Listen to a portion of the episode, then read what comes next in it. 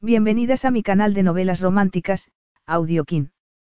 Antes de continuar, regálame un minuto de tu tiempo y comparte esta novela con familiares, amigas y conocidas. Me ayudarías a que otras personas conozcan este hermoso trabajo y cada día seguir creciendo. Estaré infinitamente agradecida por tu apoyo y deseando que una lluvia de bendiciones caigan sobre ti. Comencemos con la narración de la novela cuyo título es Su amante del desierto. Argumento. Cautivos en el desierto por una noche. Cuando Asraf, el príncipe del desierto, fue secuestrado junto a la geóloga Tori Nilsson, la desesperada situación de vida o muerte a la que se enfrentaban llevó a un apasionado encuentro. Después de ser rescatados, Asraf le perdió la pista a Tori, pero el poderoso jeque nunca dejó de buscarla. Ahora, quince meses después, por fin la había encontrado, y había descubierto que tenía un hijo. Para reclamarlo, Asraf estaba dispuesto a convertir a Tori en su reina, pero podría ofrecerle algo más que un título. Capítulo 1. El golpe de una puerta despertó a Asraf, pero tuvo que hacer un esfuerzo para abrir los ojos. La boca le sabía a sangre. A sangre y polvo. Estaba tumbado boca abajo, con la cabeza y las costillas ardiendo de dolor y magulladuras por todo el cuerpo. Miró alrededor, intentando averiguar dónde estaba. Era en un lugar oscuro, iluminado apenas por un rayo de luna que se colaba a través de un ventanuco. Oyó voces hablando en un antiguo dialecto local y aguzó el oído, intentando ignorar el implacable martilleo en su cabeza. Tres hombres, contó, alejándose. Lo matarían al día siguiente. Cuando llegase Adri para pagarles por el secuestro y disfrutar del espectáculo. Asraf apretó los dientes, haciendo un gesto de dolor. Por supuesto, Adri estaba detrás del secuestro. ¿Quién más se hubiera atrevido? En los últimos años del gobierno de su padre, el líder de los bandidos se había convertido en una amenaza para la zona. El viejo jeque no tenía gran interés en solucionar los problemas de la provincia más remota, la más pobre y atrasada del país, y el bandido había acampado por sus respetos. Pero él no era como su padre y, tras su muerte, había introducido cambios en la región para terminar con las fechorías de Adri. No podía esperar clemencia de sus captores. No era tan ingenuo como para creer que Adri negociaría con él a cambio de su liberación. No, el bandido lucharía para mantener su feudo de la única forma que conocía, con violencia. Y qué mejor manera de intimidar a los pobres lugareños que ejecutar al nuevo jeque. Así demostraría que las obras de modernización y el imperio de la ley no tenían sitio en esas montañas, que durante décadas solo habían conocido la autoridad del bandido. El deseo de ver cómo iba el nuevo proyecto de irrigación lo había. Empujado a visitar la provincia con un guía local y un solo guardaespaldas. Él, el jeque de Zadak, había ido con un solo guardaespaldas al territorio de su enemigo. Se le encogió el estómago al pensar en su guardaespaldas, Beisim, que había salido despedido del caballo cuando el animal tropezó con un cable atado entre dos rocas. Asraf había corrido a ayudarlo y fue entonces cuando los atacantes se lanzaron sobre él. No lo habían subyugado fácilmente, pero eso daba igual. Estaría vivo Beisim. No quería pensar en su fiel guardaespaldas abandonado donde había caído del caballo. Tenía que pensar con frialdad. Debía encontrar la forma de escapar, o al menos de informar sobre su paradero a las fuerzas de seguridad, que sin duda estarían buscándolo. Su padre siempre había dicho que tenía muy mala suerte. Era una acusación, no un halago, pero por primera vez Asraf se encontró deseando que su padre tuviese razón. Un ruido interrumpió sus pensamientos. No estaba solo. Y no iba a quedarse tumbado esperando otro golpe, de modo que se puso en pie, y se detuvo abruptamente cuando algo tiró de su brazo. Asraf descubrió entonces que estaba encadenado a la pared. Se giró de nuevo, tan rápido como le permitían sus doloridas costillas, pero con la espalda contra la pared y las piernas abiertas, estaba dispuesto a lanzarse sobre su atacante. Vamos, sal para que pueda verte. Nada. Ningún movimiento, ningún sonido. Entonces, en la oscuridad, vio algo. Algo pálido que brillaba a la luz de la luna. Su captor tenía el pelo rubio. Asraf parpadeó. No era una alucinación. Quien fuese, no era de la zona. ¿Quién eres? Le preguntó en árabe. Cuando no respondió, le preguntó en otros idiomas hasta que obtuvo una respuesta. No lo sabes. Asraf frunció el ceño. El golpe en la cabeza habría dañado sus tímpanos. No podía ser, pero sonaba como. Eres una mujer. Entonces, tú no eres uno de ellos. Uno de ellos. Los hombres que me trajeron aquí. Los hombres que, me han secuestrado, respondió la mujer, con voz temblorosa. No, no soy uno de ellos. También a mí me han secuestrado. Pero no tenía intención de morir en lo que, por el olor a ganado, parecía una cabaña de pastores. Aunque la cadena indicaba que el sitio era usado para otros propósitos más siniestros. Había oído que Adri estaba involucrado en la trata de blancas, que algunas mujeres desaparecían sin dejar rastro, vendidas a canallas sin escrúpulos al otro lado de la frontera. La figura se acercó entonces y, entre las sombras, Asraf vio un pelo rubio muy claro, casi plateado, una piel muy pálida y unos ojos que brillaban de miedo. Pero parecía calmada, serena. ¿Estás herida? Le preguntó. ¿Eres tú quien está sangrando? Asraf bajó la mirada. Bajo la camisa desgarrada descubrió un largo corte que había dejado de sangrar. Una herida de cuchillo, pensó, pero no era profunda. Sobreviviré. A pesar de su reputación de playboy, Asraf había estado en el ejército y su padre se había encargado de que fuese un servicio más duro y peligroso de lo normal. Había visto muchas heridas y, por eso, sabía que estaría vivo cuando llegasen sus ejecutores al día siguiente. ¿Y tú? Ella lo miró, queriendo reír y llorar al mismo tiempo. Pero llorar no serviría de nada y temía que la risa se convirtiese en histeria. Solo algunas magulladuras, respondió. Había tenido suerte. A pesar del brillo de lascivia que había visto en los ojos de sus captores, no la habían tocado. Se habían limitado a meterla a empellones allí. Sí, había tenido suerte. Por el momento. El hombre estaba inconsciente cuando lo llevaron allí y lo encadenaron a la pared. O había luchado con todas sus fuerzas o tenían algo en particular contra él para haberlo golpeado de ese modo. Su camisa estaba hecha jirones y tenía una herida en la cabeza. Ahora, de pie, vio que era muy alto, de hombros anchos, con unos muslos de jinete.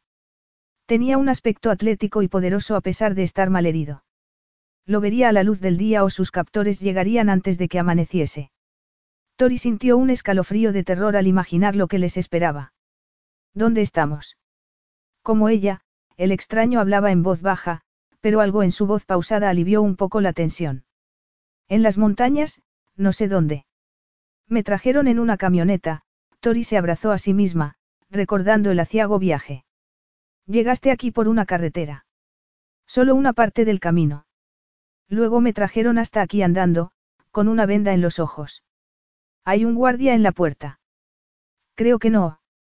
Cuando sus captores desaparecieron se había acercado a la puerta para intentar abrirla, pero era tan sólida como la de una prisión. Tori miró la pesada cadena que sujetaba a su compañero de celda a la pared y se le encogió el estómago. Hay luz a lo lejos. Creo que es un campamento, pero aquí no hay nadie. ¿Por qué iban a molestarse en hacer guardia? La sólida puerta estaba cerrada con cerrojo, su compañero estaba encadenado a la pared y ella no tenía nada que pudiera usar para escapar. ¿Qué no daría por tener su piqueta en ese momento? Diseñada para partir rocas, el filo podría romper una cadena y sería un arma muy efectiva. ¿Qué haces? Le preguntó, al oír el ruido de los eslabones de metal. Intentando arrancar la cadena, respondió él, mascullando una vociferación. No podrás arrancarla. Está bien clavada a la pared. ¿Lo has comprobado? Le preguntó él, girando la cabeza. De repente, estaba más cerca de lo que había esperado y Tori dio un paso atrás. Horas antes había sido secuestrada por unos extraños que la habían doblegado a pesar de sus frenéticos intentos de escapar y el miedo la paralizó. Como si se hubiera dado cuenta, su compañero de celda se apartó. La lógica le decía que no era un enemigo. Sus captores también lo habían secuestrado a él. Tori tomó aire, intentando respirar con normalidad. Estaba demasiado oscuro como para saberlo con certeza, pero en sus ojos le pareció ver un brillo de compasión. Porque el destino de una mujer secuestrada por un grupo de hombres violentos era digno de compasión. Pero no quería pensar en ello, no podía permitirse ser débil. Claro que lo he comprobado. Pensé que podría usarla como arma cuando esos hombres volvieran. Una mujer contra tres hombres. No pienso rendirme sin luchar. Sería más seguro que no te resistieras. Espera hasta que estés sola con uno de ellos. Alguien vendrá para trasladarte mañana a otro sitio. ¿Cómo lo sabes? ¿Qué han dicho sobre mí? Le preguntó Tori, asustada. Él negó con la cabeza, haciendo una mueca de dolor. No he oído nada sobre ti, pero el jefe de esos bandidos llegará mañana. Esperan un pago por el secuestro y hasta entonces nos dejarán en paz. Tori se apoyó en la pared. Llevaba horas en vilo, temiendo que volviesen en cualquier momento. ¿Estás bien? Le preguntó el hombre. Ella asintió con la cabeza.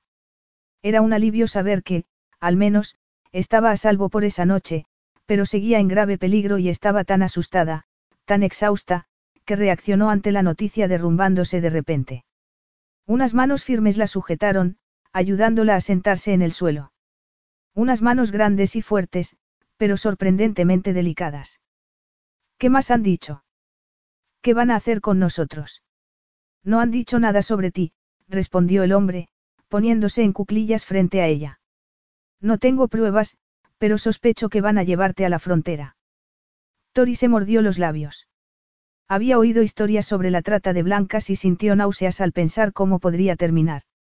Si es así, podríamos tener una oportunidad de escapar. Tal vez algunos de los hombres se quedarán aquí, en el campamento. Tori sabía que estaba agarrándose a un clavo ardiendo, pero eso era mejor que dejarse llevar por la desesperación. Puedo garantizarlo, dijo él entonces. ¿Por qué? ¿Qué más sabes? El hombre se encogió de hombros mientras se sentaba en el suelo, frente a ella. A pesar de las heridas y de la pesada cadena parecía estar tranquilo y ese aire de confianza la tranquilizó un poco. El líder de esos hombres es mi enemigo y te garantizo que está más interesado en mí que en ti. Tori recordó entonces el gesto que había hecho uno de sus captores mientras lo encadenaba a la pared. Riendo, el canalla se había pasado un dedo por la garganta de lado a lado. Iban a matar a aquel hombre. Debería advertirle, aunque seguramente él ya lo sabía. Y estaba segura de que no se rendiría sin pelear. Por instinto, alargó una mano para tocar la suya. ¿Qué podemos hacer? Él la miró en silencio durante unos segundos y luego volvió a encogerse de hombros. Buscar una salida. Ya lo he hecho. Es lo único que he hecho durante las últimas cinco horas. Eso e intentar controlar el pánico. No llevarás una horquilla, ¿verdad? Para abrir la cerradura. No, lo siento. Suelo llevar una coleta. Él alargó una mano para tocar su pelo y Tori sintió algo inesperado. Algo que no era miedo o desesperación. Y, por desgracia, a mí no se me ocurrió traer una cizalla para cortar cadenas. Tori esbozó una sonrisa. Era una tontería, pero en su presente estado de ánimo cualquier broma era bienvenida. El ventanuco es demasiado pequeño, murmuró. Tal vez por el tejado, él se incorporó con una rapidez envidiable para alguien que había estado inconsciente hasta unos minutos antes. Ven, le dijo, ofreciéndole su mano. Estaban tan cerca que le llegó un olor a canela, a hombre. ¿Qué vas a hacer? Apóyate en mis hombros. Te levantaré para que puedas buscar una grieta en el tejado. Pero tú no podrás salir, dijo ella, mirando la cadena. Esa no es razón para que no lo intentes. Había algo en aquel hombre que la atraía, su voz profunda, masculina, la serenidad que demostraba enfrentado a la adversidad. ¿Cómo te llamas? Tori. ¿Y tú? Puedes llamarme As, respondió él. Si eres capaz de salir por el tejado podrías alertar a alguien antes del amanecer. No tenía que decir lo que pasaría cuando amaneciese. Tori aún recordaba el gesto del secuestrador. Pero no sé dónde estoy o hacia dónde debo ir. Camina inclinada cuando salgas de aquí, intenta que no te vean. Cuando estés a una distancia segura, rodea el campamento y tarde o temprano llegarás al camino por el que te trajeron. ¿Crees que encontraré la carretera o algún poblado? Es de noche, no se ve nada. ¿Se te ocurre una idea mejor? Ella negó con la cabeza. Era una posibilidad. Posiblemente la única posibilidad para As. Muy bien, vamos a hacerlo. Tori puso las manos sobre sus hombros y contuvo el aliento cuando él la tomó por la cintura para levantarla. Tardaron unos 15 minutos en admitir la derrota, pero para As fueron horas. Horas frustrantes con esa cadena impidiendo sus movimientos. No había resquicio alguno por el que poder escapar y el dolor en las costillas era una agonía, pero aún peor era tener el cuerpo de Tori tan cerca. El agotamiento y el dolor se mezclaban con la frustración, pero el cuerpo femenino pegado al suyo era una tortura aún peor. Sujetándola con las piernas abiertas, su rostro apretado contra el suave vientre femenino mientras ella intentaba encontrar una grieta en el tejado, tocando su estrecha cintura, inhalando su aroma femenino, fresco e invitador, a pesar del polvo y el miedo. Bajo los pantalones y la camisa de manga larga, era toda una mujer. Firme, suave y femenina. Cuando por fin la dejó en el suelo y se apoyó en la pared, temblaba de arriba abajo. De dolor, de rabia por haber dejado que Adri lo secuestrase. Y de deseo. Flagrante, ardiente e inconveniente deseo. Se dijo a sí mismo que era una descarga de adrenalina, una respuesta a la dramática situación en la que se encontraba. El ansia de desafiar a la muerte perdiéndose en el calor de una mujer, el deseo de derramar en ella su semilla con la esperanza de asegurar la supervivencia, si no para él, al menos para la siguiente generación. ¿Estás bien? Tori estaba tan cerca que notó su cálido aliento en la cara. Deberíamos haber parado antes. ¿Estás sangrando de nuevo? No. exclamó Asraf, sujetando su mano cuando iba a tocarlo. Ella lo miraba con gesto preocupado y vio que sus ojos eran de un color pálido, azules, grises. Tal vez ámbar. Entonces se dio cuenta de algo. Ella también lo siente. Esa oleada de deseo, esa conexión entre dos personas atrapadas y desesperadas. La esperanza de encontrar consuelo frente a la muerte. Porque, aunque a ella no fuesen a ejecutarla por la mañana, el destino que le esperaba era terrible. No te preocupes, estoy bien. No era capaz de soltar su mano porque su roce le daba un inesperado consuelo. Estaba furioso consigo mismo por haberse dejado capturar. Frustrado porque tal vez su vida terminaría al día siguiente y su padre habría tenido razón. Su padre solía decir que nunca llegaría a nada y si moría en los primeros seis meses de su reinado, sin haber logrado cimentar los cambios en el país. Asraf soltó su mano y giró la cabeza para evitar su mirada. No estoy preocupada, dijo ella en voz baja. Se dio cuenta entonces de que estaba conteniendo las lágrimas. Por él. No, Tori no podía saber que al día siguiente se enfrentaría a la muerte. Era una reacción lógica por la situación en la que se encontraban. Estaba siendo muy valiente, más valiente que la mayoría de los hombres que él conocía, perseverando para encontrar una salida cuando muchos otros se hubieran rendido. No estoy sangrando, estoy bien. Ella sacudió la cabeza y un mechón plateado escapó de su coleta. Asraf apretó los puños, conteniendo el deseo de enredar los dedos en su pelo. Era una cruel tentación. No podía tomar lo que quería, ni pedirlo siquiera. Tori era una mujer orgullosa que luchaba contra el pánico con todas sus fuerzas. Será mejor que descanses, murmuró, mientras intentaba contener ese absurdo deseo. Eso es lo que yo pienso hacer. Asraf se dejó caer al suelo. Había muy pocas esperanzas de escapar, pero estaba vivo y no tenía intención de someterse a la ejecución sin pelear. Se había pasado la vida luchando para encontrar su sitio, para demostrar su valía ante un padre que lo despreciaba. Cuando no lo consiguió, se mofó de él convirtiéndose en un playboy, encantado con los escándalos que el viejo jeque detestaba. Ahora estaba de vuelta en Zadaki, tras la renuncia al trono de su hermano Karim, todo había cambiado.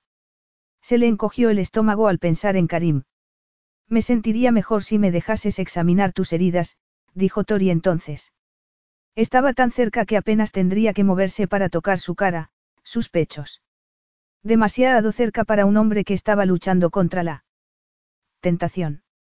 A menos que tengas una linterna y un botiquín escondidos en algún sitio no creo que puedas hacer nada, Asraf lamentó tan seca respuesta inmediatamente. No era la preocupación lo que había hecho que respondiera de ese modo sino su visceral reacción ante aquella mujer. Lo siento, se disculpó de nuevo. Me duele, pero no es un dolor insoportable que eran unas heridas en comparación con lo que le esperaba al día siguiente. Me alegro. Pero hay algo que sí puedes hacer. ¿Qué? Se apresuró a preguntar ella. Descansar.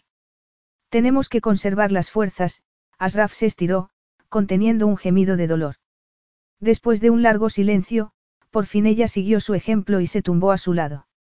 Asraf no podía dormir pensando en el día siguiente, preguntándose si sus hombres lo encontrarían antes de que fuese demasiado tarde. Preguntándose si Beisim estaría vivo.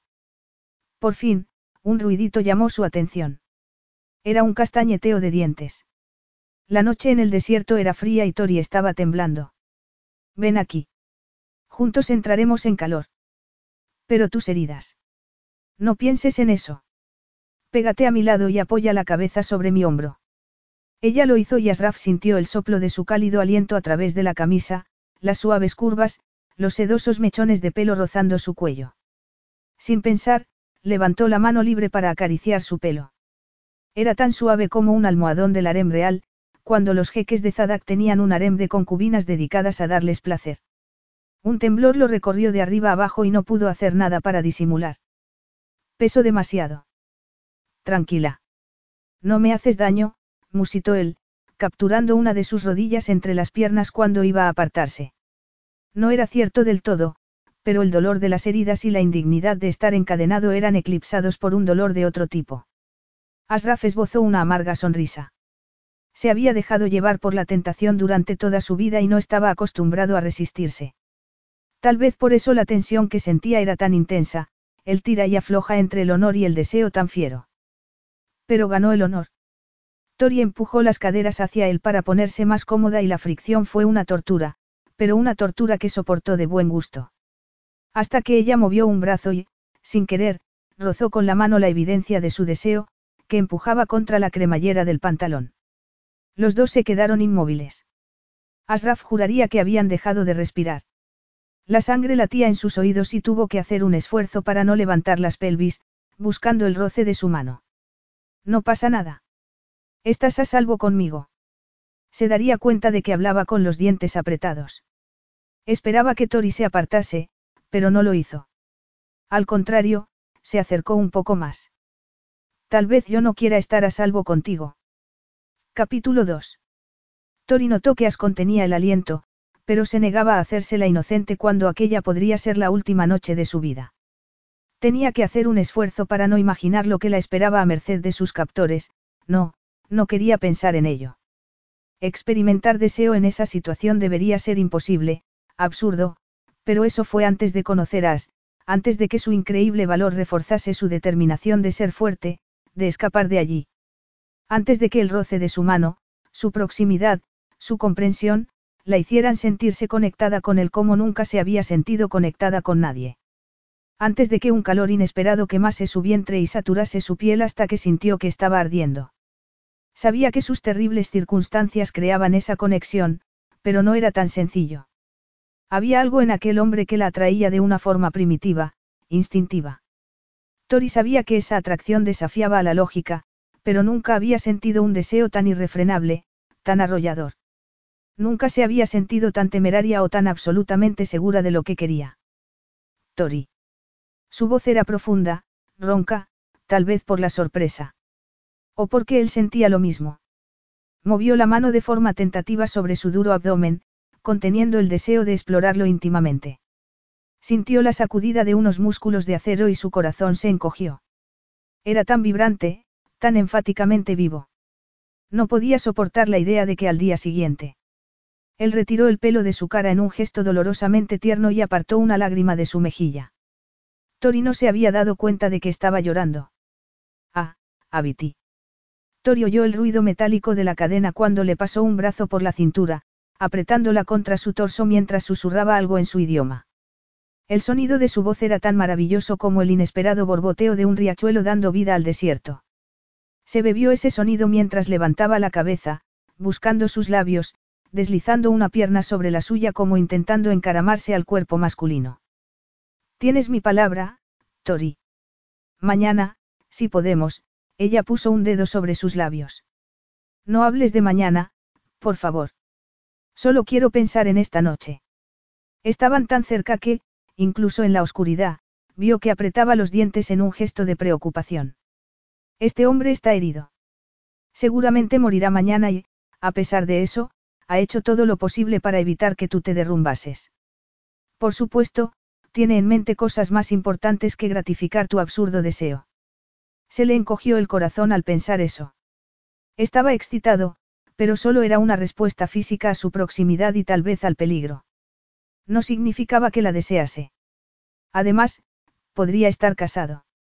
Tori se apartó, decidida a poner distancia entre ellos, pero él se lo impidió. Suéltame, susurró. Necesito. Sé lo que necesitas, Abiti. Yo también lo necesito. Lo necesito tanto.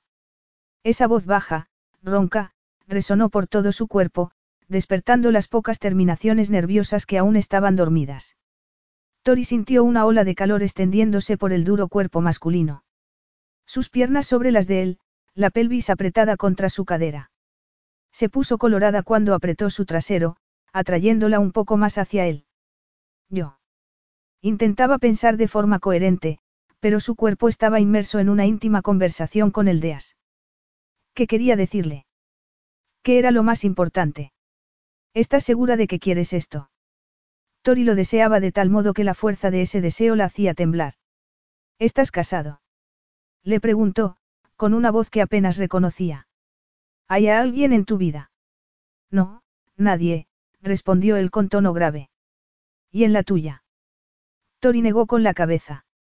Aún así, lo que había parecido tan natural, tan fácil, un momento antes ahora le parecía imposible, absurdo. Se sentía incómoda, insegura. ¿Qué estaban haciendo? Entonces él esbozó una sonrisa que le robó el aliento y aceleró su corazón. As era un hombre fuerte, viril y tremendamente atractivo, pero cuando sonreía, cuando sonreía era irresistiblemente sexy y Tori se rindió a la fuerza de sus sentimientos. As puso una mano en su nuca, empujándola suavemente hacia él, y ella se perdió en un beso devastadoramente persuasivo y abrasador. El deseo era como una descarga eléctrica que la recorrió desde la cabeza a los dedos de los pies.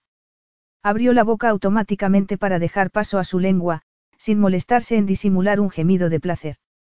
El beso era interminable, deliberado y lento, atizando el fuego que había nacido entre ellos.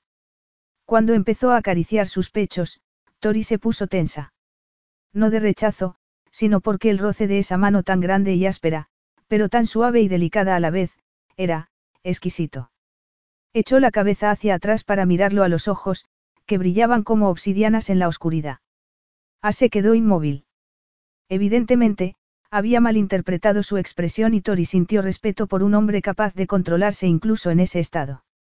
En otro sitio, en otro momento, habría querido saberlo todo sobre él, pero tenían tan poco tiempo. Ese pensamiento provocó un sollozo desesperado, pero se lo tragó mientras se inclinaba para rozar su oreja con los labios. Te deseo, As, pero temo hacerte daño. Deja que yo me preocupe de eso. Mientras ella buscaba aliento, Asraf la tumbó de espaldas, pero se quedó inmóvil y Tori tardó un segundo en entender que no podía moverse porque estaba sujeto por la cadena. El recordatorio de sus graves circunstancias debería haber roto la magia del momento, pero él esbozó una sonrisa. Creo que tenemos un pequeño problema. Su sentido del humor era sorprendente y Tori le devolvió la sonrisa mientras se arrastraban por el suelo para acercarse a la pared. Mejor así, susurró él. Mucho mejor. Sus anchos hombros bloqueaban la luz que entraba por el ventanuco mientras se inclinaba para besarla de nuevo. Luego se apartó, apoyándose en el brazo libre para desabrochar con torpeza la cremallera del pantalón. Espera, deja que lo haga yo, murmuró ella, excitada. Cuando por fin pudo librarlo de la prenda, Tori se quitó las botas, el pantalón y las bragas. Nunca había hecho el amor con un extraño, pero no sentía vergüenza alguna, solo una urgencia que crecía con cada segundo. No te quites la camisa, As puso una mano sobre su hombro y la empujó suavemente para volver a tumbarla en el suelo. Su camisa estaba abierta, revelando un torso ancho y fuerte de pectorales marcados. Tori deslizó su hambrienta mirada sobre él, deteniéndose en una línea oscura sobre las costillas, la marca de un cuchillo. Se le encogió el estómago y, de repente, no era sexo lo que tenía en la cabeza sino el destino que lo esperaba por la mañana. Pensar en lo que iban a hacerle y lo que podrían hacerle a ella. ¿Has cambiado de opinión? Le preguntó As. Parecía dispuesto a parar si ella así lo deseaba. Sin embargo, incluso en la oscuridad, podía ver la evidencia de su deseo.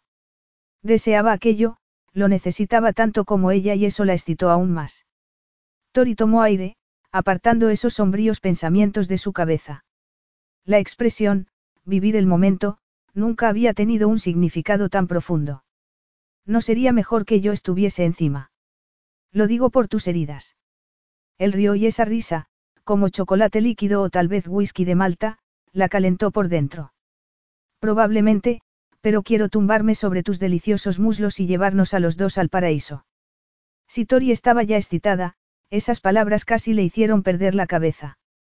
As desabrochó los botones de su camisa y apartó el sujetador para mirarla en silencio. Tori sintió el aire frío de la noche levantando sus pezones mientras él esbozaba otra de esas carismáticas sonrisas que la dejaban sin aliento. As empezó a hablar en su idioma, una fluida ondulación de sonidos que parecía envolverse en ella, acariciándola como lo hacía con las manos, llevándola a un mundo de placer desconocido. Cuando se colocó sobre ella y sintió los duros muslos cubiertos de vello entre sus piernas, Tori tuvo que contener un grito de gozo. Su peso, el roce de sus caderas, los anchos hombros, y su calor, su calor por todas partes. Tori colocó las rodillas sobre sus caderas y escuchó un gruñido de masculino placer.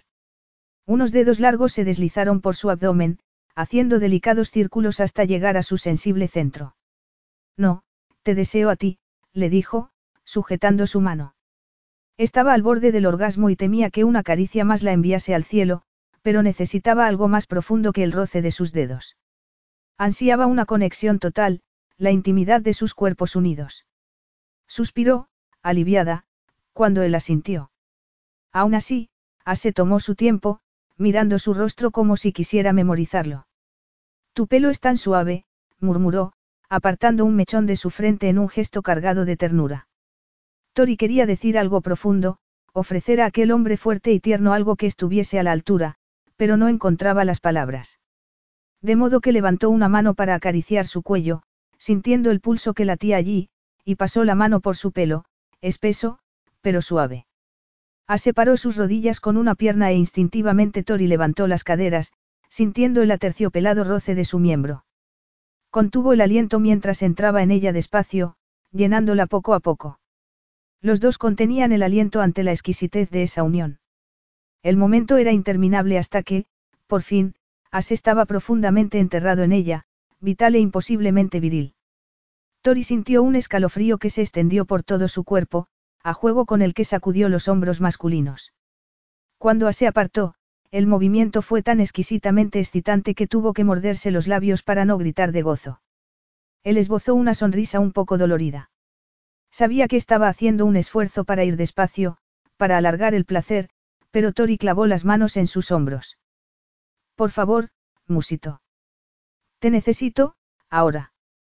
As volvió a apoderarse de su boca, ahogando el grito que estaba a punto de escapar de su garganta, sujetándola entre sus fuertes brazos mientras ella, abandonada, rendida, se dejaba llevar. Las embestidas eran duras, profundas, llenándola de tal modo que parecía como si fueran un solo ser. El éxtasis explotó en una conflagración tan poderosa que el aire parecía vibrar. Las sensaciones eran tan intensas que no sería capaz de describirlas, pero era una delicia tan profunda que pensó que iba a morir en ese instante. No se separaron ni por un momento, bocas y cuerpos unidos hasta que, por fin, A se tumbó de lado llevándola con él. Su ronco gemido de dolor le recordó que estaba herido e intentó apartarse, pero él se lo impidió. No te muevas, le pidió. Tori besó la curva de su hombro con los labios abiertos y lo notó temblar mientras la apretaba contra su costado. Nunca había sentido esa conexión con otro hombre. Era una experiencia física placentera, pero también algo más, algo inexplicable que los había arrollado a los dos. Lo abrazó, apoyando la cabeza en su torso, notando los latidos de su corazón e intentando recuperar el aliento mientras se preguntaba por qué sentía como si hubiera cambiado. Ese fue su último pensamiento coherente en varias horas. Tori. Oyó la voz de As, cálida y seductora, y sintió el roce de su mano mientras se estiraba sinuosamente. Pero entonces frunció el ceño. ¿Por qué As no estaba acariciándola sino? Hora de despertar, dijo él, mientras abrochaba los botones de su camisa. Un pálido halo de luz se filtraba por el ventanuco y vio que él ya estaba. Vestido, con la camisa metida dentro del pantalón. Entonces recordó que, antes de quedarse dormida, As había insistido en que volvieran a vestirse para no pasar frío. La luz gris del amanecer revelaba a un hombre al que no había visto por la noche. Era tan atractivo como para acelerar el corazón de cualquier mujer, pero ahora veía claramente la sangre seca en su cabeza, su ropa rasgada, las manchas de sangre y la cadena que lo sujetaba a la pared. La terrible realidad le encogió el estómago y sintió una oleada de náuseas. Entre los brazos de aquel hombre había olvidado que sus vidas estaban en peligro, pero ahora. As apretó sus manos. En la penumbra, Tori no podía descifrar el color exacto de sus ojos, pero el calor que había en ellos contrarrestaba el frío que la helaba de la cabeza a los pies. Lentamente, como si tuvieran todo el tiempo del mundo, él levantó su mano izquierda para besar la palma. Repitió el gesto con la otra mano y el calor de sus labios envió un cosquilleo de sus brazos a sus pechos y más abajo, entre sus piernas. Murmuró algo en árabe que no entendió, pero el mensaje que había en sus ojos le encogió el corazón. Gracias, Abiti, As inclinó la cabeza en un gesto de respeto y admiración. Anoche me hiciste un gran honor y es un regalo que me llevaré conmigo. Tori estaba a punto de responder cuando él giró la cabeza hacia la puerta con expresión tensa, como si hubiera oído algo. Rápido, la apremió, ayudándola a ponerse las botas. ¿Qué ocurre? Pero podía imaginar que había provocado esa urgencia. Alguien se acercaba. Pensar en sus captores hizo que le temblasen las manos y tuvo que atarle los cordones de las botas. Recuerda lo que te dije, le advirtió en voz baja, apretando su mano. No luches hasta que estés a solas con uno de ellos. Así tendrás más oportunidades. Tori miró ese hermoso rostro y asintió con la cabeza, tragando saliva. ¿Y tú? No te preocupes por mí. Ahora que está saliendo el sol mis hombres tendrán más oportunidades de encontrar el campamento. Ninguno de los dos admitió que la partida de búsqueda podría llegar demasiado tarde para él. As apretó su mano cuando oyeron voces al otro lado de la puerta. Cuando escapes, camina agachada y... Su advertencia fue interrumpida por el golpe de la puerta contra la pared. Tori parpadeó, cegada por la luz. As había soltado su mano y estaba mirando a los tres hombres que acababan de entrar en la cabaña. Lo que siguió después fue una pesadilla, un remolino de manos brutales y miradas aviesas. Pero fue mucho peor para As, que intentó golpear al hombre que la sujetaba, pero fue sometido a fuerza de golpes. Lo último que vio fue que caía desplomado, dejando una mancha roja sobre el suelo de tierra. La sacaron de la cabaña a empellones y Tori salió a la fría mañana con el corazón roto de dolor. Capítulo 3. Tori miraba los datos que tenía delante, deseando poder culpar al cansancio por su falta de concentración. Estirándose, se apoyó en el respaldo de la silla y miró por la ventana el río Svan brillando bajo la luz del sol. No había sido fácil mudarse de Sydney a Perth, al oeste de Australia, pero tenía que encontrar un nuevo hogar, un nuevo trabajo, mientras intentaba superar el trauma que seguía persiguiéndola. Si su padre la hubiese apoyado se habría quedado en Sydney. Después de todo, la familia debería ayudarte en los momentos difíciles, no. Tori sintió un escalofrío al recordar la última vez que habló con su padre. Su fría desaprobación había hecho que añorase a su madre como nunca. Le habría venido bien un poco del amor incondicional que había muerto con ella. Sin embargo, no era eso lo que la distraía en ese momento. Ni siquiera la falta de sueño porque ya estaba acostumbrada al perenne agotamiento. Era la fecha. Quince meses desde el día que la secuestraron y la llevaron a Zadak. Estaba a punto de irse de Asara esa misma tarde. El estudio geológico había sido completado y sus compañeros ya se habían ido, pero ella se quedó para investigar un farallón que no estaba en la zona del yacimiento, pero que tenía un aspecto prometedor, hasta que se encontró rodeada por hombres armados. Quince meses desde la última vez que vio a As. Quince meses desde que el sonido de unos disparos había hecho eco en el árido paisaje, dejándola desconsolada. Nunca olvidaría ese sonido. O la risotada del hombre que la llevaba a través de las colinas, el hombre al que As había golpeado cuando intentó sacarla de la cabaña. Cuando oyeron la ráfaga de disparos, el hombre soltó una risotada mientras pasaba un dedo por su garganta. El significado era evidente. As había muerto. Incluso ahora, esa realidad de pesadilla era insoportable. Tuvo que hacer un esfuerzo para tragar saliva. Los recuerdos traumáticos eran normales, le había dicho el psicólogo. Y después de haber estado despierta toda la noche, no era sorprendente que fuese tan susceptible. Pero el dolor pasaría. Tenía que ser así. Mientras tanto, tenía informes que estudiar. Estaba mirando la pantalla del ordenador cuando escuchó una voz a su espalda. Trabajando mucho, Victoria. Me alegra ver que aprovechas el tiempo que estás en la oficina. Tori disimuló un suspiro de irritación. Tenía que ser este Bebates, uno de sus compañeros. Siempre quejándose sobre su horario a tiempo parcial, dando a entender que se aprovechaba de la empresa en lugar de trabajar más que muchos de sus colegas. Y mirándola como si pudiese ver debajo de su ropa. Tenía que recriminarle esa actitud, pero había sobrevivido a cosas mucho peores. Tori se dio la vuelta en la silla. Naturalmente, no era su cara lo que Esteve estaba mirando. Los nuevos datos sobre el yacimiento son muy interesantes. Es por eso por lo que has venido. Tendré el informe preparado. No he venido para eso, la interrumpió él. Parece que eres una caja de sorpresas. Tori frunció el ceño. Perdona. Esteve sonrió, mirándola con una expresión inquietante. No sabía que tuvieses tales contactos. Ahora entiendo que los jefes quisieran contratarte como fuera. Lo importante es a quien conoces, no lo bien que trabajes. Mira, Esteve, Tori se levantó de la silla, indignada. No tenía paciencia para los que pensaban que había llegado donde estaba gracias a la influencia de su padre. Conseguí este trabajo por méritos propios, tan sencillo como eso. Pensar que su padre podría haber intervenido en su favor era risible. A pesar de lo que decía en público, Jack Nilsson no aprobaba su carrera y en cuanto a hacerle un favor, nunca lo haría a menos que con ello sacase algún beneficio. Si tú lo dices, Esteve esbozó una sonrisa. No seas tan susceptible. Tori enarcó una ceja. ¿Querías hablar de algo en particular o me has interrumpido porque no tienes nada mejor que hacer? Quieren verte en la sala de juntas, dijo Esteve, su tono tan duro como los diamantes que la empresa extraía de la tierra. Inmediatamente. Luego dio media vuelta y desapareció, dejando a Tori aliviada y confusa. Odiaba el sexismo de Esteve, que merecía algo más que un reproche, pero no sabía por qué o quién quería verla en la sala de juntas.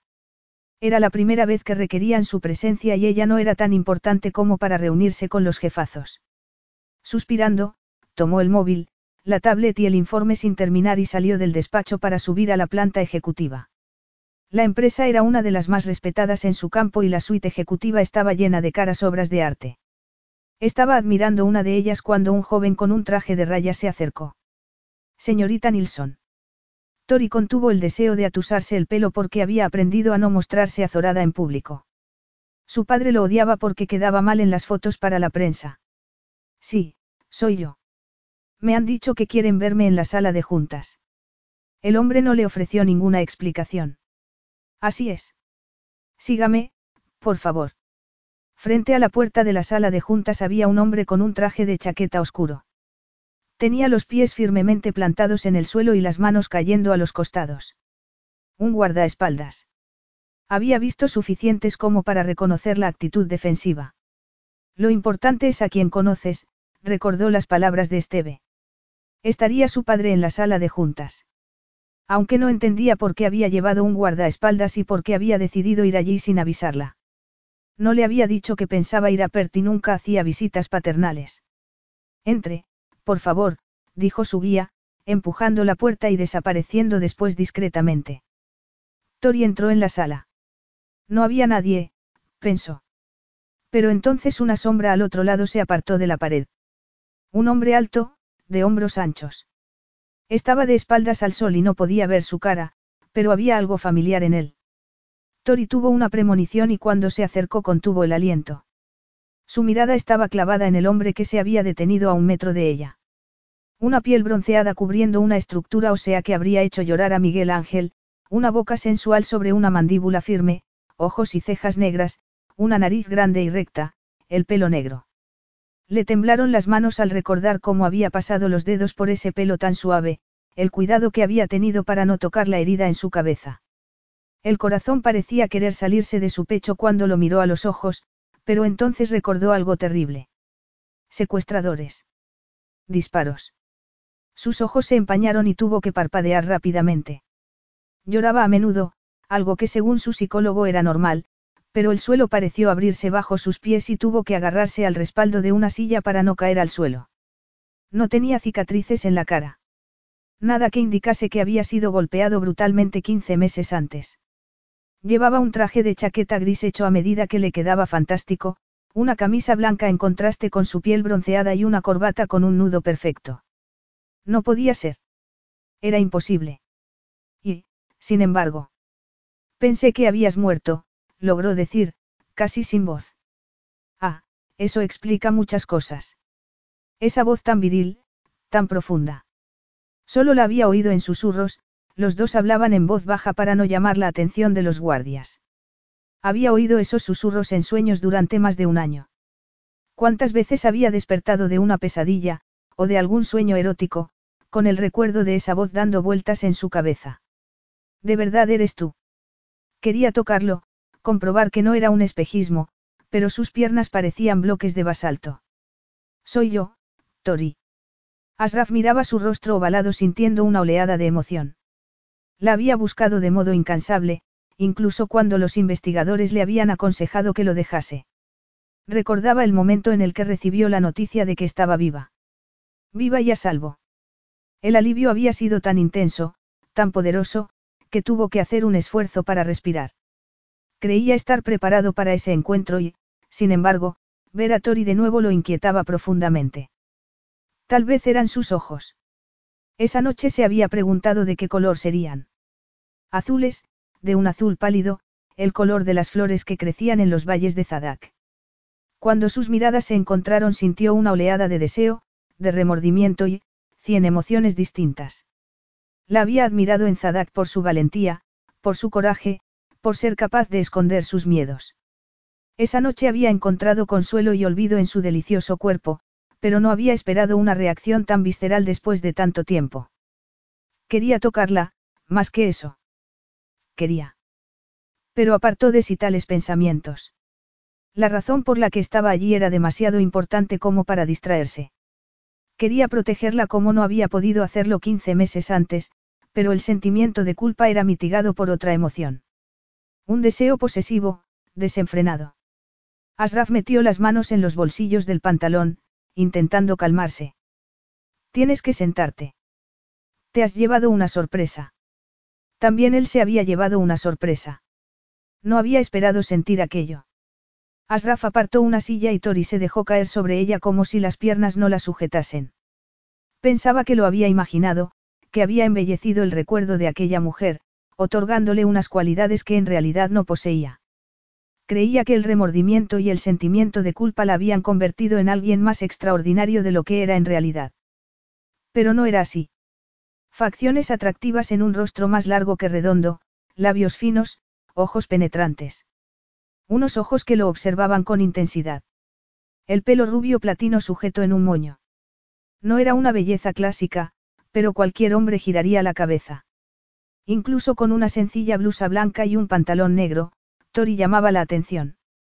Eso explicaba que su pulso se hubiese acelerado. Eso y el íntimo secreto que compartían. Sin poder evitarlo, se fijó en sus pechos, subiendo y bajando bajo la blusa. Parecían más grandes de lo que él recordaba. ¿Te importa sentarte y dejar de mirarme desde arriba? Asraf contuvo una carcajada mientras se sentaba frente a ella. Esa era la mujer que recordaba, indomable y práctica. Desde luego, había sido una suerte no encontrarse con una compañera histérica esa noche. Eres real, dijo Tori, alargando una mano para tocar su cara. Nadie lo tocaba últimamente. Había estado muy ocupado durante esos últimos 15 meses y no había tenido una amante en mucho tiempo. Tal vez había sido un error aparecer así, sin previo aviso, pero no sabía que Tori lo creía muerto. Si lo hubiera sabido. No, aunque lo hubiera sabido habría querido verla en persona. Sí, soy real. Tomó su mano y sintió el rápido latido de su pulso. Olía algo dulce y tentador que lo transportó a la noche que habían estado cautivos. Su aroma lo tentaba y lo turbaba al mismo tiempo, recordándole lo cerca que habían estado de la muerte y lo débil que se había sentido en los brazos de aquella mujer. Había creído que su reacción era debida al peligro, a la cercanía de la muerte. Era aquella emoción una reliquia de esa noche. Sí, tenía que ser eso. Pero no estaba allí para hacer el amor con ella, de modo que bajó la mano y se echó hacia atrás. ¿Cómo escapaste? Le preguntó Tori. Oí disparos y pensé. Se mordió los labios, nerviosa. Verás de nuevo era un milagro con el que ni siquiera se había atrevido a soñar. Lo que oíste eran los disparos de mis fuerzas de seguridad. Adri, el líder de los bandidos, murió en el ataque junto a varios de sus seguidores. El resto están en la cárcel. Lo decía con toda tranquilidad, como si fuera un incidente lejano, poco importante. Pero el sonido de esos disparos había sido brutalmente real para ella durante mucho tiempo. Pensé que habías muerto y, Tori sacudió la cabeza, incrédula. ¿Qué haces aquí? Es una coincidencia increíble. No es una coincidencia. He estado buscándote. ¿Has estado buscándome? Claro que sí. Pensabas que iba a olvidarme de ti, que iba a dejarte a merced de esos canallas. Pero han pasado 15 meses. No tengo por costumbre olvidarme de mis amigos. Era eso lo que habían sido, amigos. Aliados desde luego. Amantes también. ¿Y ahora? Gracias, As. Lamento haber tardado tanto. Pensé que. Si ella se había visto atormentada pensando que había muerto, él había sufrido al creerla a merced de unos tratantes de mujeres.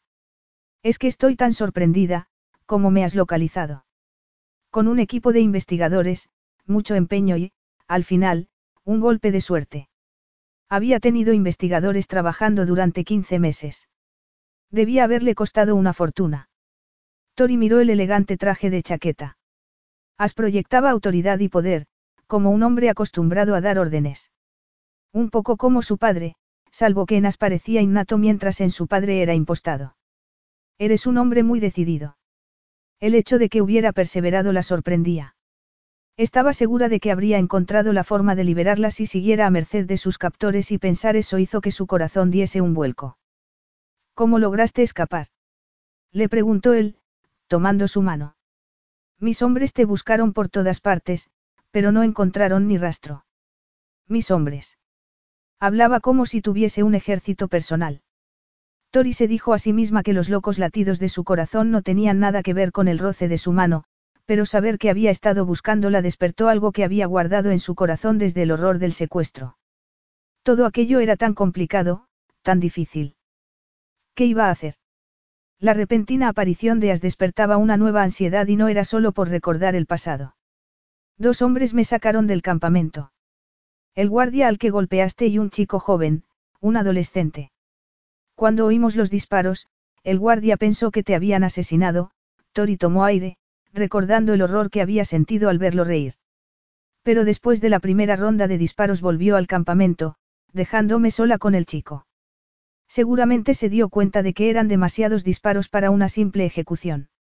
Ella asintió con la cabeza. Entonces había pensado que el pelotón de ejecución se había entusiasmado o que tal vez estaban celebrándolo. El chico y yo seguimos adelante, pero parecía asustado. Tal vez entendía mi idioma porque le dije lo que le pasaría si las autoridades lo encontraban. Incluso exageré un poco. Bien hecho, la interrumpió As. La verdad es que no fue difícil escapar. De hecho, creo que el chico me dejó ir. Debió darse cuenta de que algo había salido mal y pensó que acabaría en la cárcel si lo encontraban contigo. Escapé cuando hicimos una parada para descansar. Me habían atado las manos, pero la cuerda estaba un poco floja y conseguí desatarme.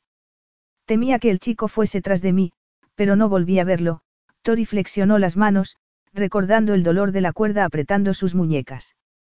Horas después, me encontré en el camino con un jeep. Un par de extranjeros volvían a su yate después de recorrer la zona. Unos extranjeros que, por razones desconocidas, querían evitar a las autoridades. Tori se había preguntado si serían contrabandistas, pero en realidad le daba igual. Solo quería escapar de allí. Y te llevaron con ellos, murmuró As. Sí, por suerte me llevaron con ellos. Una vez en el yate, me puse en contacto con las autoridades australianas. Cruzaste la frontera, dijo él. Hicimos indagaciones en los países vecinos, pero no encontramos ninguna pista hasta que un camionero de la zona oyó que estaban buscándote. Recordó entonces a tres extranjeros subiendo a un yate en una playa desierta. Y solo con esa pista lograste localizarme. Era increíble. No podía imaginar los recursos y la suerte que habían hecho falta para encontrarla. Por fin te encontré y supe que habías escapado. Seguir tu rastro fue fácil a partir de entonces porque no había muchos yates en la zona, así hizo una mueca. Si nos hubiéramos dicho el nombre y la dirección me habría ahorrado mucho tiempo. Tori suspiró. A pesar de la intimidad que habían compartido, ni siquiera sabían sus nombres. Ahora le parecía tan extraño. Bueno, pero me has encontrado y me alegro, le dijo, esbozando una sonrisa. A pesar de las complicaciones a las que tendría que enfrentarse, era maravilloso saber que había sobrevivido. Me alegro muchísimo de verte vivo. Y yo a ti, Tori. Ella se movió en la silla, incómoda. Sus emociones eran complejas. No parecía el estoico hombre con el que había compartido un momento de intimidad en el desierto y sentía cierta aprensión porque no sabía nada sobre él, sobre su vida, sus esperanzas, sus sueños. ¿Cómo reaccionaría cuando le contase lo que debía contarle? Era arriesgado, pero tenía que hacerlo. Tori se pasó la lengua por los labios, dispuesta a hablar, pero él se adelantó. Bueno, Tori, o debo llamarte Victoria. A se inclinó hacia adelante, su mirada oscura clavándola en la silla. Vas a hablarme de nuestro hijo. Capítulo 4. Todas las dudas que Asraf pudiese haber tenido sobre la paternidad del niño desaparecieron al ver su reacción. Tori se había puesto tan pálida que su piel parecía de porcelana. En el informe sobre Victoria Miranda Nilsson había una fotografía de ella con un niño pequeño de pelo y ojos oscuros. Y ahora estaba completamente seguro. Tori había tenido un hijo suyo. Asraf tuvo que hacer un esfuerzo para permanecer sentado, pero desde niño había aprendido a controlar sus impulsos, aunque más tarde se hubiera hecho famoso dejándose llevar por ellos. No, eso no era verdad. Provocar escándalos no había sido algo impulsivo sino deliberado para vejar a su padre. Pero no era momento de pensar en eso. Estaba abrumado ante la realidad de que había tenido un hijo al que no conocía, que Tori era la madre de su hijo. Explicaba eso el deseo que sentía de hacerle el amor. Le habría gustado estar a su lado, ver los cambios en su cuerpo, estar con ella durante el parto. Se había perdido tantas cosas. Y Tori había tenido que soportar tantas cosas sin él. Iba a contártelo, pero es que... Había temido que ella quisiera esconderle a su hijo y se alegró al comprobar que su primera impresión de ella era la correcta. Tori era una mujer valiente y honesta. La había admirado esa noche, había querido creer que pudo escapar de sus captores, pero cuando por fin tuvo pruebas de que así era, experimentó ciertas dudas. ¿Por qué no se había puesto en contacto con él? ¿Por qué no le había dicho nada de su hijo? Ahora sabía por qué. Lo creía muerto, su sorpresa al verlo no era fingida. Lo que no entiendo, empezó a decir Asraf, mirándola a los ojos. Por mi trabajo, a veces aparezco en televisión. Pensé que me habrías visto en algún momento. Esa era una de las razones por las que había temido que Tori hubiese muerto o que no pudiera ponerse en contacto con él. Sales en televisión. ¿A qué te dedicas? A la política. Ella torció el gesto. Mi padre se dedica a la política y, después de años soportando sus tejemanejes, decidí no ver las noticias en televisión. Especialmente las noticias de Zadak. Después de lo que pasó, no he querido saber nada sobre esa parte del mundo. El brillo de angustia en sus ojos dejaba claro que el secuestro había dejado cicatrices. Asraf apretó su mano. Lo entiendo. Además, las madres recientes tienen otras prioridades. El bebé, su hijo. Esa había sido su prioridad. Pero ahora también era la suya y Asraf haría lo que fuera necesario para que su hijo tuviese la vida que merecía. Háblame de él. Es lo más importante de mi vida, dijo Tori. Y también lo será de la mía. Tori apartó la mano, llevándosela al abdomen en un gesto protector. As parecía tan decidido. Sí, aquella noche habían encontrado consuelo uno en los brazos del otro. Habían encontrado el éxtasis. Se había preguntado tantas veces qué habría pasado si As no hubiese muerto. Si hubiera estado a su lado durante el embarazo, durante el parto, ayudándola a cuidar de Oliver. Ese pensamiento era su refugio secreto cuando los problemas a los que se enfrentaba eran demasiado para ella. Acababa de descubrir que su fantasía era una realidad, pero debía recordar que él no era la personificación de sus sueños sino un hombre con un objetivo. La dejaba sin aliento, como 15 meses antes, robándole el sentido común y la cordura. Y eso era un problema porque sabía que As era un hombre empeñado en conseguir lo que quería. Y ahora quería reclamar a su hijo. Su hijo. Su precioso Oliver. Tori no sabía qué hacer. Había tenido a Oliver sola, sin ayuda de nadie, se había mudado al otro lado del país para hacerse una nueva vida y librar al niño de la mala influencia de su padre, pero aquello era diferente y mucho más peligroso. Al fin y al cabo, As no era un hombre occidental. Esperaría que le entregase a Oliver. Ella sabía poco sobre las culturas de Oriente Medio, pero temía que los padres tuviesen más autoridad que las madres sobre los hijos. La inmovilidad de As no la tranquilizaba. Era la inmovilidad de un predador. Pero estaba exagerando, se dijo. As era un hombre honesto. ¿O no? La verdad era que no lo conocía. Imagino que querrás conocerlo. Sí, claro. Para eso has venido. Ahora lo entendía. Sus investigadores habían descubierto que tenía un hijo, por eso estaba tan decidido a encontrarla. Tori se abrazó a sí misma. Estaba buscándote a ti, dijo él entonces. Y cuando descubrí que habías tenido un hijo nueve meses después de nuestro encuentro, por supuesto quise venir a verte y conocer a mi hijo. Había ido allí para quitarle a Oliver. No, eso era injusto. As era un hombre decente y admirable. Además, le habría gustado que no quisiera saber nada de su hijo. Sabía muy poco sobre él, pero lo que sabía debería tranquilizarla. Lo que sabía sobre As, el hombre al que había conocido 15 meses antes, pensó entonces. Aquel hombre con el traje de chaqueta hecho a medida y ese aire de seguridad era alguien a quien no conocía en absoluto. De haber sabido que estabas vivo te habría hablado de Oliver. Oliver, repitió él, como intentando acostumbrarse al nombre. Oliver Asal Nilsson. Él la miró con cara de sorpresa. Asal. Es un nombre árabe. De modo que sus investigadores no habían comprobado la partida de nacimiento, pensó ella. Por alguna razón, eso la tranquilizó un poco. Quería, quería que tuviese algo tuyo, así que le puse tu nombre, o el nombre que se parecía más al tuyo. Él la miraba como si la viese por primera vez y cuando tragó saliva, el gesto le pareció extrañamente tierno y excitante. Parecía afectado por esa revelación. O tal vez era su imaginación. Encontré a Sal en una lista de nombres árabes. Significa luz o luminosidad. Sé lo que significa. Es un bonito nombre, As hizo una pausa. Es muy generoso por tu parte haberle dado ese nombre en honor a su ascendencia. Me parecía lo más apropiado. Oliver es la luz de mi vida. Parecía haber entre ellos una conexión especial, no sexual sino un momento de entendimiento, el que imaginaba compartían todos los padres cuando hablaban de sus hijos. ¿Cuál es tu nombre completo, As? Asraf. Asraf, repitió ella. Significa honorable y noble, le explicó él, esbozando una sonrisa. Asraf ibn Kaul al-Rasid, jeque de Zadak. Jeque.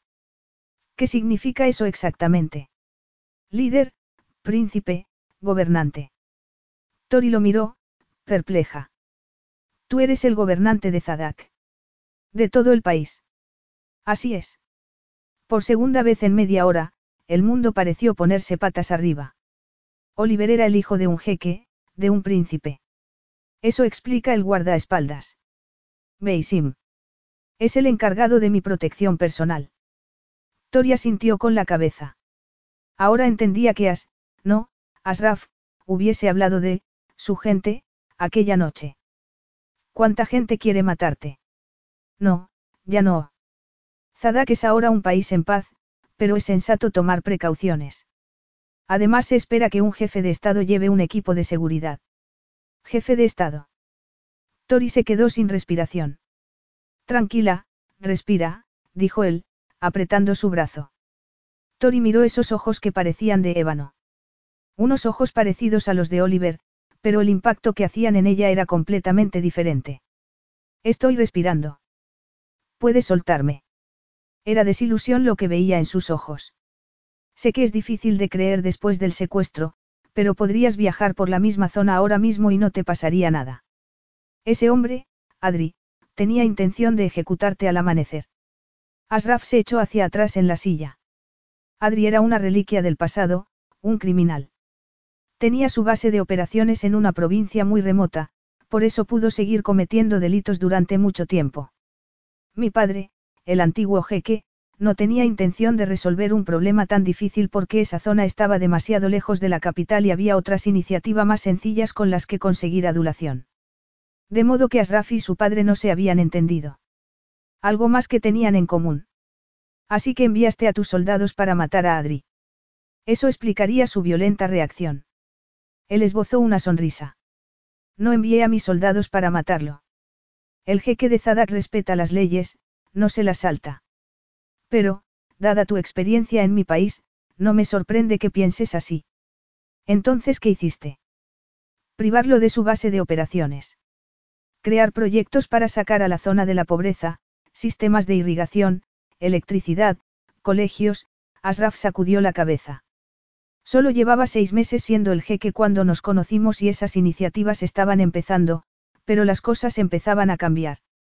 La policía detenía a los hombres de Adri cuando intentaban intimidar a los lugareños y pronto se dio cuenta de que la gente ya no lo veía como el líder de la zona. Tenían oportunidades, podían elegir y ya no dependían de él. Por eso hizo que te secuestrasen, murmuró Tori. Y, por desgracia, yo se lo puse muy fácil. Fui solo con Beisim, mi guardaespaldas, y un guía que estaba a sueldo de Adri. Fui demasiado temerario y pagué un precio muy alto por ello. Tori frunció el ceño. Asraf era un hombre astuto, inteligente y absolutamente decidido. Y estaba allí por su hijo. Ese recordatorio provocó un escalofrío en su espina dorsal.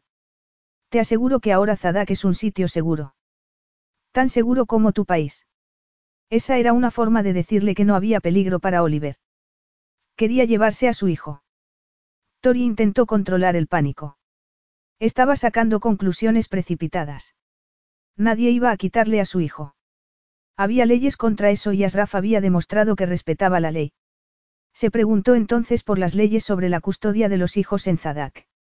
Especialmente tratándose de un niño. Oliver sería su heredero.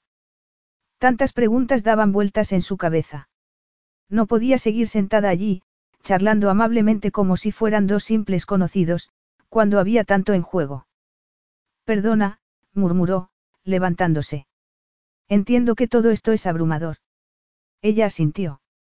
Sentía como si estuviera en una realidad distorsionada, una realidad en la que As, Asraf, había vuelto de la tumba convertido en un hermoso príncipe. Imagina lo que sentía al saber que había sobrevivido. Y que habías tenido a mi hijo. Su voz ronca era como una caricia. Después de seis meses de soledad era tan seductor oírlo hablar de, su hijo. En la pared de cristal vio su expresión sombría y pensó entonces, por primera vez, que todo aquello también era una enorme sorpresa para él. Bueno, entonces, ¿qué vamos a hacer? Le preguntó. Quiero ver a Oliver en cuanto sea posible, respondió Asraf sin vacilación. Tori miró su reloj. Tengo que terminar un informe, pero no tardaré más de una hora. Asraf se limitó a sentir con la cabeza. Muy bien, una hora entonces. Dos horas después, Asraf paseaba por el saloncito de la casa de Tori, haciendo un esfuerzo para contener su impaciencia. Al ver a Oliver en la cuna se había debatido entre el deseo de tomar al niño en brazos y el temor de hacerlo porque él no sabía nada sobre bebés, salvo que eran frágiles. Oliver. Había experimentado una reacción visceral al ver a su hijo. Al ver los diminutos puñitos y el brillo de sus ojos negros se había sentido sobrecogido de emoción. Su hijo. Carne de su carne. Le habría gustado ver a Tori embarazada y, además, se había perdido seis meses de la vida de su hijo. Seis preciosos meses que nunca podría recuperar. Tenía tantas cosas que aprender, tantas cosas que dar. Se encargaría de que Oliver tuviese todo lo que necesitaba, todo lo que él no había tenido de niño, amor paternal, ternura, confianza. Estaría involucrado en la vida de su hijo de un modo positivo, no como su padre, que se había distanciado de su hijo pequeño, a quien trataba con desdén y desconfianza. En cambio, se había tomado interés por Karim, cuyos éxitos siempre celebraba, pero Asraf dudaba que su padre fuese capaz de querer a alguien de verdad. Un grito interrumpió sus pensamientos. Le pasaba algo al niño. Quince minutos antes, Tori lo había llevado a una habitación pintada en blanco y amarillo en la que había una cuna, una mecedora, una estantería llena de muñecos de peluche y una alfombra de colores. Asraf nunca se había sentido más fuera de lugar. Especialmente cuando sacó al niño de la cuna y vio lo pequeño que era. Tori le había dicho que se pusiera cómodo mientras le cambiaba el pañal y, aunque Asraf sentía curiosidad, decidió volver al salón para no estorbar. Su repentina aparición había sido como una bomba para ella y seguramente volver a verlo había renovado los traumáticos recuerdos del secuestro, pensó. Asraf frunció el ceño. Era demasiado esperar que se alegrase de verlo. Él estaba acostumbrado a mujeres dispuestas, contentas de estar a su lado, pero Tori parecía inquieta. La atracción entre ellos había empezado como consecuencia de un peligro mortal, pero por su parte seguía allí, tan fuerte como antes. Entonces recordó la reacción de Tori cuando tomó su mano, el temblor de sus labios y el brillo en sus ojos azules. Tal vez no quería, pero también se sentía atraída por él. Asraf miró su reloj. ¿Cuánto se tardaba en cambiar un pañal? Tenían muchas cosas que discutir y quería conocer a su hijo. Cuando volvió a la habitación, unos ojos brillantes como estrellas se encontraron con los suyos. Tori estaba sentada en la mecedora, con el bebé en brazos, y se le hizo un nudo en la garganta. Tenía la blusa desabrochada, una cabecita oscura sobre su pecho desnudo. La mirada de Asraf se concentró en la voluptuosa curva de su pecho y en la manita de su hijo acariciando la piel de alabastro. El calor del deseo, fiero y primitivo, estalló en sus entrañas con mareante intensidad. Ver a Tori dándole el pecho a su hijo hizo que se sintiera posesivo como nunca. No tardaremos mucho, dijo ella en voz baja, mientras intentaba cubrirse el pecho con la blusa. Casi ha terminado. Asraf se dio cuenta de que nada en su vida, ni la experiencia en el palacio, ni la rigurosa vida militar, ni el deliberado hedonismo de sus años como mujeriego lo habían preparado para aquello. Nunca había visto algo tan real, tan profundo y emocionante como aquella escena. Su hijo. Su mujer. Aún no había tenido tiempo para pensar en su futura esposa porque había estado cimentando su papel en un país que no esperaba ni quería que un jeque joven y escandaloso heredase el trono. Pero aquello no era una cuestión de lógica sino de instinto. Y cuando Tori sonrió, sintió esa sonrisa en sitios que no podía nombrar. Nunca la había visto sonreír así y quería verlo de nuevo. Quería verla reír, ver sus cuerpos unidos y a ella perdida en el éxtasis del gozo. A la luz del día, no en la oscuridad de una cabaña que olía a terror y a sangre.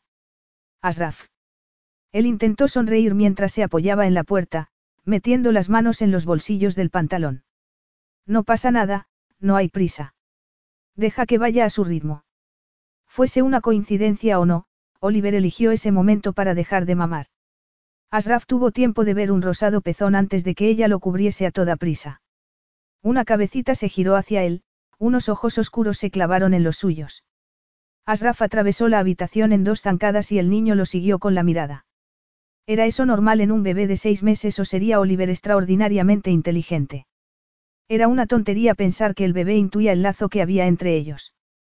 Sí, por supuesto que sí. ¿Quieres tomarlo en brazos? Dime cómo debo hacerlo. Tori sujetó la cabecita del niño y lo colocó sobre su hombro. A veces toma demasiado aire con la leche y esto ayuda a que lo expulse, le explicó, acariciando la espalda del niño. Imagino que no será fácil darle el pecho cuando tienes que trabajar. Aunque él no sabía nada sobre eso. Solo que se había quedado clavado al suelo al ver a Tori dándole el pecho a su hijo. Extraigo la leche con un sacaleches y la guardo en la nevera. Se había puesto colorada y Asraf contuvo el deseo de preguntar qué significaba eso, pero habría tiempo para explicaciones más tarde. Tori percibió su inquietud y disimuló una sonrisa. Era la primera vez que lo veía apocado. Incluso enfrentándose a una ejecución se había mostrado decidido y valiente. Aún tenía que averiguar cuáles eran sus intenciones con respecto a Oliver, pero se daba cuenta de que estaba conmovido. Con cuidado, puso al niño en sus brazos, sin soltarlo del todo mientras él se acostumbraba a su peso. Hola, Oliver Asal. Su tono áspero, emocionado, la enterneció. Cuando empezó a hablarle en árabe, Tori se arrellanó en la mecedora, embelesada con esa imagen. Asraf parecía tenso, como si temiera dejar caer al niño, y el corazón de Tori se encogió por el contraste entre el poderoso adulto y el niño diminuto. Verlos juntos despertaba en ella un primitivo instinto maternal. Pero había algo más. Algo que había estado ahí desde el principio y que, curiosamente, era cada vez más fuerte. Tori apartó la mirada y se concentró en abrochar el sujetador y la camisa. Había muchas cosas que discutir. La repentina aparición de Asraf lo había cambiado todo. ¿Qué es lo que quieres, Asraf? ¿A qué te refieres? Me refiero a mí, a nosotros. Quiero ser el padre de mi hijo. No sé cómo vamos a hacerlo. Yo vivo en Australia. Tori estaba en Ascuas. Tenía que conocer sus expectativas. Pero no tienes por qué seguir viviendo aquí, dijo Asraf. Podrías vivir en Zadak. Si te casas conmigo, nuestro hijo tendrá la vida que merece. Capítulo 5. Asraf estaba tumbado en el suelo, mirando el techo de la habitación y reprendiéndose por su impaciencia. Ser el gobernante de Zadak a menudo exigía que hiciese lo imposible para persuadir en lugar de obligar.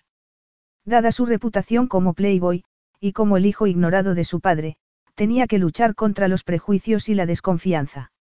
Estaba acostumbrado a ser paciente y no iba a tolerar que los partidarios de su padre socavasen su autoridad, pero cuando Tori le preguntó qué quería no había podido ser cauto. La oleada de emoción que sintió al tener en brazos a su hijo había sido tan poderosa que no quería soltarlo. Además, ver a Tori con los botones de la blusa abrochados a toda prisa, los mechones rubios enmarcando su precioso rostro, su corazón se había acelerado de deseo y determinación, pero había sido un error hablarle de matrimonio tan pronto. Y ahora estaba allí, solo, incapaz de conciliar el sueño, buscando un argumento para convencerla de que aceptase lo que le ofrecía y que, en su opinión, era lo mejor para el niño. La negativa de Tori era una lección.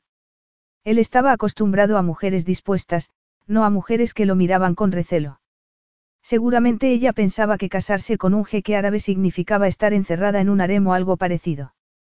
Aunque la idea era muy atractiva, pensó, esbozando una sonrisa torcida.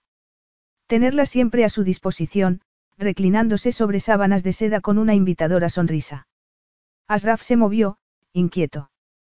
Podría estar tumbado en la cama de una exclusiva suite en el hotel más prestigioso de Perth, pero estaba tumbado en el suelo de la habitación de Oliver. Era culpa suya por haber hablado demasiado pronto, por hacer tan abrupto anuncio sin darle tiempo. Tori intentaba mostrarse calmada, pero él había notado que estaba tensa, inquieta. Por fin, al ver su aspecto cansado, había insistido en que se fuese a dormir, pero no había vuelto al hotel. Acababa de encontrar a Oliver, y a Tori, y no quería dejarlos tan pronto. Había sugerido que podría dormir en el sofá del salón y ella había aceptado, tal vez sabiendo que no iba a convencerlo para que se fuera o tal vez porque estaba demasiada cansada como para discutir. Al parecer, al niño le estaban saliendo los dientes y llevaba varios días sin dormir. En cuanto metió al niño en la cuna y se fue a su habitación, Asraf había tomado las mantas del sofá y las había extendido sobre el suelo, al lado de la cuna. Había dormido en sitios peores durante las maniobras. Además, era un castigo por no pensar antes de hablar. Un grito infantil hizo que se levantase de un salto. Asraf encendió la lámpara y miró la carita de su hijo, arrugada y roja. Sin saber qué hacer, sacó al niño de la cuna y lo apretó contra su pecho, respirando su delicioso aroma a talco y a bebé. Carne de su carne, pensó. La promesa de una larga y feliz vida. Una vida que él estaba decidido a compartir. Paseó por la habitación mientras le hablaba en su idioma, en voz baja para no despertar a Tori. Ver sus ojeras lo había hecho sentir tan mal que casi le había pedido que dejase su trabajo y se fuese con el Azadak inmediatamente. Ella no parecía interesada en el matrimonio, pero crear una familia para Oliver y que el niño creciese en el país que algún día gobernaría era lo más importante. Su experiencia como hijo no deseado, excluido por su propio padre, hacía que anhelase que Oliver encontrase su sitio, que fuese aceptado y tuviese todas las oportunidades.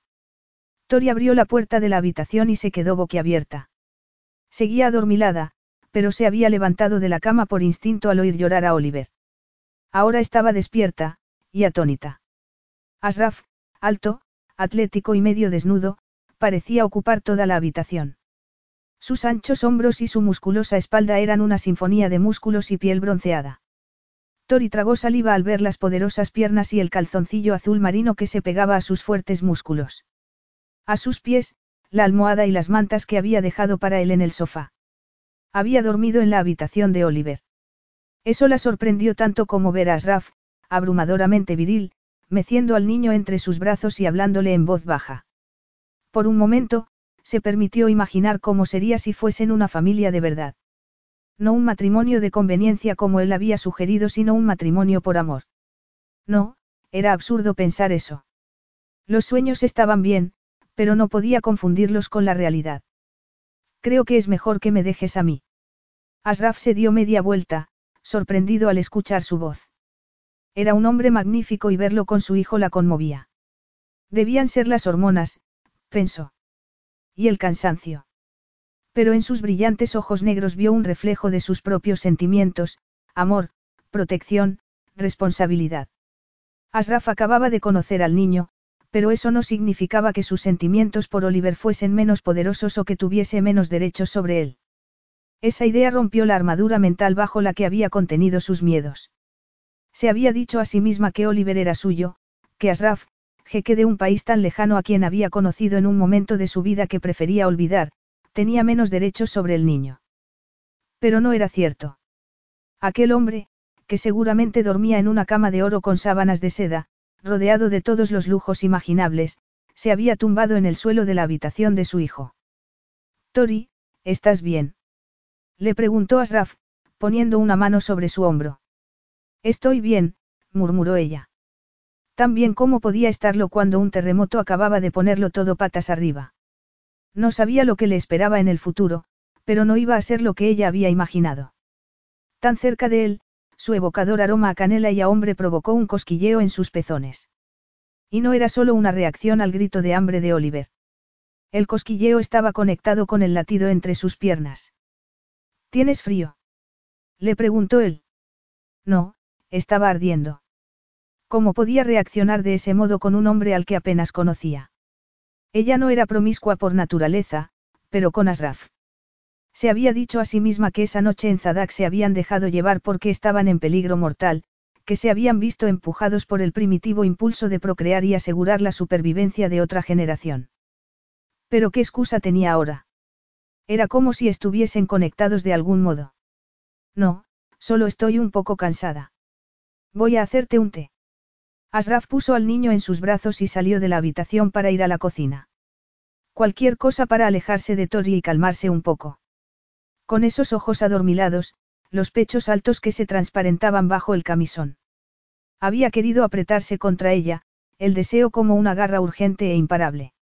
Verla con las mejillas arreboladas, el camisón de color amarillo con una fila de botoncitos, seguramente para que dar el pecho fuese más fácil, se sentía bombardeado por los recuerdos de aquella noche en el desierto, cuando se perdió en su delicioso cuerpo, disfrutando de sus suaves gemidos y del increíble éxtasis del encuentro, que había trascendido la brutal realidad en la que se encontraban. Asraf frunció el ceño mientras tomaba la tetera para llenarla de agua. Sus conquistas habían sido exageradas, pero estaba acostumbrado a mujeres sofisticadas, versadas en el arte de la seducción. Estaba acostumbrado a la seda y el satén, no al sencillo algodón con florecitas bordadas, ni a madres que daban el pecho. Asraf sacudió la cabeza. Nada en aquel viaje estaba yendo como había esperado, pero debía acostumbrarse porque no tenía intención de renunciar a su hijo. Ni a Tori. Tori había terminado de darle el pecho a Oliver, pero Asraf no había vuelto a la habitación. Cambiamos. Ella giró la cabeza, apretando al niño contra su pecho. Asraf no se había molestado en vestirse y tuvo que apartar la mirada. Ella no era particularmente tímida, tal vez porque estaba acostumbrada a acompañar a su padre a eventos públicos desde que era niña, o porque las mujeres geólogas seguían siendo una minoría. Como resultado, había aprendido a esconder cualquier gesto que pudiese parecer una debilidad femenina. Asraf dejó la taza de té sobre la cómoda y alargó los brazos para tomar al niño. Está casi dormido, dijo ella, apretando a Oliver contra su pecho en un gesto protector. Mejor. Lo tendré en brazos un rato mientras tú tomas el té. Tori no podía protestar, de modo que le pasó al niño, consciente de su desnudez bajo el camisón y del roce del brazo de Asraf. Aunque él no se dio cuenta porque solo miraba a Oliver. Mientras acariciaba la cabecita del niño con su enorme mano, algo se encogió en el pecho de Tori. Esto está muy rico, murmuró, después de probar el té.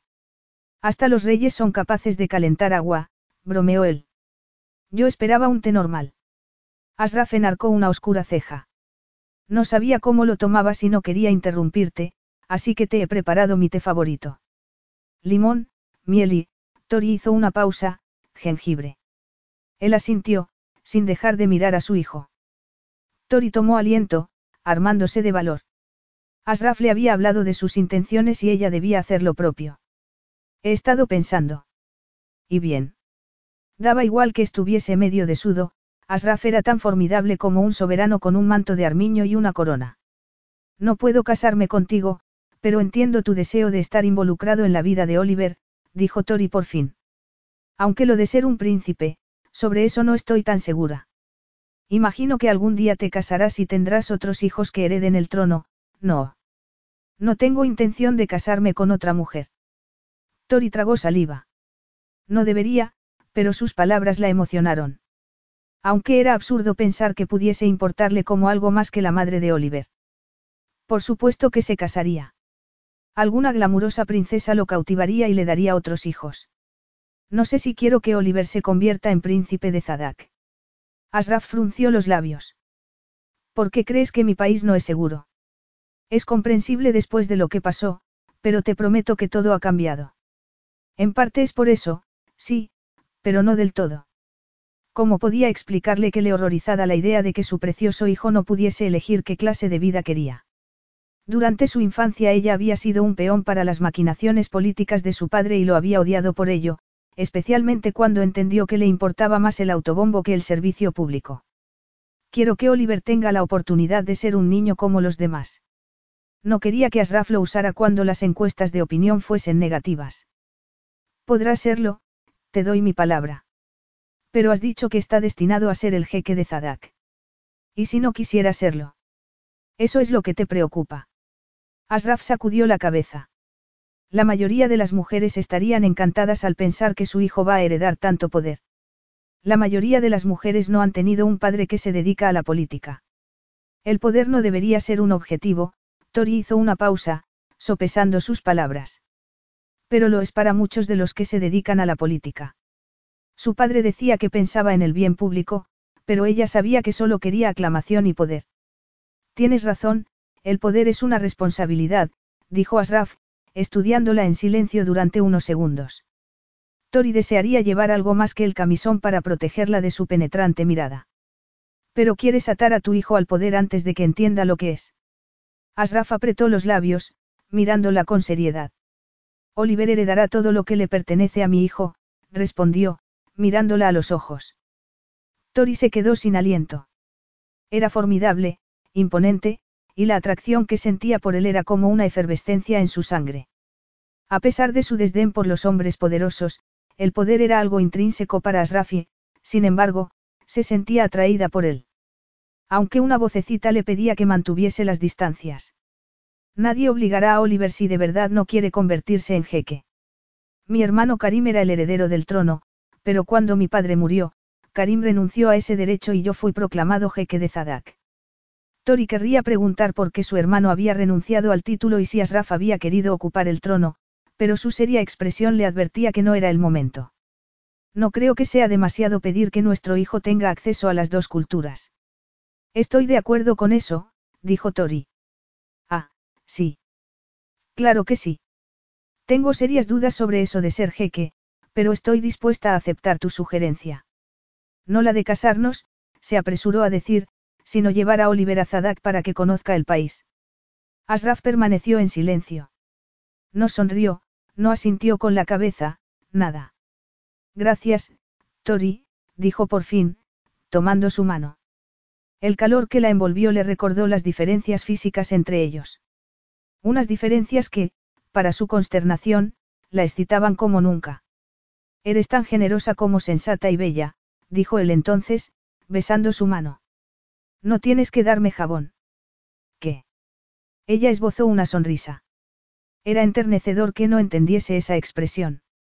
No es necesario que me halagues, le explicó.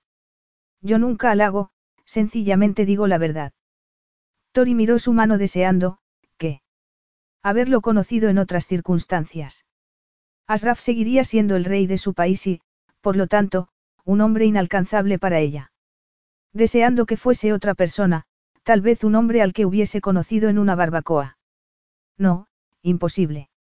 La identidad de Asraf era, en parte, lo que lo hacía tan interesante, pero esa no era la razón por la que había cambiado de opinión. Había sido su genuino interés por Oliver, su determinación de ser parte de la vida de su hijo, verlo acunándolo mientras lloraba porque le estaban saliendo los dientes. Una cosa era segura, Asraf no sería un padre que solo apareciese en los momentos divertidos. Estaría a su lado en los buenos y los malos momentos. Oliver no merecía nada menos. Se dio cuenta entonces de que seguía apretando su mano y la apartó discretamente. Tardaré algún tiempo en organizarlo todo para el viaje. Acabo de empezar en este trabajo y no puedo. Pedir unos días de excedencia no será un problema. Tori lo miró con desconfianza. No habrás preguntado sin consultarme, ¿verdad? Asraf negó con la cabeza. Conozco al presidente de la compañía y sé que está interesado en buscar yacimientos de diamantes en Zadak. Tori se quedó sorprendida.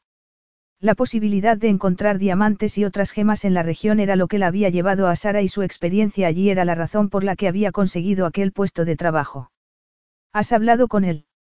No, pero él sabe que fui a verte y si le ofrezco la posibilidad de hacer prospecciones en mi país no pondrá objeciones a unos días libres. Tori abrió la boca y volvió a cerrarla. Por supuesto que no. La empresa incluso pagaría el viaje, pero se sentía acorralada y eso no le gustaba. Había pensado que tendría más tiempo antes de llevar a Oliver a Zadak. Un año tal vez. Aún no tengo pasaporte para el niño. Ningún problema, eso es algo que puedo solucionar en unas horas. Tori, inquieta, tomó a Oliver para meterlo en la cuna. Ya has hecho averiguaciones, ¿verdad? Le preguntó. Y la expresión de Asraf se lo confirmó. No me digas que ya tienes el pasaporte. No puedo obtenerlo sin tu consentimiento, pero mi gente ha hablado con las autoridades australianas y no hay ningún problema. He cancelado mi agenda para venir aquí, pero tengo que volver a mi país. Podemos irnos mañana mismo. Mañana. No, eso es imposible. No es imposible. Esa es una de las ventajas de ser un jefe de Estado, pero no pareces contenta de no tener que hacer todo el papeleo. No hablabas en serio cuando has dicho que Oliver podía ir a Zadak. Pues claro que sí, pero es demasiado pronto. ¿Por qué? Dime cuál es el problema, Tori. No puedo solucionarlo si no sé cuál es. Ella tomó aire. El problema es que siento que estás tomando el control de mi vida, como si yo no tuviese nada que decir. Me pregunto cuánto poder tienes en Zadak y si podrías quitarme a Oliver. Asraf se sintió culpable. Por supuesto que estaba preocupada, sería una irresponsable si no lo estuviera. Era cierto que, una vez que reclamase a Oliver como heredero, él tendría autoridad para retener al niño en Zadak o hacer que la deportasen, pero se negaba a vivir al otro lado del mundo y haría lo que tuviese que hacer para estar a su lado. Casarse con Tori sería la solución, pero solo si ella quería hacerlo. Lo deseaba, lo había visto en su reacción, en el brillo de sus ojos. Pero para convencer a una mujer como ella haría falta paciencia y diplomacia. Podría seducirla allí mismo, pero le debía algo más que eso. Aunque estaba impaciente por tenerla de nuevo. Te doy mi palabra de que no intentaré retener a Oliver en Zadak si tú quieres volver a Australia. Capítulo 6. Dos días más tarde, Tori miraba el desierto y unas montañas cubiertas de niebla a lo lejos por la ventanilla del avión privado de Asraf. Si no fuese por las montañas, aquello podría ser la zona árida de Australia, pero el nudo de inquietud que tenía en la garganta desmentía tal comparación. Allí era donde la habían secuestrado, donde esos hombres. Asraf apretó su mano, como si hubiera leído sus pensamientos. ¿Estás bien? No, no estaba bien. Se había dicho a sí misma que podía hacerlo, que era lo que debía hacer, pero el desierto evocaba recuerdos terribles. Sí, estoy bien, murmuró, intentando calmarse. Asraf debía haber notado su ansiedad, pero en lugar de apartarse o cambiar de tema se inclinó hacia ella, el calor de su cuerpo atravesando la chaqueta y la camisa. Tori se mordió los labios, atónita por la repentina punzada de deseo. Incluso ahora, con esos horribles recuerdos amenazando su frágil compostura. Esas colinas marcan la frontera entre Zadak y Asara. Te secuestraron allí y luego te llevaron al campamento en este lado de la frontera, por eso no encontrábamos tu rastro. Si hubieras trabajado en Zadak, al menos habría podido identificarte por la visa de trabajo. Tori miró las montañas con el estómago encogido. El paisaje es muy parecido en un lado y otro de la frontera. Es una zona muy pobre, siguió él. Esa es una de las razones por las que estoy pensando permitir la exploración mineral en la región. Las minas no siempre llevan prosperidad para la gente de la zona. Además, la mayoría de las empresas llevan a sus propios expertos. Tori trabajaba en la industria, pero eso no significaba que no viese sus defectos. Eso depende de los términos que se negocien. No firmaré los permisos a menos que prometan dar empleo a la gente de la zona y que parte de los beneficios se inviertan en iniciativas regionales. Tori parpadeó. En su experiencia, los beneficios eran siempre para los millonarios inversores. Eso es admirable. Pensabas que tenía un interés personal. Le preguntó Asraf con tono distante, incluso molesto. No, no. No pasa nada, Tori. Es lo que piensa mucha gente, dijo él, con cierta amargura. Pero de verdad estoy interesado en mi país. Quiero que prospere, que se modernice. Tori se sentía intrigada, no solo por sus palabras sino por el gesto de vulnerabilidad que desmentía su altiva expresión. Tus compatriotas no creen que estés interesado en ellos. Asraf se encogió de hombros. Algunos sí, no todos. Me pasé varios años escandalizando a la sociedad con un estilo de vida temerario y egocéntrico y para algunos es difícil creer que he cambiado. ¿Estás citando a alguien? Perdón.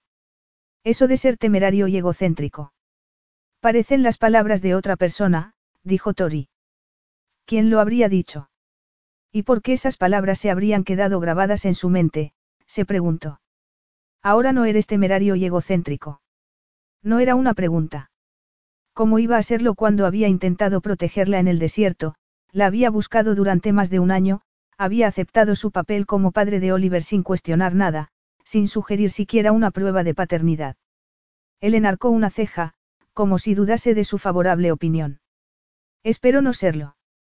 Tori había indagado en Internet y había descubierto que, aunque su comportamiento había sido notorio algún tiempo atrás, durante los últimos dos años apenas había salido de Zadak.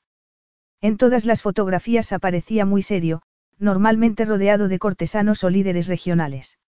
Los artículos eran sobre temas políticos o sociales, mejoras en las infraestructuras del país, por ejemplo. Pero antiguas noticias mostraban al joven Asraf rodeado de paparazzi, esquiando en las pistas más famosas, nadando en fabulosas islas del Pacífico o el Caribe, frecuentando casinos y discotecas. Había visto fotos del príncipe Asraf saliendo de un casino al amanecer, acompañado no de una modelo sino de tres, todas mirándolo como si quisieran comérselo, fotos de él nadando desnudo frente al yate de un multimillonario después de una fiesta. ¿Crees que me conoces? Le preguntó él. Y, por su tono, no sabía si estaba molesto, intrigado o sencillamente haciendo una observación. Tori se encogió de hombros. Hay muchas cosas que no sé sobre ti, pero hemos compartido una experiencia muy intensa y yo no te describiría como un hombre egocéntrico. ¿Cómo me describirías? Tori contuvo el aliento. Magnético, sexy, turbador. Y un paso por delante de ella desde que volvieron a verse en Perth. Sentía como si estuviera jugando con alguien que conocía las reglas de un juego que ella aún tenía que aprender. Y, sin embargo, decidido, obstinado, responsable. Acostumbrado a salirte con la tuya. Lo oyó reír, pero no quería mirarlo. Sabía cuánto le afectaba su sonrisa y no quería volver a verla cuando se sentía tan, insegura. Ojalá fuese verdad. Ser el jeque de Zadak significa tener que controlar mi impaciencia e intentar convencer a otros para que compartan mi visión sobre el futuro del país. Pensé que el jeque de Zadak tenía poder absoluto. No puedes hacerlo por decreto o algo así. Veo que has hecho tus deberes. He leído algo sobre tu país, pero no he descubierto mucho. Tendrás tiempo para descubrir todo lo que quieras, dijo él, mirándola a los ojos. Y es verdad, en teoría tengo poder para hacer lo que quiera, pero en la práctica los jeques trabajan con un consejo real formado por poderosos líderes provinciales. Sería una locura hacer grandes cambios con los que el consejo no estuviese de acuerdo. Su tono era sereno, pero Tori notó una emoción contenida. O tal vez estaba imaginándolo. Esencialmente, Asraf era un extraño. ¿Y la zona en la que nos secuestraron? Es una provincia fronteriza, pero ahora está en paz. No tienes nada que temer. Oliver y tú estaréis a salvo en mi país. A salvo de los bandidos quizá, pero Tori intuía que el verdadero peligro provenía del hombre que estaba sentado a su lado. El hombre que estaba decidido a criar a Oliver como un príncipe, el hombre que acababa de poner su vida patas arriba. Se alegró de que apretase su mano mientras aterrizaban, pero cuando bajó por la escalerilla el sol del desierto la cegó y el olor de la tierra seca, ese olor indefinible asociado con el desierto, la acobardó.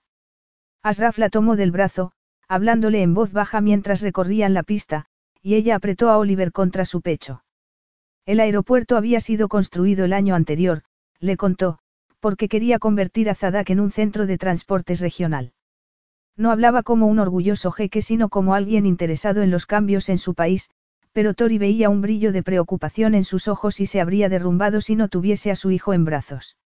Él lo entiende. Sabe que tengo miedo. Nada la había preparado para ese ataque de pánico y tomó aire, respirando el dulce aroma de Oliver. Tanto desarrollo en tan poco tiempo, consiguió decir, con voz ronca. No ha debido ser fácil. No, desde luego. Un grupo de gente esperaba frente a la terminal y Tori se sintió agradecida por el apoyo de Asraf. Especialmente cuando vio el gesto de desaprobación, apenas disimulado, de algunos de ellos. Un hombre mayor saludó al jeque con una reverencia, pero su desdeñosa mirada dejaba claro que no aprobaba a sus acompañantes. Asraf habló con el hombre en árabe y se volvió hacia ella. Lo siento, pero ha ocurrido algo que requiere mi atención, se disculpó. No podré acompañarte al palacio, pero estarás bien atendida. Bram se encargará de todo. Un hombre de piel morena y ojos azules, con una cicatriz en la cara, la saludó inclinando la cabeza. Encantado de conocerla, señorita Nilsson. Lo mismo digo, Bram. Sígame, por favor. Tori miró a Asraf, su ancla en aquel sitio tan extraño, y tuvo que contenerse para no tomarlo del brazo. Iba a dejarla sola cuando acababan de llegar a Zadak. Unos minutos después, iban de camino a la capital en una lujosa limusina. Bram, en el asiento del copiloto, se volvió para mirarla con una sonrisa en los labios. Ese es nuestro destino, el Palacio Real, le dijo, señalando un edificio blanco a lo lejos. Tori tragó saliva. Claro, un rey viviría en un palacio. Tenía tantas cosas en la cabeza que ni siquiera había pensado en eso. El magnífico palacio de piedra blanca, situado sobre una colina, tenía torres de cuento de hadas y cúpulas que parecían de oro.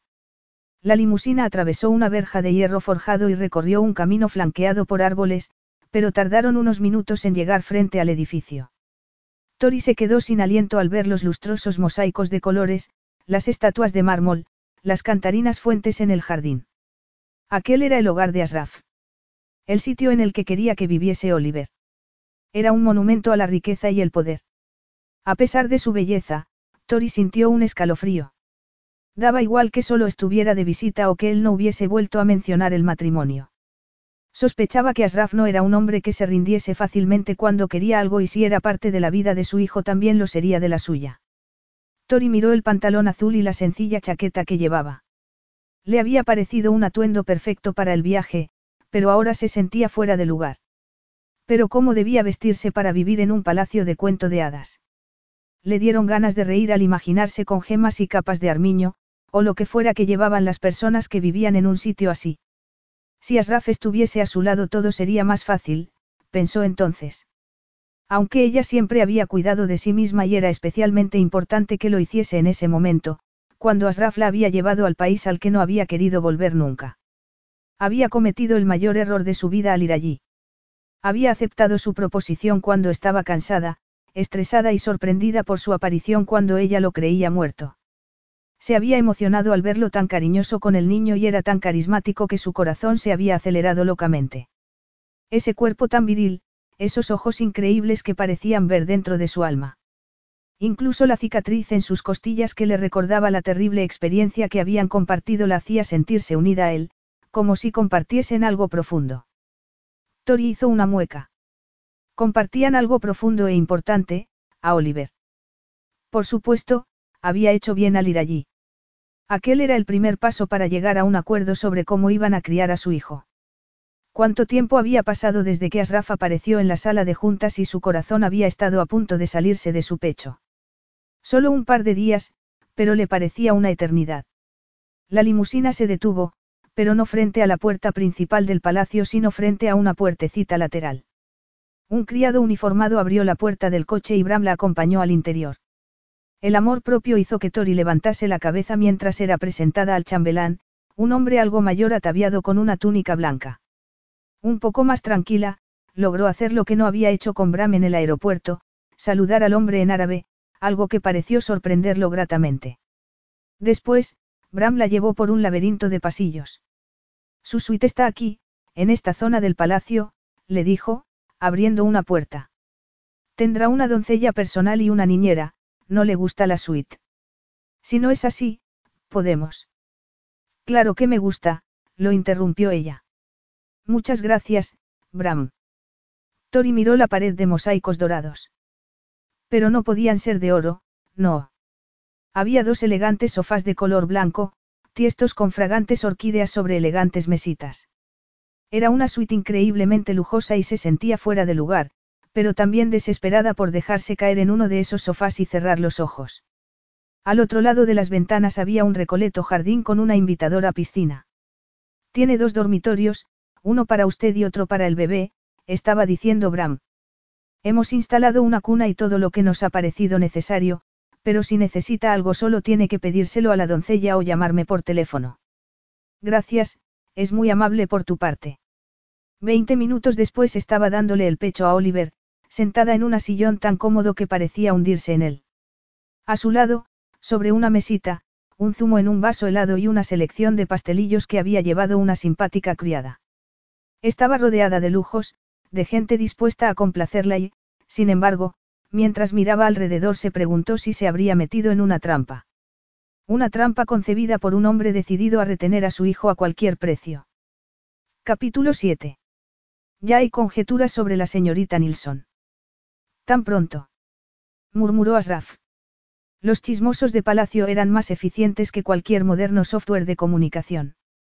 Debería haberlo esperado, pero se había convencido a sí mismo de que tendría tiempo. Se enfrentaba a un escándalo público cuando la verdad sobre la identidad de Tori y Oliver fuese conocida por el público, pero no lo lamentaba. ¿Qué podía haber hecho más que llevarlos a Zadak? Cuando el ministro del Interior supo que venías con una acompañante. Inventó una razón para ir a recibirme al aeropuerto, lo interrumpió Asraf. El ministro del Interior había sido amigo de su padre y esperaba que el nuevo rey diese un paso en falso. Asraf no se engañaba a sí mismo. Sabía que los poderosos hombres que formaban el círculo íntimo de su padre tenían esperanzas de que hiciese algo mal y que su hermano, Karim, volviese a Zadak para ocupar el trono. Pero eso no iba a pasar. Las razones de Karim para rechazar la corona eran privadas. Volvería a Zadak algún día, pero solo de visita. Solo ellos sabían la razón de su renuncia y Asraf lo quería demasiado como para traicionar su secreto. Ni siquiera para frenar las maquinaciones de los que intentaban desestabilizar su reinado. Estaba seguro de que podría lidiar con ellos. La vida lo había hecho más duro y decidido que aquellos que esperaban que fracasase. En cuanto a ser subestimado, ya aprenderían. Nunca había sido suficiente para su padre, pero estaba decidido a ser el jeque que Zadak necesitaba. Si te sirve de consuelo, hemos descubierto quién ha filtrado la noticia. Es un empleado del departamento administrativo. ¿Lo has despedido? No, le he ofrecido otro puesto coordinando la campaña de inmunización infantil en las provincias fronterizas. Así tendrá una oportunidad de usar su talento para diseminar información. Asraf esbozó una sonrisa. Solo tú puedes convertir un problema en una oportunidad. Su viejo amigo era un experto en hacer eso, posiblemente porque la vida no se lo había puesto fácil. Para eso me pagas. Él hubiera despedido al empleado sin pensarlo dos veces porque, como su padre solía decir, era demasiado impulsivo. Aunque había cambiado con el paso de los años. En el ejército había aprendido a pensar estratégicamente, pero a veces su deseo de acelerar los cambios hacía que tomase decisiones apresuradas. Como ir a territorio de bandidos con un solo guardaespaldas. Asraf se pasó una mano por el cuello. La noticia está contenida por el momento, siguió Bram. Nadie sabe quién es la señorita Nilsson, solo que ha venido de visita a Zadat con su hijo. Quiero que siga siendo así durante el tiempo que sea posible. El tiempo que necesitaba para convencer a Tori de que debía casarse con él. Nadie debe saber cómo nos conocimos. Por supuesto. Admitir que fuiste secuestrado en tu propio país. No es solo eso. Tori se sentiría avergonzada si el mundo entero supiera cómo concebimos a nuestro hijo. Ese encuentro con Tori, en las que había creído sus últimas horas de vida, había sido una bendición, pero no quería que la prensa o los amigos de su padre descubriesen los detalles y los convirtieran en salaces cotilleos. Al menos podría ahorrarle eso. Cuando llegue el momento, el mundo sabrá que nos conocimos y tuvimos un hijo, pero nada más. Brahma sintió. No será difícil. El equipo de rescate nunca vio a la señorita Nilsson. Muy bien. Hemos terminado. Le preguntó Asraf. Llevaba horas en el despacho y quería ver a Tori y Oliver para asegurarse de que ella no estaba planeando tomar el primer avión de vuelta a Australia. Su gesto preocupado en el aeropuerto, cuando le dijo que fuese con Bram al palacio, había dejado claro cuánto estaba pidiéndole. Parecía asustada, perdida. La mujer que se había mostrado tan valiente durante el secuestro, la que había tenido a su hijo sin ayuda de nadie, estaba asustada por su culpa. Asraf había tenido que hacer un esfuerzo sobrehumano para no reprender públicamente a los políticos que la miraban con desdén y renegar de la reunión que había sido organizada durante su ausencia. Había controlado el impulso de mandarlos bien lejos porque sabía que tenía obligaciones, responsabilidades. De modo que debía despedirse de Tori y Oliver, su familia. Esa palabra lo dejó sin aliento. Debido a su infancia, Asraf nunca había pensado en crear una familia propia. Pero lo había hecho y eso era tan satisfactorio como turbador. Bram se aclaró la garganta, interrumpiendo sus pensamientos. ¿Alguna cosa más? No, nada. Hemos terminado por hoy, pero mañana hay mucho trabajo. De repente, la mitad de los ministros tienen que verte urgentemente. Asraf enarcó una ceja. Seguro que sí. Si pusieran tanta energía en poner en marcha mis iniciativas como en intentar socavar mi autoridad, este país funcionaría a las mil maravillas. Dos gobernadores se han puesto en contacto esta semana, entusiasmados por los resultados de las últimas iniciativas. Puede que las cosas estén cambiando.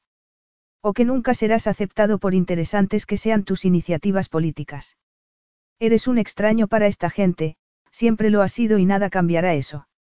Esa vocecita siempre había estado ahí, minando sus intentos de ser un hijo del que su padre estuviera orgulloso.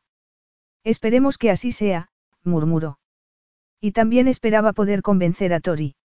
Había aceptado visitar Zadak, pero para persuadirla de que aceptase su proposición de matrimonio haría falta algo más que diplomacia. Asraf llamó a la puerta de la suite y, cuando no obtuvo respuesta, asomó la cabeza. No había nadie en el interior. Se habría marchado del palacio. No, Tori no haría eso, pensó. Volvió sobre sus pasos y, al verla tumbada en una hamaca frente a la piscina, con Oliver a su lado en una cuna portátil, Asraf dejó escapar un suspiro de alivio. Se le encogía el corazón al mirar a su hijo. En cuanto a Tori.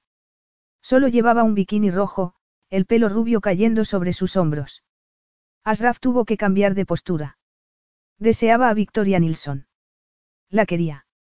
Desnuda y dispuesta. Quería mucho más que eso. Todo lo que descubría sobre ella lo atraía. Además, quería ese amor maternal para su hijo, el cariño y el apoyo incondicional que él no había tenido. Tori abrió los ojos en ese momento y, por un segundo, Asraf vio en ellos un brillo de alegría. Pero solo durante un segundo porque se incorporó enseguida para tomar una camisa, mirándolo con recelo. Relájate. Asraf se sentó en una silla a su lado. Tenía que concentrarse en algo que no fuese su cuerpo. Se negaba a traicionar el deseo que experimentaba cada vez que ella estaba cerca. Hizo un esfuerzo para concentrarse en esa zona del jardín. No había estado allí nunca. Las habitaciones reales estaban en otra ala del palacio y nunca se había molestado en visitar los apartamentos para invitados. Bram había elegido bien, pensó. El jardincillo rodeado de árboles era muy agradable y, sobre todo, discreto. ¿Te gusta tu suite? Si le falta algo. No le falta nada, lo interrumpió ella. Es preciosa, demasiado preciosa. ¿Por qué decía eso? No se daba cuenta de que tendría mucho más siendo su esposa. Tal vez los lujos le daban igual.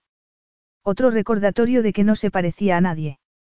Me alegra ver que estás descansando. Han sido unos días muy turbulentos para ti. ¿Cómo se las habría arreglado durante esos meses, sola con Oliver mientras empezaba una nueva vida en una ciudad desconocida, sin familia, y teniendo que trabajar? Eso es decir poco, respondió ella con una sonrisa. De nuevo, Asraf sintió ese frágil entendimiento entre los dos. Era raro. Solo lo había sentido con su hermano y con Bram, los dos hombres que lo conocían de verdad. Sonriendo, se echó hacia atrás para mirar el precioso jardín. Hacía tanto tiempo que no se tomaba un día libre. Sobre la mesa había un libro e inclinó la cabeza para leer el título. ¿Estás aprendiendo árabe? Tori hizo una mueca. Intentándolo. Me ha parecido buena idea. Es una idea excelente, dijo él, esbozando una sonrisa de satisfacción. Pero no necesitas un libro, te asignaré un tutor. En lugar de darle las gracias, Tori frunció el ceño. No es necesario. Solo estoy aquí de visita. Muy bien, como quieras. No puedes esperar que me case contigo, dijo ella entonces. Asraf disimuló un gesto de impaciencia. ¿Cómo podía hacerla entender que quería proteger a su hijo? Hacerle ver que Oliver sufriría si no lo protegían entre los dos. Sabía que la relación de Tori con su padre no era buena, pero había crecido con una madre y un padre, una familia. Había sido querida. Oliver contaría con el amor de su padre y su madre, aunque no estuviesen juntos, pero eso no era suficiente porque él conocía de primera mano la soledad de ser diferente, los venenosos rumores, la continua batalla para ser aceptado. Haría lo que fuese necesario para que su hijo no tuviera que pasar por eso y solo había una forma de convencer a Tori. Había planeado seducirla, pero aunque eso podría ayudar, Tori era una mujer reflexiva que sopesaba todas las opciones. El placer sexual no sería suficiente, necesitaba razones concretas. Pensar en confesarle esas razones hacía que su frente se cubriese de sudor porque el pasado era algo que no quería recordar. La familia es muy importante, empezó a decir. Claro que sí, pero Oliver puede tener una familia sin que nos casemos. Esa no es la clase de familia que el niño necesita. ¿Por qué no? Zadak es un país moderno en ciertos sentidos, pero en otros sigue siendo muy tradicional. Estás diciendo que debemos casarnos porque te preocupa lo que piense tu gente. ¿Crees que merece la pena ser infeliz para contentar a la opinión pública? No nos conocemos, Asraf. Seguramente no tenemos nada en común. Nos respetamos, nos gustamos, nos sentimos atraídos el uno por el otro. Se deseaban ardientemente sería una descripción mejor, pero intuyó que ella se opondría a una expresión tan descarnada. Eso no es suficiente. ¿Quieres amor romántico? Le preguntó él, mirándola a los ojos. Normalmente, esa es la base para un matrimonio. En tu país, no en el mío. Aquí el amor llega con el tiempo, con el respeto mutuo y las experiencias compartidas. Y nosotros tenemos todo eso. Compartimos una noche en una celda. Una experiencia muy intensa, insistió él. No puedes negar la conexión que hay entre nosotros, Tori. Es mucho más fuerte que si nos hubiéramos conocido de la forma habitual. Tenemos todo lo que hace falta para formar un buen matrimonio y, por Oliver, al menos deberíamos intentarlo, Asraf hizo una pausa. Quiero que nuestro hijo tenga lo que yo no tuve, un padre y una madre que lo quieran, que estén a su lado y lo apoyen en todo porque sin eso la vida puede ser muy dura. Y yo no quiero eso para Oliver. No sabía que hubieras tenido una infancia difícil, murmuró ella.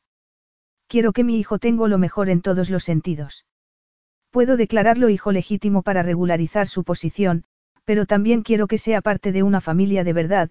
Asraf hizo una pausa, mirando al inocente niño al que quería ahorrar cualquier sufrimiento. Quiero protegerlo del desdén y los prejuicios. Y no deseo que piense, ni por un momento, que no estoy comprometido con él o no lo quiero aquí. No quiero que crezca en la sombra, inseguro, sin saber cuál es su sitio. Había sufrido de niño, eso era evidente, pensó Tori. ¿Qué quieres decir con, crecer en la sombra? Asraf la miró con expresión sombría. Yo no debería haber sido el jeque de Zadak. Sé que tu hermano mayor debería haber heredado el título. ¿Esto tiene algo que ver con él? No. exclamó Asraf enfáticamente. Las razones de Karim para renunciar al título son estrictamente privadas. Estaba claro que no quería hablar de su hermano y Tori lo entendió, pero eso no refrenó su curiosidad. De modo que tú no eras el heredero sino el hijo de reserva, ¿es eso? Él negó con la cabeza. Yo nunca fui el hijo de reserva. Mi padre me odiaba porque no era hijo suyo. No eras hijo suyo. Mi madre lo dejó por otro hombre cuando yo era muy pequeño, aunque la historia oficial es que murió. Mi padre no podía soportar que el público supiese la verdad. En esos días, la prensa estaba controlada desde el palacio. No se atrevían a publicar nada que pudiese ofender al jeque. Toria sintió con la cabeza. De modo que dejó a tu padre por otro hombre. ¿Por qué no te llevó con ella? Sabía que el jeque no me denunciaría como hijo ilegítimo porque su orgullo no se lo permitiría y estaba en lo cierto. Públicamente, no lo hizo. La expresión de Asraf dejaba claro que en privado había sido muy diferente. Nunca le preguntaste por qué no te llevó con ella. No tuve oportunidad. Murió de neumonía cuando yo era niño. Descubrí todo eso más tarde, cuando intenté localizarla. Tori se incorporó, atónita. Asraf había sido un hijo no querido, abandonado por su madre, que lo dejó a merced de un hombre soberbio y arrogante como recordatorio de la traición de su esposa. Era terrible. No sé lo que es una vida familiar, dijo él entonces, sin inflexión, como si estuviese hablando del tiempo. Salvo a mi hermano, Karim, no le importaba a nadie. Mi padre dejaba clara su desaprobación a todas horas. No me animó a nada, encontraba fallos en todo lo que hacía y los cortesanos empezaron a tratarme del mismo modo. Todos me veían como un inútil, un frívolo, sin las virtudes que poseía mi hermano. Por mucho que me esforzase, siempre había críticas, chismes e insinuaciones. Así que te rebelaste. Tori pensó en las noticias que había leído sobre el príncipe Playboy, que se pasaba la vida de fiesta o practicando deportes de riesgo. Porque no tenía nada mejor que hacer con su tiempo o porque también él creía que no tenía nada que ofrecer. De niño siempre intentaba complacer a mi padre, pero nada era suficiente y más tarde, me vengué portándome como el frívolo que él siempre había dicho que era. Toria sintió con la cabeza. Conociste a tu verdadero padre. Asraf esbozó una amarga sonrisa. Esa es la gran ironía. Cuando mi padre necesitó un donante de médula ósea me hicieron una prueba de compatibilidad. Fue entonces cuando descubrimos que, en realidad, era su hijo. Me había despreciado durante años por una sospecha infundada. Solo porque había encontrado una antigua carta que mi madre le había escrito a su amante. Pensó que se había acostado con él y que yo era el resultado, pero no era verdad. Dios mío. Tori se irguió para tomar su mano. Todo ese odio, esa distancia entre padre e hijo solo por orgullo herido. Asraf cubrió su mano con la suya, mirándola con los ojos brillantes. Quiero que Oliver tenga lo que yo no tuve, una familia, unos padres que vivan en la misma casa, que lo quieran y cuiden de él. No terminó la frase y Tori se preguntó si la emoción le impedía hablar. Asraf, empezó a decir, conmovida. Me da igual lo que la gente piense de mí, pero no quiero que mi hijo sufra por los prejuicios de los demás. Es nuestro hijo, Asraf. Pero mientras lo decía se le encogió el corazón. Porque tenía razón, para algunos, el nacimiento de Oliver fuera del matrimonio sería para siempre un escándalo. Esté en Australia o en Zadak, la existencia de Oliver atraerá el interés de la prensa. Es inevitable, pero quiero hacer todo lo posible para protegerlo. Quiero que se sienta seguro y querido, orgulloso de quién es. Tori entendía sus razones y se le encogía el corazón por el niño que había sido, una víctima de las circunstancias, abandonado por su padre y su madre. Casi quería decir que sí, que se casaría con él por Oliver, pero algo en ella se revelaba al pensar en casarse para guardar las apariencias. No había habido amor en el matrimonio de sus padres. Solo era un fraude, una mentira, la imagen de una familia unida para salvar la cara y conseguir votos. Desde niña, Tori se había prometido a sí misma que nunca aceptaría nada menos que el amor verdadero. Yo, empezó a decir, debatiéndose entre la determinación de hacer lo que era mejor para Oliver y el miedo de convertirse en su madre, soportando un matrimonio infeliz. Necesito más tiempo, Asraf. Por supuesto, lo entiendo, dijo él. Pero no era eso lo que decían sus ojos. Era un hombre decidido, un rey. ¿Hasta cuándo podría contener su impaciencia? Capítulo 8. Cuatro días después, Tori supo que Asraf era mucho más paciente que ella. A pesar de sus reservas sobre el matrimonio, anhelaba la intimidad con aquel hombre de magnética personalidad. Recordaba estar entre sus brazos, perdida en un sensual abandono tan profundo que nada más importaba. Los recuerdos eran más frescos que nunca, y más tentadores. Por las noches, Asraf iba a su habitación para cenar y pasar un rato con Olivier y esa intimidad era a la vez un desafío y algo precioso. Asraf no había vuelto a mencionar el matrimonio. Era un compañero agradable y divertido, compartiendo anécdotas y preguntándole qué tal el día, siempre fascinado por todo lo que hacía Oliver. Respondía a todas sus preguntas y su franqueza la intrigaba, especialmente cuando descubría las cosas que tenían en común o cuando, al contrario, no estaban de acuerdo en algo. En cualquier caso, sus diferentes puntos de vista siempre llevaban a un estimulante debate. Debate, que no discusión.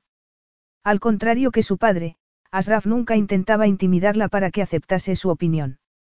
Era su momento favorito del día, un momento que recordaba cuando se quedaba sola en la habitación, en su solitaria cama.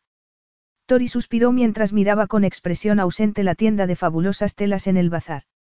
Lo que recordaba a menudo, con todo detalle, era que cada noche, cuando se despedía, después de besar a Oliver en la frente siempre tomaba su mano para besarla, mirándola con esos ojos que eran como ónice pulido. Cada noche se preguntaba si rompería su autoimpuesta disciplina y la tomaría entre sus brazos, dejándose llevar por el deseo que había entre ellos. Pero cada noche él se despedía y la dejaba sola en su suntuosa suite. Salgo enseguida, te lo prometo. La voz de Acia, la mujer de Bram, interrumpió sus pensamientos. Tori miró hacia la cortina que escondía el vestidor de la tienda y sonrió. No te preocupes. Me encantan estas fabulosas sedas. Es como estar en la cueva de Aladino. La propietaria de la tienda sonrió mientras sacaba un rollo de seda de color verde mar bordada en plata. Era divertido ir de compras con la mujer de Bram mientras una niñera cuidaba de la hija de Acia y de Oliver. Dos días antes, cuando Bram le presentó a su esposa, Tori no sabía si aceptar la invitación para tomar café en la ciudad. Lo sabía todo sobre las visitas de cortesía porque lo había hecho con su padre, pero Acia era encantadora y le gustaría salir del palacio un rato. Le encantaba su apartamento, con el precioso jardín y la piscina, pero esa era la única parte del palacio que conocía y no se atrevía a investigar. Para su sorpresa, la cita había sido estupenda y Tori se había reído más que nunca porque Acia tenía un irreverente sentido del humor y un corazón generoso. Al día siguiente fueron a almorzar y a visitar la exposición de exquisitos bordados de un nuevo diseñador y aquel día estaban en un bazar, buscando tela para un vestido especial. ¿Qué tal está? Le preguntó Acia, abriendo la cortina del probador. Su nueva amiga estaba envuelta en una tela de color verde con bordados de plata. Es preciosa. Pero no te gusta del todo. Dime por qué. Es un color bonito, pero el verde lima me gusta más. A mí también me gusta más el verde lima, pero es demasiado llamativo, no. ¿Y qué más da? Los colores fuertes te sientan de maravilla. Su amiga se encogió de hombros. Es un evento oficial y, Hacia miró a la propietaria de la tienda, que se alejó discretamente. Yo no he nacido en una familia aristócrata y tampoco Bram. La última vez que fui a uno de esos eventos escuché comentarios, en fin, da igual, pero no quiero sentirme fuera de lugar. Sus palabras eran un eco de las de Asraf. ¿Quién era esa gente que hacía que otros se sintiesen fuera de lugar? ¿Por qué se creían con derecho a juzgar a nadie? ¿Por qué eran ricos o habían nacido en familias poderosas? Tori conocía los defectos escondidos en muchas familias poderosas y, perfectas. ¿Qué color te hace feliz? El verde lima, respondió Acia. Entonces, compra la tela de ese color. Te queda precioso. Tienes razón, asintió su nueva amiga. Gracias. Asraf tampoco había sido aceptado. Habría influido eso en el hombre que era. No era inseguro. De hecho, era uno de los hombres más decididos que había conocido nunca. Pero ¿y si Oliver no era lo bastante fuerte como para soportar la censura de los demás? Se le encogió el corazón al pensar eso. Estaba siendo egoísta al no casarse con Asraf para darle una familia convencional a su hijo. No todas las familias convencionales eran como la suya, con un solo progenitor que la apoyase. Su padre estaba tan centrado en su carrera que no le importaba nada más. Se había casado con su madre porque provenía de una familia rica y políticamente influyente y Tori siempre había pensado que si se casaba sería con alguien que la quisiera a ella, no lo que representaba. Suspirando, dejó la taza de té sobre la mesa. Al menos su madre y ella habían tenido una buena relación. ¿Cuánto le gustaría que estuviese allí para pedirle consejo? Por primera vez, entendió por qué no había abandonado a su padre, por la seguridad que le ofrecía. Una mujer soportaría muchas cosas por un hijo. Aunque Asraf no sería un padre desinteresado como el suyo. Al contrario, estaría involucrado en todo. ¿Ya tienes vestido para la recepción? La pregunta de Acia interrumpió tan inapropiados pensamientos. Yo no voy a ir, respondió Tori. ¿Por qué no? Es un evento muy especial, organizado por el propio jeque. Habrá música, bailes tradicionales y una cena espectacular. Tori se encogió de hombros. No me han invitado. Hacia frunció el ceño. Eso es imposible. Bram no olvidaría enviarte una invitación. Horas más tarde, mientras el sol empezaba a esconderse tras el horizonte. Tori se dejó caer sobre una hamaca en su jardín privado. Asraf aún no había llegado, de modo que tenía tiempo para nadar un rato. Se sentía tan agradecida por esos días de descanso. Allí podía dormir, hacer ejercicio, Además, no tenía que ver al insufrible Esteve Bates. Unos minutos después se lanzaba a la piscina y nadaba rítmicamente mientras pensaba en la recepción real. Era curioso que Asraf no la hubiese mencionado cuando, según hacía, habría cientos de invitados. Era una tontería sentirse excluida. Había acudido a muchos eventos con su padre y siempre eran aburridísimos. Pero aquel no sonaba aburrido. Según hacía, habría acróbatas, espadachines, jinetes y arqueros. No lo veía Asraf como una oportunidad para mostrarle la cultura de su país y presentarle a sus amigos. No, la tenía apartada como si fuese una concubina en un antiguo harem. O un bochorno que no quiere que nadie descubra. Un bochorno. Era así como la veía. Tori se apartó el pelo de la cara y tomó aire. No, qué tontería, si lo fuese no le habría pedido matrimonio. Claro que el día que llegaron a Zadak le había hablado como un simple conocido, no como un amante. La había enviado al palacio inmediatamente, sin presentarle a nadie. Y no la había acompañado. Habían entrado al palacio por una puerta lateral y Bram la había llevado a la suite a toda prisa, para evitar miradas curiosas. Había pensado que Asraf estaba siendo considerado, pero tal vez se avergonzaba de Oliver y de ella. A pesar de haber rechazado su proposición, sigues queriendo su atención. Quieres estar con él, quieres que te desee. Esa verdad parecía mofarse de ella. Asraf estaba escondiéndola. Tori salió del agua, temblando. Iba a tomar una toalla, cuando alguien se la ofreció. Asraf. No parecía sorprendida sino más bien, enfadada. Como si no quisiera verlo, pensó él, impaciente. Había soportado reuniones interminables para poder disfrutar unas horas con ella. No merecía un recibimiento más agradable. Normalmente, sonreía al verlo aparecer, aunque tardaba un rato en relajarse. Asraf se decía a sí mismo que necesitaba tiempo para acostumbrarse, pero en el fondo, y acostumbrado a atraer a las mujeres sin hacer ningún esfuerzo, se sentía insultado. Había sido más que paciente, pensó. Había puesto sus deseos y los de Oliver por delante de los suyos, como había puesto las necesidades de su país y su gente por delante de las suyas, porque era su obligación. Y no lo lamentaba, pero su altruismo flaqueaba cuando miraba esos ojos azules y sentía la pujanza del deseo en sus entrañas. Frente a él, con ese bikini rojo, Asraf tenía que fingir que no sentía nada, pero lo sentía. Oliver está dormido. Tori se envolvió en la toalla a toda prisa y Asraf frunció el ceño. ¿Qué le pasaba? La trataba como a una invitada de honor. No la había presionado en absoluto, había sido escrupulosamente caballeroso. Su contención era admirable, pero ella no parecía apreciarlo. ¿Ocurre algo? Pareces disgustada. No, nada. Cenamos. Han puesto la mesa en la habitación. No, aún no. Tori hablaba a toda prisa, como cuando discutían o cuando enmascaraba su miedo durante el secuestro. La frustración de Asraf se disipó. ¿Cómo podía juzgarla por ser juiciosa? Estaba enfrentándose a un cambio muy importante en su vida. Quiero hacerte una pregunta, dijo ella entonces, cruzándose de brazos. Muy bien. ¿Te avergüenzas de mí y de Oliver? ¿Qué? ¿De dónde has sacado esa idea? No has respondido a mi pregunta. Eso es ridículo. ¿Quién ha sugerido tal cosa? Nadie. Soy capaz de pensar por mí misma. Asraf torció el gesto. Pero no puedes pensar eso, no te he dado razones para hacerlo. Sigues sin responder a la pregunta.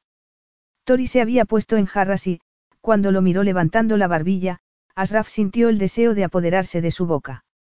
Atajaría sus insultos mientras devoraba sus labios y después la haría suya. No me avergüenzo ni de ti ni de Oliver, respondió por fin. ¿Por qué se te ha ocurrido algo así? Tori torció el gesto. Estaba claro que no lo creía, pero nadie, ni siquiera los buitres que esperaban que fracasase como jeque, lo había acusado nunca de mentir. Oliver y yo vivimos solos en el palacio, sin mezclarnos con nadie. Tengo entendido que ha salido con hacia estos últimos días. Ella hizo una mueca. No esperaba que lo supiera y Asraf no le dijo que él mismo lo había sugerido para que no se sintiera sola. Sí, es verdad, pero si no fuera por Oliver estaría completamente aislada. Yo vengo a visitaros todas las noches.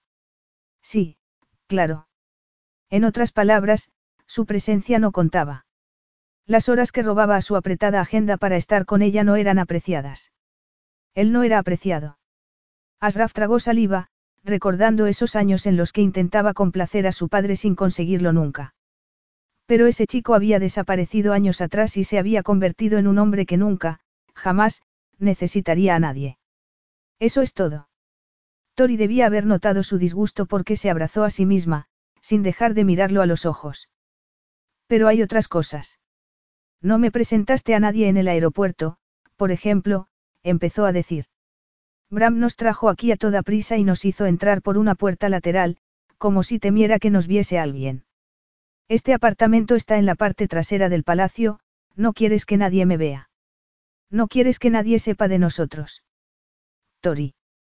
Hablas de matrimonio por los prejuicios de tu gente, porque tu padre te creía hijo ilegítimo. Te preocupa mucho lo que piensen los demás y, al parecer, yo no valgo lo suficiente como para acudir a ese gran evento que tendrá lugar la semana que viene. Asraf la miró, abatido. ¿Cómo podía pensar eso? Primero, Bram seguramente te trajo a toda prisa porque había sido un largo viaje y quería que te pusieras cómoda, respondió, metiendo las manos en los bolsillos del pantalón. Segundo, no te presenté a nadie en el aeropuerto porque solo estaban allí para causar problemas. Los amigos de mi padre están decididos a sacarme del trono como sea y no quería presentarte a esos traidores. En cuanto a estar alojada en la parte trasera del palacio, eso ha sido intencionado porque pensé que te gustaría estar tranquila mientras te acostumbrabas a mi país y pensabas en mi proposición. Ya, bueno. De modo que no apreciaba sus esfuerzos por hacerla sentir cómoda en Zadak. Y no estás aislada.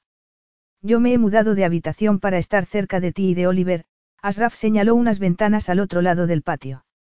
Duermo allí desde que llegaste, por si Oliver llorase por la noche.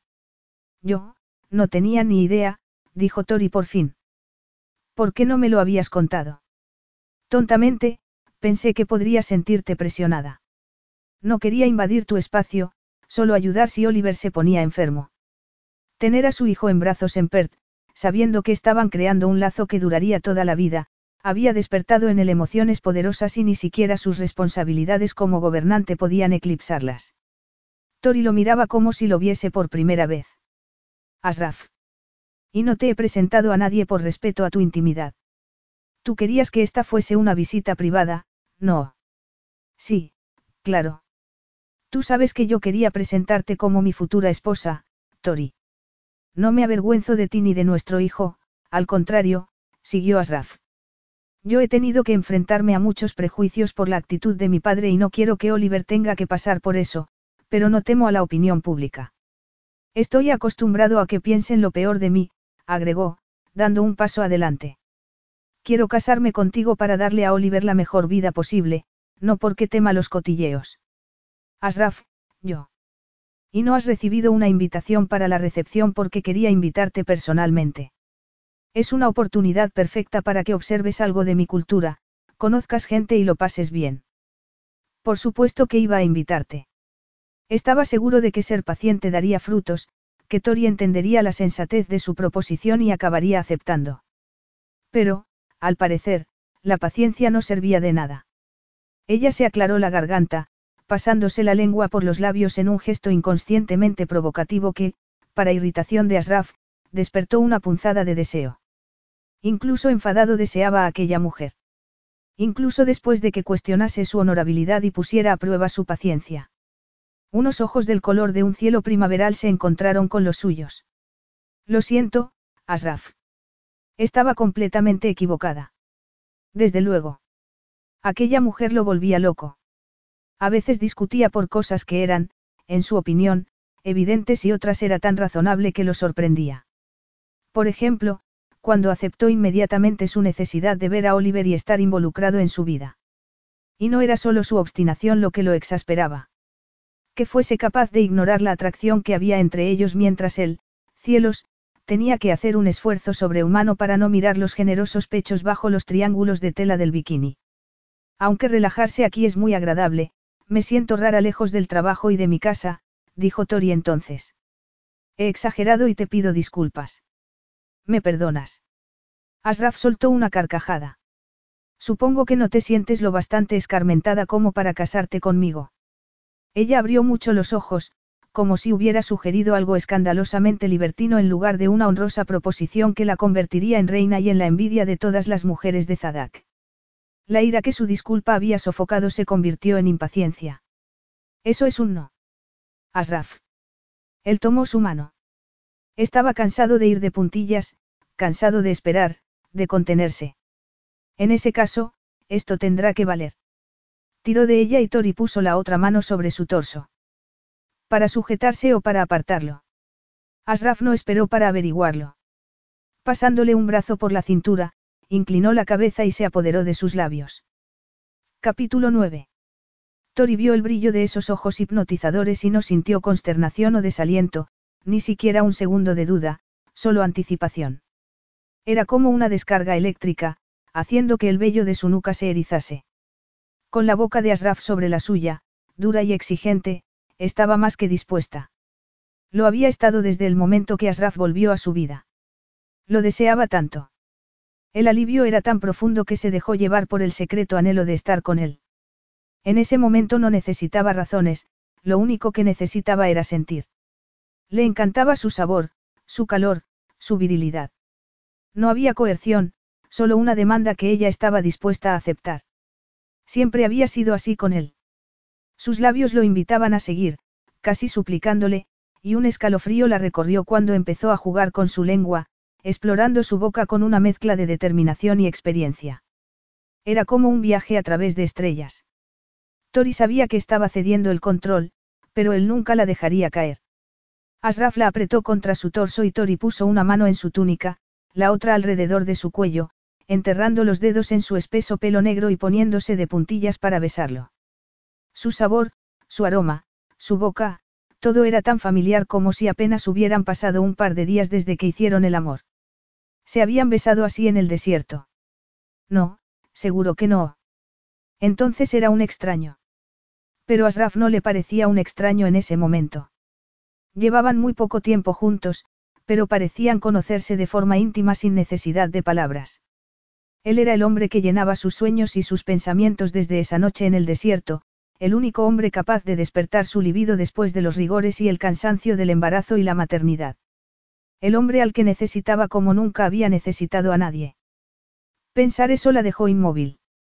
Él levantó la cabeza, mirándola con los ojos brillantes como gemas y tomando aire como si le costase respirar. La toalla había caído al suelo, pero ninguno de los dos se había dado cuenta. El aire estaba cargado de deseo y, sin embargo, había una pregunta en la expresión de Asraf, quería que parase. Estaban al borde de algo más que un beso. Lo veía en su tensa expresión, pero la soltaría si ella se lo pidiese. Sentía ternura por aquel hombre que ponía sus deseos por delante de los suyos y las dudas le parecían absurdas en ese momento. Nunca había conocido a nadie más íntegro. La enormidad de esos sentimientos la hacía temblar y Asraf se apartó, tal vez malinterpretando su actitud. No. exclamó ella, apretando sus hombros. No, Asraf. No quieres que siga besándote. No te apartes. Asraf tragó saliva y el convulso movimiento de su nuez dejaba claro que también él estaba afectado. De modo que al menos hay algo que apruebas de mí. Quería hablar en ese momento, se preguntó ella, frustrada. Estás buscando un cumplido. Él esbozó una sonrisa. No, pero si me dices algún cumplido lo aceptaré encantado.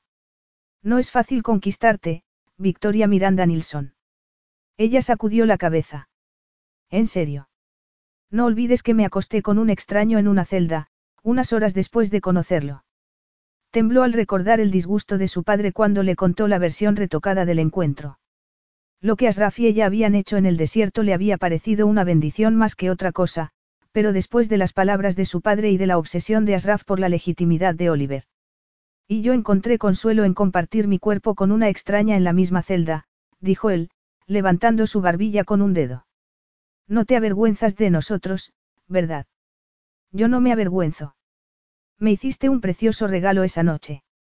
No solo tu cuerpo, sino tu bondad, tu pasión y tu coraje. Créeme, para un hombre condenado a muerte fuiste un regalo del cielo. Sus palabras la calentaron por dentro. A veces no podía creer que se hubiera acostado con un hombre al que no conocía, un extraño herido al que debería haber curado en lugar de seducirlo, pero los recuerdos de esa noche eran mágicos. Ahora no estás condenado a muerte. El instinto le decía que él compartía su pasión, pero podía confiar en su instinto. Sería posible que Asraf actuase motivado por su rechazo al matrimonio. La atracción entre ellos era evidente. Sin embargo, lejos del mundo que conocía, instalada en un palacio de cuento de hadas con un apuesto príncipe que la excitaba como nadie, era fácil pensar que aquello no era real. Su experiencia con el sexo era limitada. Trabajaba en una industria dominada por hombres, pero tenía por costumbre cortar cualquier intento de flirteo. Tener una relación con un compañero de trabajo era una complicación innecesaria. Asraf la atrajo hacia él hasta hacerle notar su erección. Ya no estás en una prisión. Eres libre para tomar tus propias decisiones. Toria sintió con la cabeza, temblando. La claustrofobia que había sentido en aquel hermoso edificio era cosa de su imaginación. Todo el mundo se mostraba amable y servicial, pero ella había imaginado estar confinada en una ciudadela.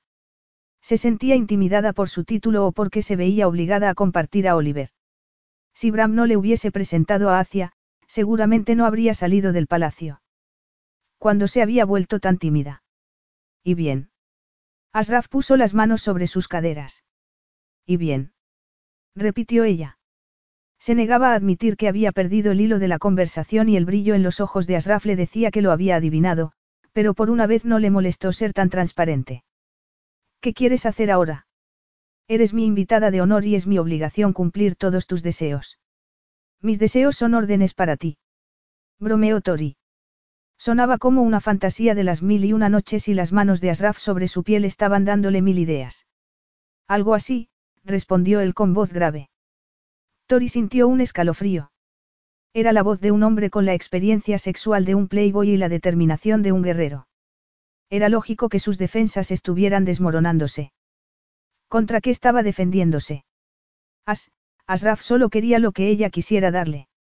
Tori deslizó las manos por los definidos pectorales y se le encogió el estómago. Había deseado hacer eso desde la noche que lo encontró medio desnudo en la habitación, con Oliver en brazos.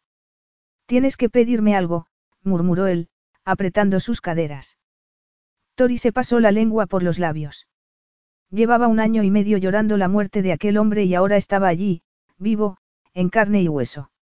A pesar de lo que se había dicho a sí misma, la ausencia no había exagerado la increíble atracción que sentía por él. Te deseo a ti, As. En realidad, era tan sencillo. Su sonrisa hizo que le temblasen las piernas y su pulso se aceleró al verlo sonreír. Cuando se inclinó, pensó que iba a besarla, pero se detuvo a un centímetro de su boca. Tus deseos, murmuró Asraf, acariciándola con su aliento, son órdenes para mí. Luego la tomó en brazos como si no pesase más que Oliver. La hacía sentir pequeña y, siendo más alta de lo normal, eso era algo que no había experimentado antes. Pero también la hacía sentir querida y eso era una revelación. Ningún otro hombre más que As, su amante del desierto, la había hecho sentir así. Tori le echó los brazos al cuello. Lo haces muy bien. Creo que has tenido práctica. Aunque no le importaba. Podía haber sido un playboy años atrás, pero en aquel momento era suyo y ella había dejado de luchar contra lo inevitable. Asraf miraba unos ojos del color del cielo, dándole las gracias a las estrellas por no haber muerto aquel día, quince meses antes. Se daba cuenta de que lo había llamado As. Como si el tiempo no hubiera pasado, como si acabaran de conocerse. Durante sus años de desenfreno se hacía llamar por ese diminutivo porque era más fácil para los occidentales con los que salía de fiesta. Había vuelto a usarlo cuando conoció a Tori, pero su forma de pronunciarlo, con ese tono suave y cargado de anhelo, era único. Ninguna otra mujer era capaz de hacer que sonase de ese modo. Ninguna otra mujer lo hacía sentir de ese modo. La apretó contra su pecho, perdiéndose en su brillante sonrisa, en sus ojos invitadores, en su aroma, tan fresco como la primavera, en la sensación de libertad, de triunfo, ante esa invitación. Sentía como si hubiera esperado ese momento durante toda su vida. Cuando entró en el salón vio las velas sobre la mesa. Lo habría hecho Tori o Bram habría decidido hacer de Cupido al percatarse de su frustración. Estaba a punto de cerrar la puerta del dormitorio con el pie cuando recordó a Oliver. No, no podía cerrarla porque aún le estaban saliendo los dientes y podría llorar por la noche. La luz dorada de una lamparita parecía querer competir con el lustre de Tori, pero ella era más brillante, más vibrante y deliciosa. Asraf la sujetó por la cintura con una mano mientras tiraba de la cinta del bikini con la otra. Ella contuvo el aliento mientras lo miraba a los ojos, su ardiente expresión aumentando su ardor. Tardó un momento en quitarle el sujetador del bikini y el temblor de sus pechos lo dejó sin respiración.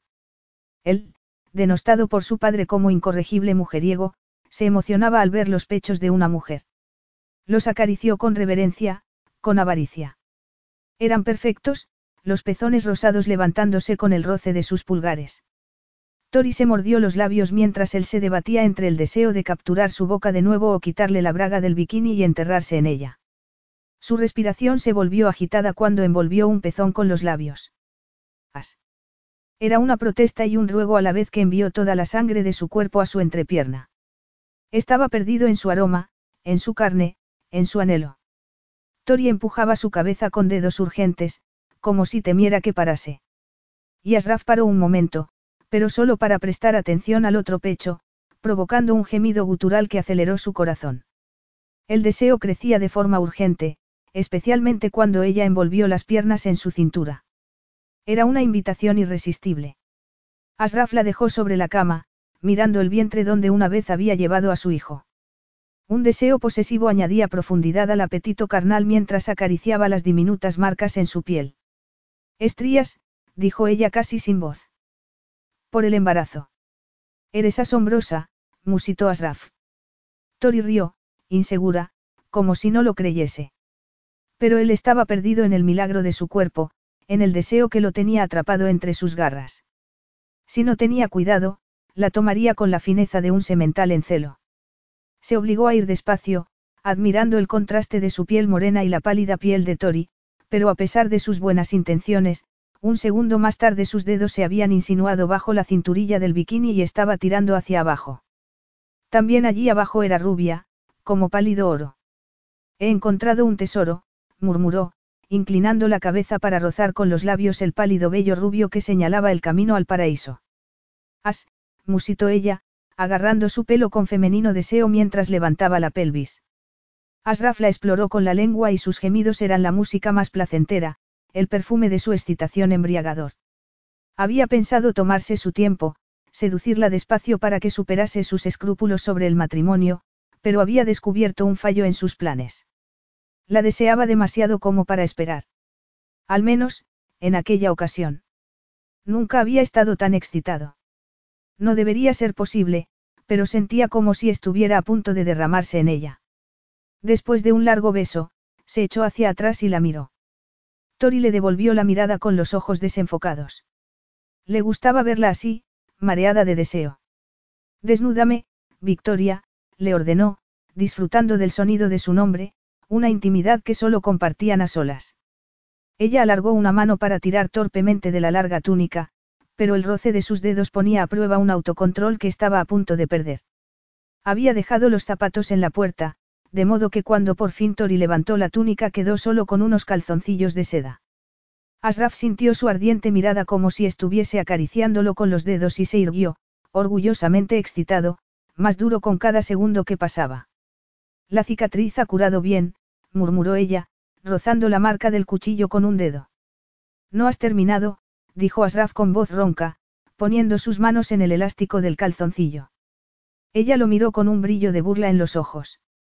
Un descuido imperdonable. Pero en lugar de tirar de la prenda, se puso en cuclillas frente a él. Asraf se quedó sin respiración al verla así, desnuda y excitante, una fantasía hecha realidad. Su cerebro y sus pulmones dejaron de funcionar cuando tiró del calzoncillo y se inclinó hacia adelante para tomarlo en la boca. Fue como si hubiera recibido una descarga de 10.000 voltios. El roce de los labios y el sedoso pelo, el increíble gozo de estar en su boca. Por un momento que pareció durar una vida entera, Asraf se entregó a la gratificación carnal, pero sentir lo que le hacía, verla de rodillas, era demasiado.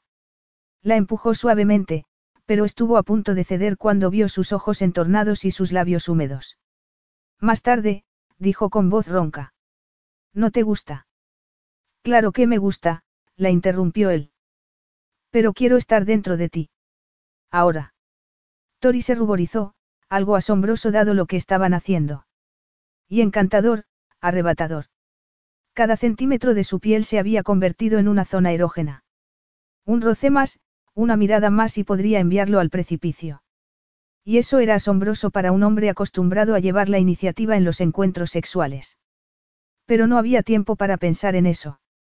Su deseo era demasiado poderoso y tardó un segundo en tumbarla de espaldas y colocarse entre sus piernas abiertas. Asraf apreciaba su falta de timidez ahora que había decidido dejar de luchar. Era él quien estaba luchando contra una sobrecarga sensorial, su sedosa piel, el vello dorado entre sus piernas, sus preciosos pechos agitándose con cada respiración. Tori acarició sus hombros, con los ojos brillantes como aguamarinas.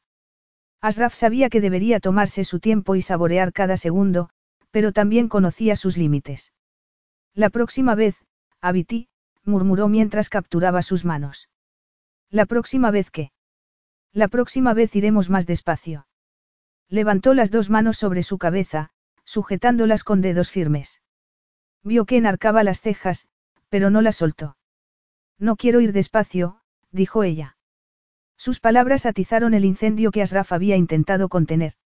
Apenas había terminado de pronunciar la frase cuando separó aún más sus piernas con la rodilla.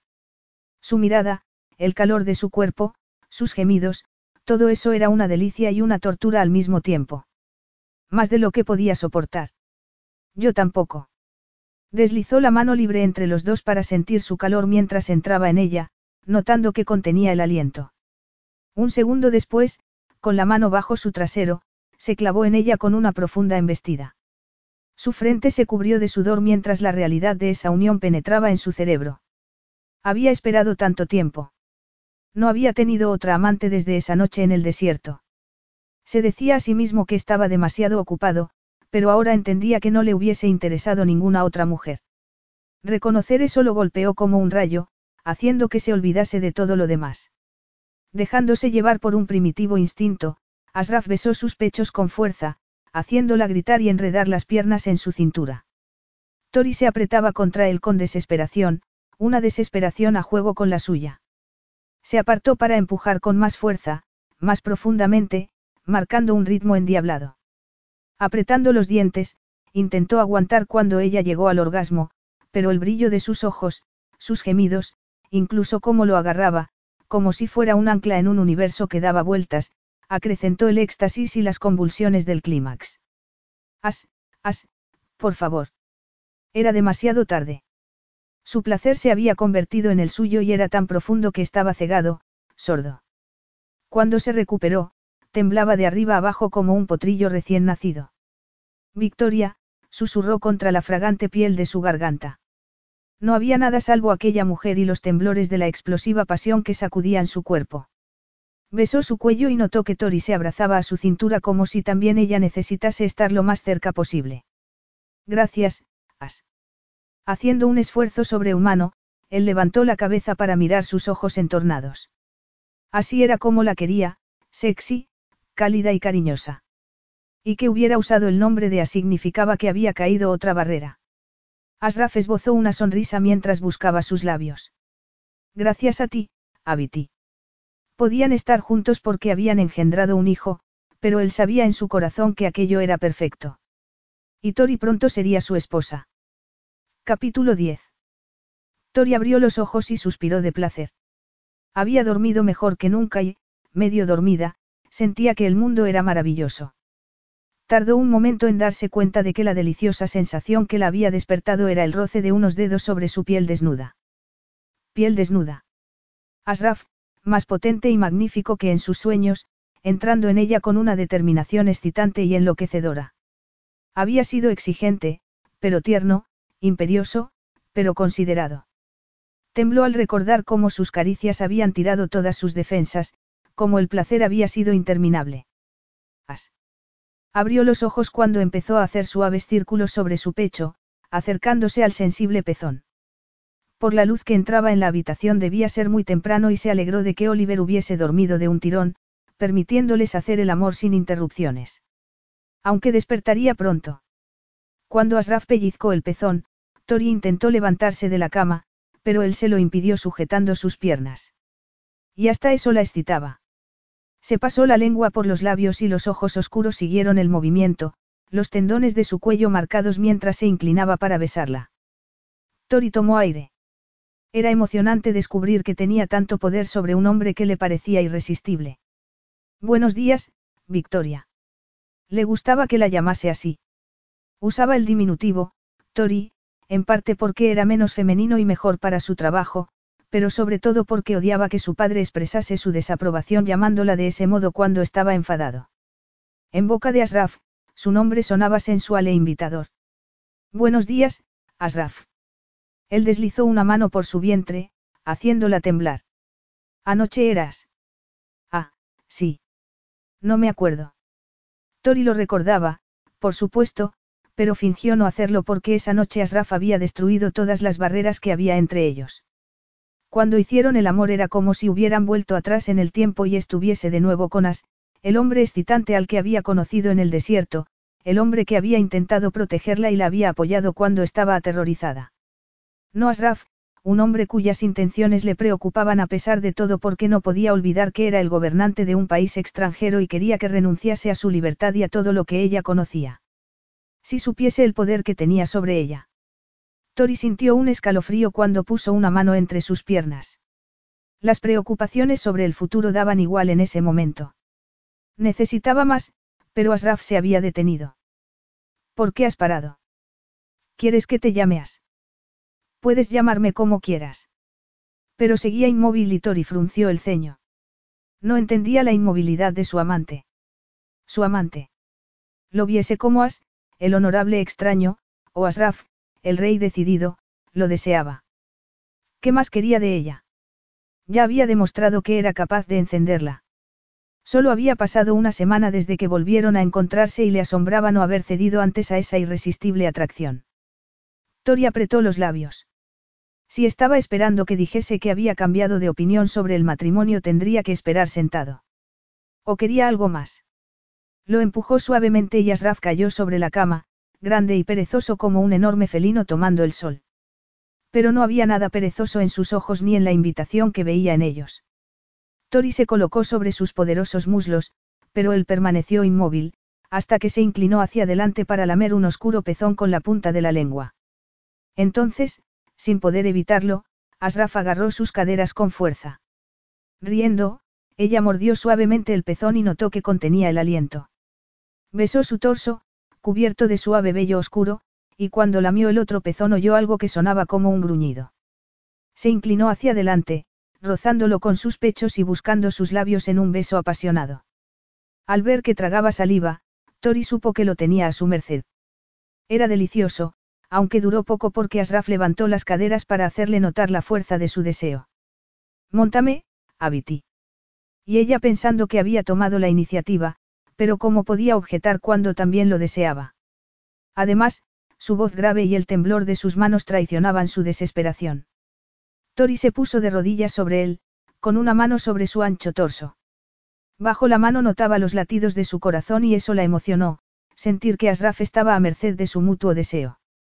Fue inclinándose lentamente, tomándolo poco a poco hasta que él, incapaz de esperar, levantó la pelvis y empujó sus caderas. Cuando por fin estuvieron unidos, Tori experimentó de nuevo esa sensación de magia. Como si el tiempo se hubiera detenido en presencia de algo extraordinario.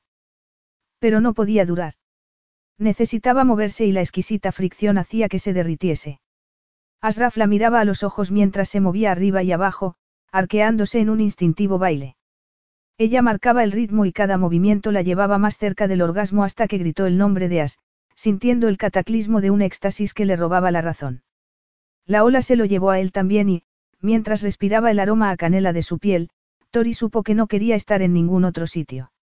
Asraf salió de la ducha con una sonrisa en los labios. La vida era estupenda después de una noche de sexo espectacular, pero era más que eso. Todo estaba cayendo en su sitio y anunciaría su próximo matrimonio en la recepción, decidió. Ahora que había despejado los miedos de Tori y le había dejado claro que era libre de tomar sus propias decisiones, ella lo había elegido a él. Era bueno haber tenido esa confrontación porque había aclarado la situación y disipado sus dudas. Y, además, le había hecho ver otras facetas de su futura esposa, una mujer que no toleraría insultos contra su hijo, una mujer que desafiaría a cualquiera, incluso a él, para proteger a Oliver. Ese carácter y esa fuerte personalidad despertaban su admiración. Y su deseo. Un deseo que no había sido sofocado por una noche de pasión y tampoco por una ducha fría, pensó mientras se secaba el pelo con una toalla. A pesar de su apretada agenda, habría pasado otra hora con Tori en la cama, pero los gritos de Oliver pidiendo su desayuno lo habían impedido. Claro que la interrupción había tenido su lado positivo. Cuando entró en la habitación de Oliver y encontró a su hijo mirándolo con curiosidad, Asraf no había sentido impaciencia sino una oleada de ternura. Conocer a su hijo, tenerlo en su vida lo significaba todo para él. Asraf tiró la toalla y se vistió, sin dejar de pensar en Tori. Era una buena madre y, con el tiempo, sería una reina fabulosa. Y tenían mucho tiempo, una vida entera. Asraf sintió el familiar pulso del deseo. Aún era temprano. Tenía tiempo antes de la primera reunión del día. No, imposible. Tenía otras prioridades. Por ejemplo, oírla decir que había cambiado de opinión sobre el futuro. Asraf volvió al dormitorio y se detuvo en la puerta. Tori estaba sentada en la cama, dándole el pecho a Oliver, y se quedó mirándolos en silencio, intentando grabar en su mente la enternecedora imagen. La luz del sol convertía su pelo en el halo de un ángel. Recostada sobre suntuosas sedas y satenes, su pálida piel brillaba como un frágil tesoro, pero su traviesa sonrisa le decía que era una mujer de carne y hueso. ¿Qué haces? Me gusta miraros. Esa admisión lo sorprendió. No había querido decirlo en voz alta. Al escuchar su voz, Oliver giró la cabecita y Asraf experimentó una curiosa mezcla de sensaciones. Satisfacción, emoción y algo agridulce. Parecía que su hijo respondía ante él, que reconocía la voz de su padre. ¿Qué voz había escuchado él cuando era niño? Solo la de su madre y durante muy poco tiempo. Sí, los criados eran afectuosos con él, pero no había sido importante para nadie. El único cariño que había conocido era el de su hermano, pero su padre lo mantenía siempre ocupado enseñándole todo lo que debería saber un futuro jeque. Karim tenía poco tiempo para jugar con su hermano pequeño y, además, tenía que esconderse para hacerlo. Asraf querría que Oliver tuviese un hermano. Varios y Tori estaba de acuerdo. Quería que tuviese todo lo que él nunca había tenido. ¿Qué te parecen las familias numerosas? Tori frunció el ceño. ¿Por qué lo preguntas? Asraf se encogió de hombros mientras se acercaba a la cama. Anoche no usamos protección. Se sentía demasiado exultante como para pararse a pensar en anticonceptivos. Después de todo, iban a casarse y él quería tener más hijos. Ah, no. Tori se irguió de repente. No usamos nada, es verdad. Asraf entendía que no quisiera quedar embarazada inmediatamente porque ser madre soltera no debía haber sido fácil para ella. Además, no había prisa, tenían mucho tiempo. Estábamos demasiado ocupados como para pensar en eso, bromeó. Pero dicen que las posibilidades de quedar embarazada son menores cuando estás dando el pecho, murmuró ella, como para sí misma. Sí, seguramente tienes razón, asintió Asraf, aunque él no sabía nada sobre esas cosas. Pero aunque hubiese otro hijo antes de lo que esperamos, nos las arreglaríamos. Perdona.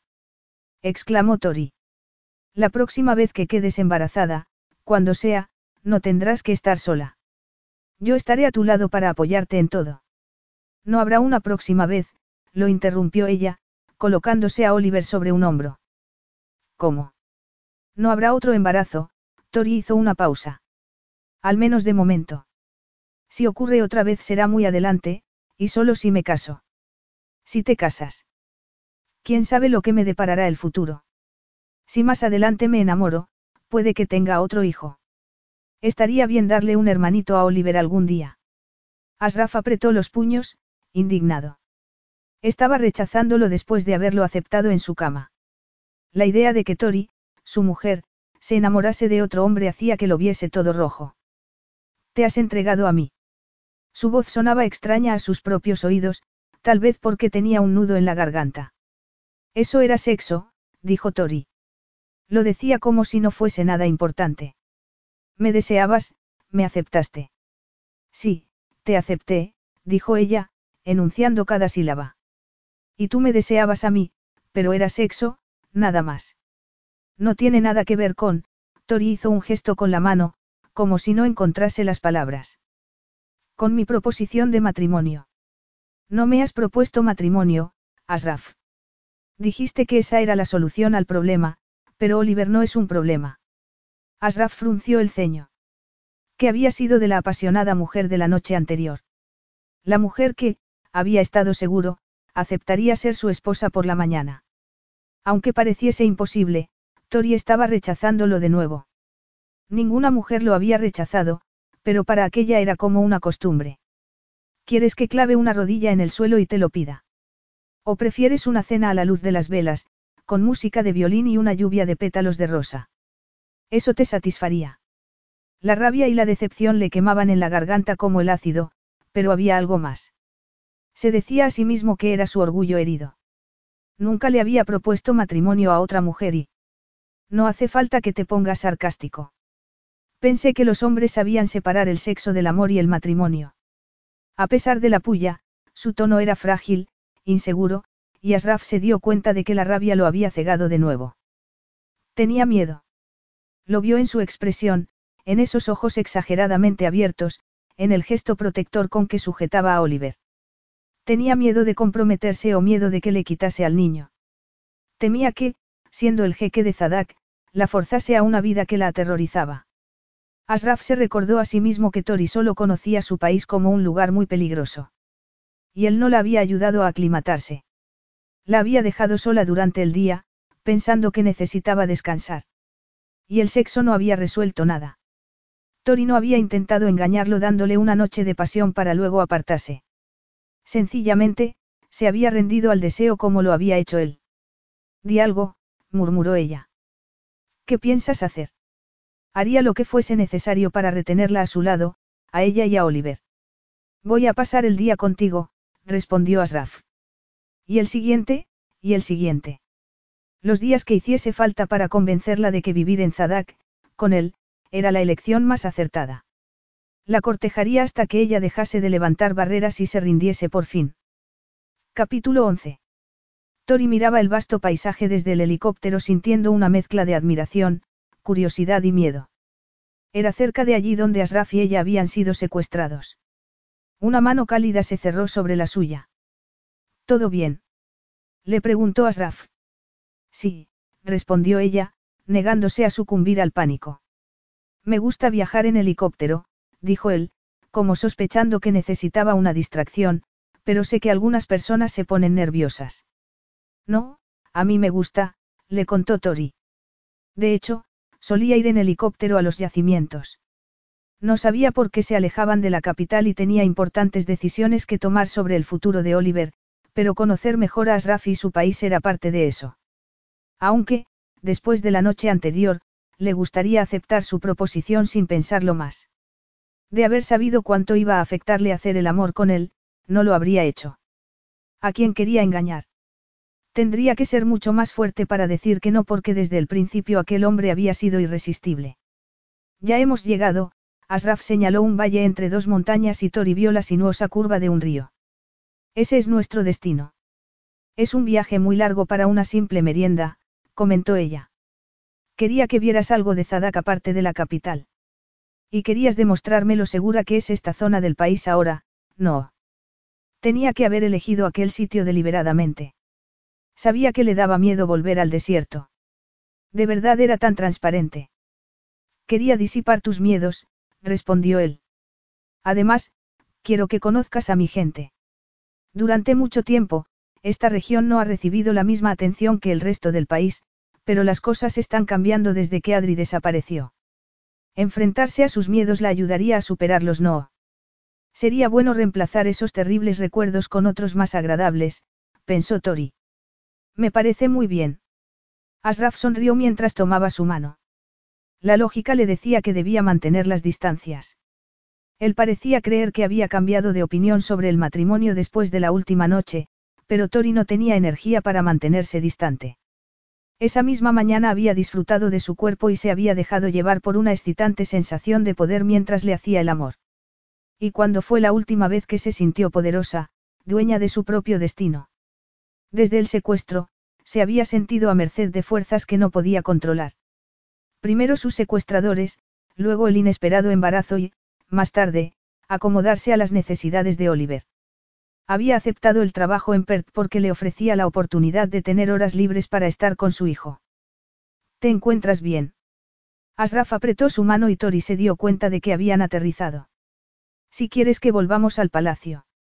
No, no. Están esperándote, se apresuró a decir ella al ver un grupo de gente frente a unas casitas de barro. La visita del jeque sería una ocasión especial y no podía decepcionarlos. ¿Cómo vas a presentarme? Imagino que se preguntarán quién soy. Asraf sonrió. No te preocupes por eso. Pero no voy vestida para la ocasión, insistió ella. Llevaba un top de color rojo que le gustaba mucho, pero tal vez debería haberse puesto un atuendo más conservador. Estás perfecta. Venga, vamos. El movimiento de las aspas la despeinó, pero Asraf no parecía preocupado por su aspecto. Y seguramente daría igual, pero no pudo seguir pensando en ello porque Asraf empezó a presentarle a la gente del pueblo. Los niños la miraban con los ojos muy abiertos, pero estaba acostumbrada a eso. Cuando trabajaba en la frontera de Asara, la gente parecía fascinada por el color de su piel. Una niña que estaba en brazos de su madre alargó una mano para tocar su pelo y, en lugar de apartarse, Tori dejó que lo tocase. La madre se disculpó, avergonzada, pero ella esbozó una sonrisa. Siente curiosidad. Eso es bueno. El maestro del pueblo hacía de intérprete y las mujeres se acercaron, sonriendo y haciendo preguntas, pero no sobre su relación con el jeque sino sobre su país, tan lejano, y sobre lo que pensaba de Zadak. La llevaron a la sombra de un árbol y una mujer le ofreció una toallita y una jarra de agua para que se lavase las manos. Luego sacaron bandejas de frutos secos, pastelillos hechos con miel y café preparado con gran ceremonia, servido en tazas diminutas. Muchas gracias, decía Tori, en árabe. Todo está riquísimo. Por las sonrisas de las mujeres, supo que se había hecho entender. Asraf se acercó poco después, mirándola con una expresión más ardiente que el café. Voy a inspeccionar el sistema de irrigación, pero no tardaré mucho. Prometo volver enseguida para regresar al palacio. ¿Por qué Oliver estaría listo para comer? Parecía increíble que un rey pudiese cambiar su agenda para eso. Tan increíble como que dejase sus obligaciones solo para enseñarle algo de su país. ¿Quieres venir conmigo o prefieres quedarte aquí? Me quedo, respondió ella. Me gustaría ver el pueblo. Mientras la mayoría de los hombres fueron con Asraf, las mujeres y los niños se quedaron con ella y le enseñaron los sitios de mayor interés, el pozo, generadores eléctricos que funcionaban gracias a paneles solares, la torre que había llevado modernas comunicaciones al valle por primera vez. También le enseñaron el interior de algunas casas y el colegio. Era una casita con una sola aula, pero no era un espacio vacío sino lleno de libros, utensilios escolares y hasta un par de ordenadores. Al ver su gesto de sorpresa, el maestro le explicó que antiguamente, en zonas remotas como aquella, los niños no recibían ninguna educación. Los cambios en un par de años han sido asombrosos, dijo el hombre. Solo un par de años. Hasta que llegó el jeque Asraf no había fondos para escuelas locales. Ahora incluso los niños de los poblados más pequeños tienen acceso a la educación y así tendrán más oportunidades de futuro. Tori se sintió tan orgullosa como si tuviese algo que ver con los logros de Asraf. Había hecho tantas cosas en tan poco tiempo. El jeque Asraf me ha dicho que ha habido muchos cambios en la región. Muchos, desde luego, asintió el hombre. Incluso tenemos servicios médicos. Y, sobre todo, tenemos paz. En el pasado, esta era una zona llena de criminales. Tori sintió un escalofrío en la espina dorsal. Sí, he oído algo sobre eso. Pero han desaparecido y ahora se respetan las leyes, agregó el maestro. La gente vive más segura.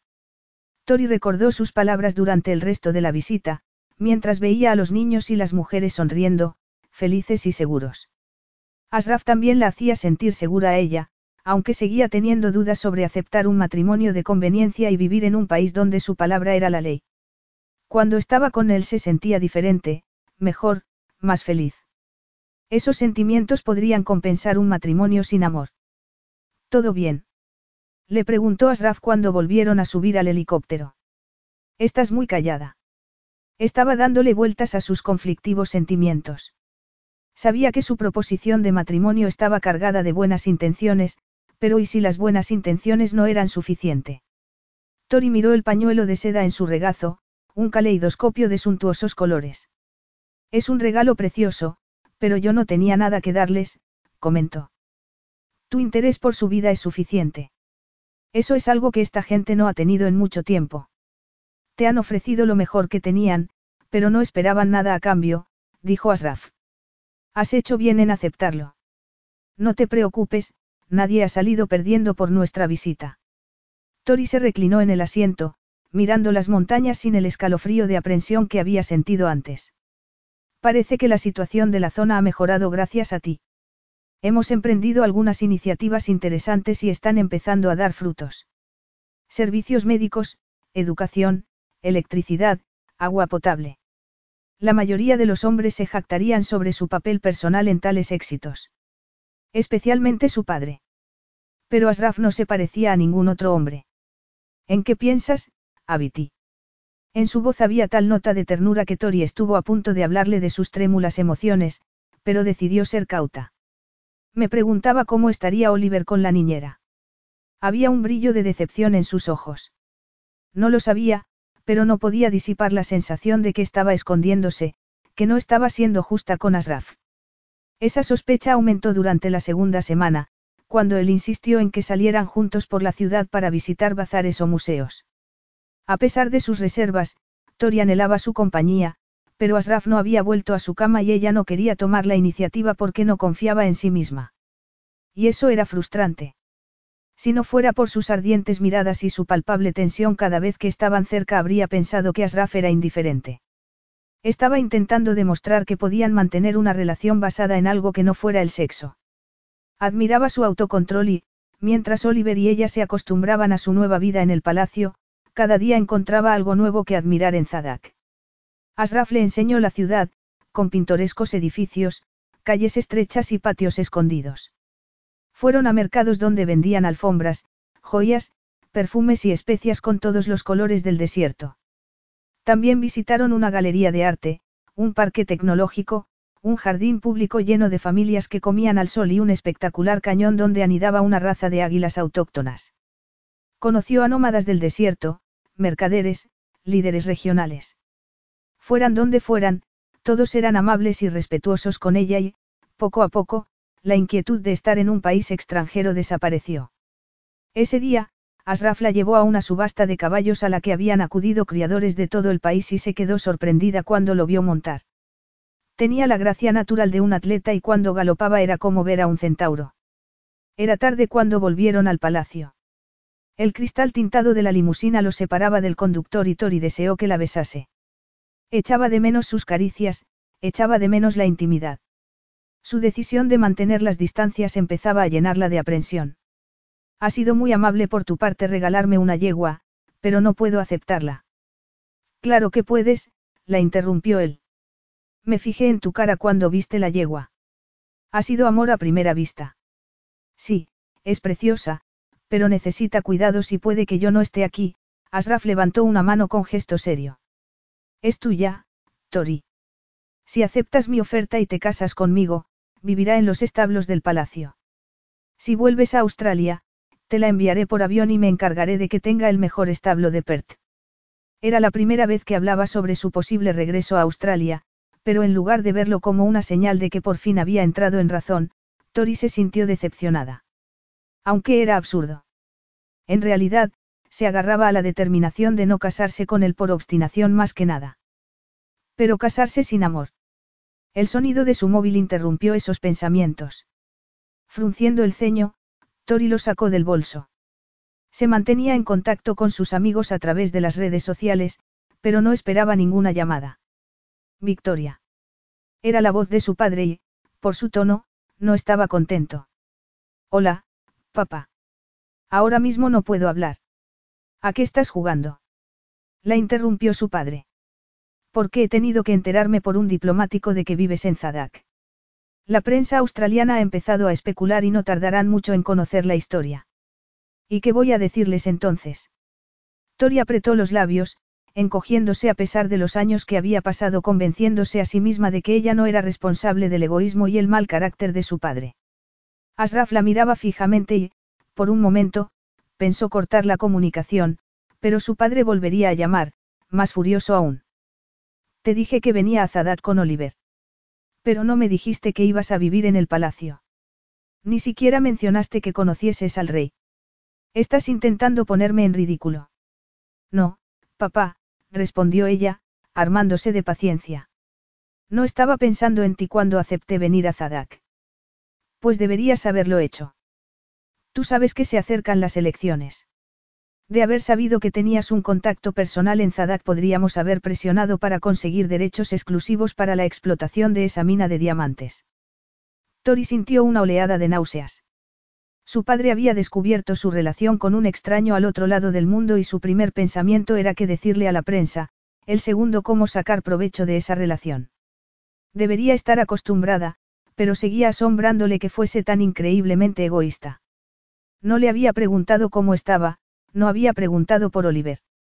¿Cómo podía seguir haciéndole tanto daño? Papá, no puedo hablar ahora. ¿Por qué? No está sola. Está él ahí. Tori iba a cortar la comunicación cuando Asraf le quitó el teléfono de la mano. ¿Te importa? Le preguntó. No, yo. Asraf se mostró diplomático, pero firme, dejando claro que su relación era privada y asegurándole que Oliver y ella estaban perfectamente. El tono de su padre se había vuelto afable, casi obsequioso. Tori puso los ojos en blanco. Pensaba que podría utilizar la situación para su provecho, estaba claro. Poco después, Asraf cortó la comunicación y le devolvió el móvil. Está preocupado por ti. Preocupado por mí. Repitió ella, incrédula. Lo único que le preocupa es que lo avergüence públicamente. No tenéis buena relación. Es imposible tener buena relación con él, pero prefiero no hablar de mi padre. Asraf asintió con la cabeza. Tampoco a él le gustaba Jack Nilsson, que solo estaba interesado en hablar de los fuertes lazos entre los dos países.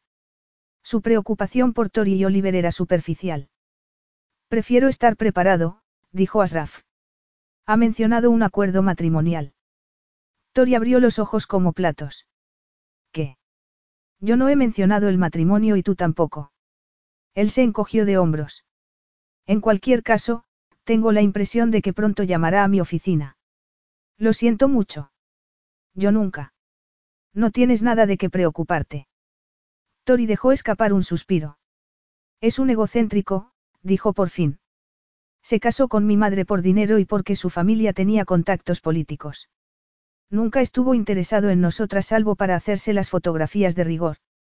Supuestamente, éramos una familia ideal, pero solo de cara a la galería, para impresionar a sus votantes.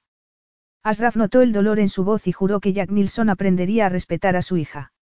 ¿Y tu madre? Mi madre era maravillosa, nos queríamos mucho. Mi padre, en cambio, tenía otras prioridades. Y su familia no era una prioridad, pensó Asraf. Odiaba que Tori hubiese tenido que sufrir a un padre así, pero eso debería hacerla más dispuesta a crear una familia de verdad para Oliver. Lo único que le importa es lo que piensen los demás, siguió Tori. Yo quería jugar al fútbol, pero a él no le parecía un deporte de chicas, así que tuve que aprender a tocar el piano. De niña no podía mancharme la ropa o ser vista en público despeinada, agregó, sacudiendo la cabeza. Yo conocía a las hijas de otros políticos y no las trataban así, pero mi padre me veía como una extensión de sí mismo. Solo importaban las apariencias, no éramos una familia de verdad. Solo le servíamos como peones para manipular a la opinión pública y, al final, eso destruyó a mi madre. Se quedó con él por mí. Pensaba que tener una familia era mejor que no tenerla, pero yo sé que hubiéramos sido más felices las dos solas, sin él. Asraf empezaba a entender muchas cosas. Veía Tori paralelismos entre su proposición de matrimonio por Oliver y la relación de sus padres. Comparaba los motivos de su padre con los suyos. Incluso ahora intenta controlar tu vida. Ella esbozó una amarga sonrisa. Me rebelé cuando mi madre murió y me fui a la universidad. Él quería que estudiase derecho y siguiera sus pasos. Pero elegiste geología. Un acto de rebeldía y una oportunidad de ensuciarte la ropa. Podrías tener razón, admitió Tori. Aunque también me dio la oportunidad de alejarme de él. Le pediste ayuda cuando descubriste que estabas embarazada. Le parecía raro que se hubiera mudado al otro lado del país. Sin apoyo de su familia, las cosas debían haber sido muy difíciles para ella. Le conté lo que había pasado y él me dijo que interrumpiese el embarazo. Decía que no ganaba nada teniendo un hijo y que sería difícil encontrar otro hombre que quisiera casarse conmigo. Tal vez pensó que sería un recordatorio permanente de lo que había pasado en Zadak. No intentes disculparlo. Lo interrumpió ella, levantando la voz. Nunca le ha interesado mi bienestar. Ni siquiera quería que fuera al psicólogo por si la prensa se enteraba. Según él, mi comportamiento había sido reprochable y no tenía el menor interés en Oliver. Asraf intentó disimular su indignación. Tori estaba traumatizada y lo único que había hecho su padre era sugerir que se librase del bebé. Sabía por su expresión que había dicho más cosas. La habría culpado a ella por lo que pasó. Furioso, apretó los puños. Jack Nilsson se había atrevido a hablar de acuerdos matrimoniales cuando no había tenido la decencia de cuidar de su propia hija. En ese caso, serás más feliz sin él. Y, mientras estés en Zadak, te aseguro que no tendrás que soportarlo. Gracias, murmuró ella. Asraf se alegraba de que Jack Nilsson estuviese al otro lado del mundo. Él no era un hombre violento, pero podría hacer una excepción. Era lógico que Tori fuese tan cauta sobre el matrimonio, pensó entonces. Tal vez pensaba que era como su padre. Te doy mi palabra de que yo no soy como tu padre. Lo sé, dijo ella, esbozando una sonrisa triste. Le rompía el corazón verla así. Estaba acostumbrado a verla desafiante, fuerte e independiente. Te prometo que, si nos casamos, me dedicaré a ti y a nuestro hijo en cuerpo y alma, le dijo con tono solemne. Ser el jeque de Zadak es un privilegio y un honor, pero yo sé que la familia es más importante que el poder y el prestigio. ¿Cómo no iba a saberlo cuando habría dado cualquier cosa por tener un átomo del amor de su padre o un recuerdo de la ternura de su madre? Mi familia será lo más importante de mi vida, agregó. Te doy mi palabra. Capítulo 12. Cuatro días después, Tori seguía dándole vueltas a las palabras de Asraf. Recordaba su solemnidad, su convicción, su afecto. Lo había visto en el brillo de sus ojos, en el roce de su mano. Tori se mordió los labios. La hacía sentir especial y nunca se había sentido especial salvo para su madre. Si creía en sus palabras. Eso no era justo. Claro que creía a Asraf. Sabía que sus intenciones eran buenas, pero también sabía que sería un matrimonio sin amor. Porque, a pesar de la emoción que había en sus palabras, era imposible creer que Asraf se hubiese enamorado de ella. Y, sin amor, ¿cómo iba a comprometerse al matrimonio? Ella sabía lo que la falta de amor le hacía a una familia, pero Asraf no era su padre. ¿Por qué tardas tanto, Tori? Necesitas ayuda con la cremallera. La voz de Aiza al otro lado de la puerta la devolvió al presente y parpadeó, mirándose al espejo. Hacía mucho tiempo que no se arreglaba y apenas se reconocía. Y nunca había estado tan guapa, tuvo que admitir. Salgo enseguida, respondió, pasando las manos por el terciopelo negro del vestido, tan suave como la voz de Asraf cuando hacían el amor. En lugar de hacer su vida más fácil, la abstinencia la tenía frustrada y el deseo era más fuerte cada día. Especialmente sabiendo que Asraf dormía en la habitación contigua. Pero no podía seguir pensando en eso o haría el ridículo en la recepción, de modo que salió del dormitorio, con la larga falda del vestido rozando el suelo. Hacia esperaba en el salón, guapísima con su vestido de color verde lima, en contraste con su pelo y ojos oscuros. Date la vuelta, le pidió su amiga. Te queda perfecto. Vas a dejar de piedra a todo el mundo. Eso es lo que me temo, Tori hizo una mueca. Seguro que no es demasiado. ¿Por qué? Eres la invitada de honor de uno de los hombres más ricos del planeta. Las lentejuelas son tan llamativas. Aunque me encanta el bordado de plata, es precioso. Pero no es demasiado revelador. La diseñadora era de Zadak, de modo que debía conocer las costumbres, pero los finos tirantes de plata en los hombros dejaban mucha piel al descubierto. A mí me parece precioso, insistió hacia. Y lo es. Si no estuviera tan nerviosa se sentiría como Cenicienta a punto de ir al baile. Nunca había tenido un vestido tan elegante o que la hiciese sentir tan guapa. Estoy deseando ver la expresión de Asraf cuando aparezcas. Tori se puso colorada, pero su amiga, bendita fuera, fingió no darse cuenta. Espero que le guste. Me alegro de que eligieras el negro en lugar del rojo, aunque puedes ponerte el rojo en la próxima recepción. O tal vez ese azul tan bonito que nos enseñó. Tori esbozó una sonrisa. Habría una próxima vez. Asraf había hablado de enviar su yegua a Australia y no había vuelto a mencionar el matrimonio. Tal vez se había cansado de esperar, pero volver a Australia no la atraía. Estaba acostumbrándose a esa vida de lujos. No, más bien estaba acostumbrándose a la presencia de Asraf. Cuanto más tiempo pasaban juntos, más difícil era imaginar que algún día volvería a su vida anterior. Aunque fuera por su propio bien. Poco después sonó un golpecito en la puerta y hacia hizo una reverencia. Majestad. Era Asraf, tan elegante y apuesto que a Tori se le encogió el estómago. Había esperado que llevase una túnica tradicional esa noche, pero llevaba un soberbio smoking que destacaba sus anchos hombros y una camisa blanca que acentuaba el bronceado de su piel. Majestad. ¿Por qué un trato tan formal? Hacía sonrió con timidez.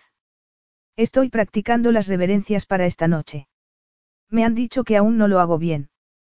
No sé quién puede haber dicho eso. No hagas caso, yo prefiero una sonrisa genuina que una reverencia, Asraf hizo una pausa. Como prefiero tu cordero al limón con arroz pilaf que un banquete de diez platos. Entonces, debe venir a cenar a casa lo antes posible, se apresuró a decir ella. Pero será mejor que me vaya. Mi marido estará preguntándose dónde me he metido. Nos vemos luego, Tori. Cuando hacía desapareció, Asraf cerró la puerta. Y allí estaba de nuevo esa sensación, como si le faltase oxígeno. Debería estar acostumbrada, pero la familiaridad no aliviaba el impacto de la presencia de Asraf, al contrario. Victoria, estás magnífica. Tori intentó sonreír. Gracias, tú también. Aunque esperaba verte con una túnica tradicional. Está bien mezclar. Un cambio en la tradición y la formalidad de la corte puede ser útil de vez en cuando. Algunos de los cortesanos de más edad tuercen el gesto cuando alguien se salta las normas, pero tendrán que aprender. Tori sabía que Asraf era capaz de hacer esos cambios porque no era altivo ni clasista. Hacia le había contado cómo había conocido a su marido, que era prácticamente un mendigo, hijo de una sirvienta y un extranjero que la dejó abandonada. Bram era considerado un paria y, mientras hacían el servicio militar, Asraf lo había salvado de una brutal paliza. Bram aún tenía las cicatrices del ataque, pero se habían hecho amigos desde entonces. Tori parpadeó cuando Asraf sacó algo del bolsillo, una bolsita de cuero. Eso no será. ¿Para qué te los pongas esta noche? la interrumpió él, sacando unos pendientes fabulosos. Son de diamantes y obsidianas. Los diamantes tenían un corte exquisito y las lágrimas de obsidiana negra eran impecables. Nunca había visto nada igual. Normalmente, ella veía las gemas en estado puro, pero sabía que eran únicas y seguramente carísimas. Aunque lo que importaba no era su valor monetario sino la expresión de Asraf mientras se los ofrecía. ¿Te gustan? Le preguntó Asraf, un poco avergonzado de sí mismo. Parecía un jovenzuelo enamorado suspirando por la admiración de una chica, pero sabía que Tori empezaba a ver la sensatez de sus argumentos. Además, su mirada hambrienta cuando entró en la habitación había sido incendiaria. Son preciosos, pero no puedo. Claro que puedes. Y me complacería mucho que te los pusieras esta noche, Asraf hizo una pausa. Hacia se llevará una desilusión si no lo haces. En ese caso, gracias. La vio reemplazar sus sencillos aros de plata por los nuevos pendiente y, cuando se dio la vuelta, el pulso de Asraf se aceleró. Suya. Su magnífica victoria. Sería suya y pronto. No solo porque fuese la madre de su hijo, sino porque nunca había deseado tanto a otra mujer. El vestido negro, con su bordado de plata, brillaba como el insondable cielo nocturno en un desierto lleno de estrellas. Preferiría pasar la noche con Tori que soportar una recepción con cientos de invitados y sería fácil convencerla para ir a la cama. Pero tenía un deber que cumplir. Si se casaban, ella formaría parte de la corte y tenía que acostumbrarse. Solo esperaba que los viejos cortesanos, los partidarios de su padre, no la aterrorizasen. Como esperaba, su llegada al salón de recepciones despertó murmullos. Los partidarios de su padre enarcaron las cejas en un gesto de desaprobación y las matronas, que habían empujado a sus hijas solteras en su dirección desde que ascendió al trono, apenas escondieron su disgusto. Asraf los miraba, impertérrito desde su superior estatura. Tori era su invitada y cuando contrajesen matrimonio todos tendrían que aceptarlo. Ninguno de ellos tenía valor para decir en voz alta lo que pensaba, que la mujer que iba de su brazo no era una aristócrata de Zadak, que estaba tocándola en público, que se había saltado las tradiciones llevando el smoking. Soportarían todo eso porque hasta el más retrógrado había empezado a ver los beneficios de sus iniciativas políticas, pero los cambios en las tradiciones del palacio serían juzgados duramente. Ya había críticas porque había sido visto tomando la mano de Tori en un bazar. Pero su país estaba cambiando y Asraf disfrutó más de lo habitual porque, aparte de los aburridos dignatarios de la corte, en la recepción había periodistas extranjeros y antiguos amigos del ejército. Además, había visto las proezas de los jinetes, arqueros y acróbatas a través de los ojos de Tori, que parecía entusiasmada. Mientras charlaba con un oficial que había sido compañero suyo, antes de que su padre acortase su carrera militar, indignado al ver que el despreciado hijo sobresalía en algo, vio a Tori charlando con un grupo de gente. En ese momento, el irascible ministro del Interior y su altiva esposa se acercaron al grupo y provocaron una pequeña conmoción. Vio que hacia se ponía colorada, pero Tori replicó con gesto digno y después les dio la espalda para seguir charlando con una mujer morena a la que Asraf no conocía. Sorprendido, se acercó al grupo y todos los ojos se volvieron hacia él. El ministro iba a decir algo, pero ella se adelantó. Majestad, lo saludó, con expresión serena. Creo que no conoce a Alison Drake, la nueva embajadora americana. Alison, te presento a su majestad, el jeque Asraf ibn Kaul al-Rasid. No le sorprendió que recordase su nombre completo. Al fin y al cabo, se había pasado la vida al lado de su padre en funciones oficiales. Encantado de conocerla, señora Drake, dijo Asraf, estrechando su mano. Pensé que llegaría mañana. Es un placer, Majestad. Aún no he presentado mis credenciales de forma oficial, pero no quería perderme esta recepción. Es un placer darle la bienvenida a Zadak. Dejaremos las formalidades para mañana y, mientras tanto, espero que lo esté pasando bien. Desde luego, respondió la embajadora. He recibido una cálida bienvenida en su país. Asraf notó que miraba de soslayo al ministro y que hacía se mordía los labios para contener la risa. Ministro, su esposa parece cansada, dijo entonces con una sonrisa. Tiene permiso para marcharse. Hablaremos mañana. Horas después, por fin se quedó a solas con Tori. Los invitados se habían ido y los empleados habían cerrado las puertas del palacio. Estaban mirando los fuegos artificiales que iluminaban el cielo, pero en realidad solo podía verla a ella. Nunca había visto nada más hermoso. La conexión que había entre ellos invisible, pero fuerte como el sol del desierto y esa noche, por primera vez en una semana, se atrevía a esperar que ella sintiera lo mismo. Sus cálidas sonrisas, su complicidad, la efervescencia en su sangre cuando sus ojos se encontraban, todo eso tenía que significar algo. Tori no se había dejado asustar por la pompa real, al contrario, había brillado con luz propia. Se había mostrado encantadora e interesada por todo el mundo. Has estado magnífica esta noche, murmuró, tomando su mano. Ella esbozó una sonrisa. Tú también. ¿Qué ha sido esa escenita con el ministro del Interior? ¿Te has dado cuenta? Claro que sí, pero lo has manejado muy bien. Cuéntame qué te ha dicho. Tori suspiró. No sabía quién era Allison. Nos vio charlando y pensó que era una amiga mía o de Asia, alguien sin importancia, así que hizo un comentario despectivo sobre los invitados a la recepción. Según él, no se habían respetado las normas de la corte y la fiesta estaba llena de tenderos y, otros indeseables. Sugirió que nos fuéramos porque debíamos sentirnos fuera de lugar. Asraf entendió la referencia a los tenderos, porque los padres de Acia tenían una tienda en el bazar, pero eso de, otros indeseables. Cuéntame qué ha dicho exactamente.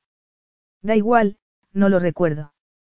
Perdió su aire de superioridad cuando mencioné lo amables y acogedores que eran la mayoría de los ciudadanos de Zadak.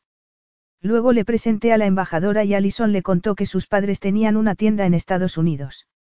A pesar de su enfado, Asraf tuvo que reír. La hospitalidad era algo de lo que los ciudadanos de Zadak se sentían orgullosos y el ministro se habría sentido vejado por su propia grosería. Me gusta mucho tu amiga Allison. En cualquier caso, quiero que sepas, Tori puso un dedo sobre sus labios y su corazón se aceleró. ¿Cómo había podido mantener las distancias durante toda una semana? Prefiero olvidarme del ministro. Es un grosero, pero tú ya lo sabes. No dejes que estropee una noche maravillosa. Asraf besó la palma de su mano y Tori, mirando ese rostro tan querido, tuvo que tragar saliva. Siempre se había enorgullecido de su disposición para enfrentarse con la realidad, por desagradable que fuese, pero ahora sabía que se había escondido. Por extraño que pareciese, estaba enamorada de Asraf al-Rasid. Enamorada. No era solo deseo. No era solo admiración por lo que estaba haciendo por su gente y por su dedicación a Oliver. Estaba enamorada completamente. Se había resistido a su proposición de matrimonio porque no quería comprometerse hasta que supiera que él sentía lo mismo. Amar a Asraf, pero no tener su amor la aterrorizaba, pero esa noche no podía esconder sus sentimientos. Si el secuestro le había enseñado algo era que debía vivir el momento porque uno nunca sabía qué iba a pasar al día siguiente o si tendría otra oportunidad de hacer lo que debía hacer, lo que era importante. Y lo más importante eran Oliver y Asraf. Estás muy pensativa, Victoria. Cuando la tomó por la cintura, pensó que era allí donde quería estar. Allí y en ningún otro sitio. Pero, además del deseo, reconoció una profunda sensación de felicidad. Vivir con Asraf sería una experiencia nueva y tal vez difícil, pero no podía negarse al amor. He tomado una decisión. No dejes que un fanático. No me refiero a eso, Tori se puso de puntillas para silenciarlo con sus labios. Cuánto anhelaba aquel beso. Se sentía segura entre sus brazos, y no porque necesitase protección, sino porque Asraf la hacía sentir como ningún otro hombre. Porque lo amaba. Si la oferta sigue en pie, me casaré contigo. Por un momento pensó que él no la había oído. O que no lo había dicho en voz alta, pero entonces, para su asombro, Asraf clavó una rodilla en el suelo y tomó sus manos para besar primero una y luego la otra. No con pasión sino con reverencia y con la antigua cortesía de un mundo de guerreros y hermosas doncellas. Te doy mi palabra de que no lo lamentarás, Victoria, le prometió con tono solemne. Haré todo lo que esté en mi mano para que seas feliz. Te apoyaré en todo y cuidaré de ti y de nuestra familia para siempre. Toria cayó la vocecita que le decía que eso no era amor, que las posibilidades de que Asraf la amase algún día eran escasas porque había crecido sin amor. Que quisiera a Oliver era suficiente por el momento. Tenía que serlo y tal vez con el tiempo. Dejó de pensar cuando Asraf se incorporó y la tomó en brazos. Gracias, Tori, murmuró, dirigiéndose a la puerta. ¿Dónde me llevas? Le preguntó ella, riendo. Como si no lo supiera. A la cama, para demostrarte lo maravilloso que puede ser nuestro matrimonio. Porque temía que cambiase de opinión. No, había tomado una decisión firme. No esperaría algo imposible. Aceptaría lo que Asraf le ofrecía y se contentaría con eso. Ella no creía en cuentos de hadas. Capítulo 13. Asraf hervía de indignación mientras entraba en su despacho. Se sentía satisfecho después de pedir la dimisión del ministro del Interior, pero no era suficiente. La reunión ha ido bien. Le preguntó Bram. ¿Cómo había esperado? Ahora tenemos un puesto vacante en el Ministerio del Interior, respondió Asraf. Y un ministro ofendido, atónito. El viejo se había creído intocable. Estupendo. El consejo funcionará mejor sin él. Asraf metió las manos en los bolsillos del pantalón. Esperaba que me aconsejases paciencia. Bram se encogió de hombros. Le has dado muchas oportunidades y te has puesto en contra a la vieja guardia, pero era un desastre. Solo servía para retrasar las reformas. Asraf enarcó una ceja. Bram estaba siendo sorprendentemente sincero ese día. ¿Qué ha pasado? Algo había provocado esa actitud. Su secretario personal señaló el ordenador. Los informes de prensa son peores de lo que habíamos pensado. Han conseguido una fotografía de Tori y Oliver en Australia, y empiezan a especular sobre la paternidad del niño. Asraf se pasó una mano por el pelo. Él había querido legitimar a Oliver antes de la boda, pero Tori quería que lo hiciese al mismo tiempo. Muy bien, entonces lo saben. Eso no es todo, dijo Bram entonces. Algunos miembros del consejo han oído rumores sobre Oliver y saben que te has mudado a la otra zona del palacio para estar con Tori. Y bien. Insisten en que rompas tu relación con Tori, o abdiques. Como si tuvieran poder para exigir algo. A ver si adivino quiénes son. Asraf dijo unos nombres, todos amigos del ministro despedido, y Brahma sintió. Amenazan con hablar con Karim y pedirle que asuma el trono. Asraf apretó los dientes. Lo último que Karim quería era una delegación de carcamales molestándolo. Karim renunció al trono y no va a cambiar de opinión. Solo su hermano y él sabían las razones para su renuncia. La prueba que se hicieron para la posible donación de médula había revelado que Karim, no Asraf, era el hijo ilegítimo, el hijo de otro hombre. Asraf siempre había pensado que eso había precipitado la muerte de su padre.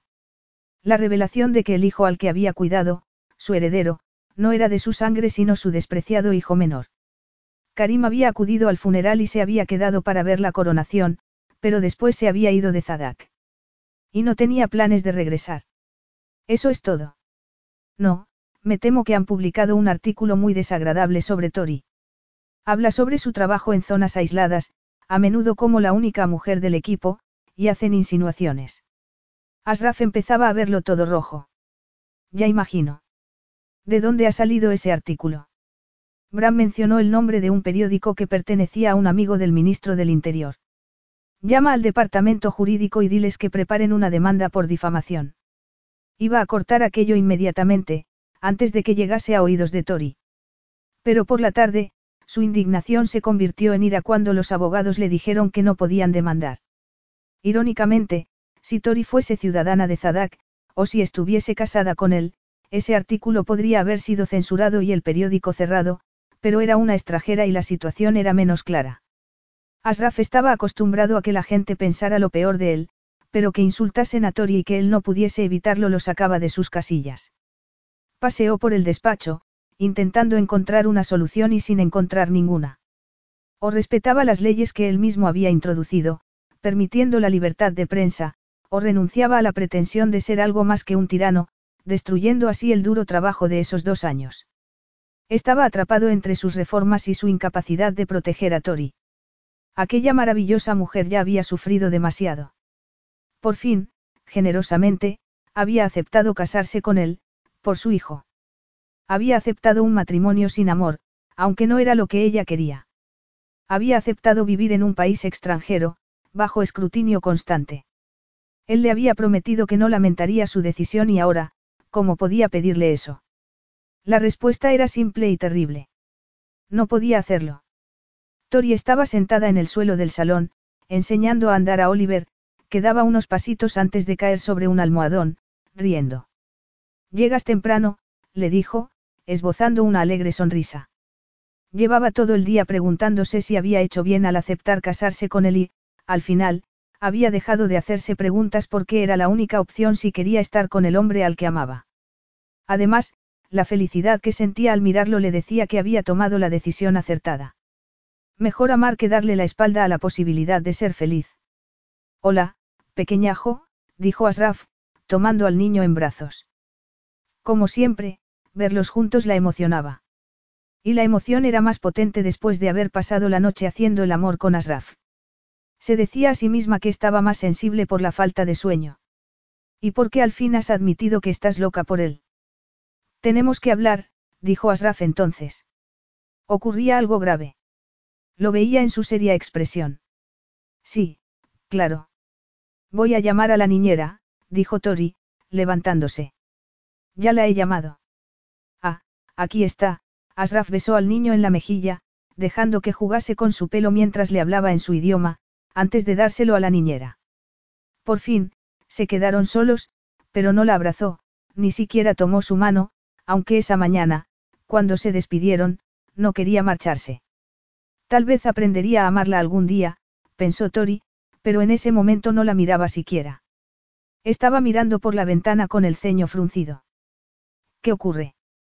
Le preguntó, poniendo una mano en su brazo.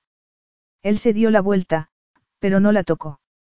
Metió las manos en los bolsillos del pantalón, con los hombros caídos. Nunca lo había visto así. Vamos a sentarnos un momento, por favor.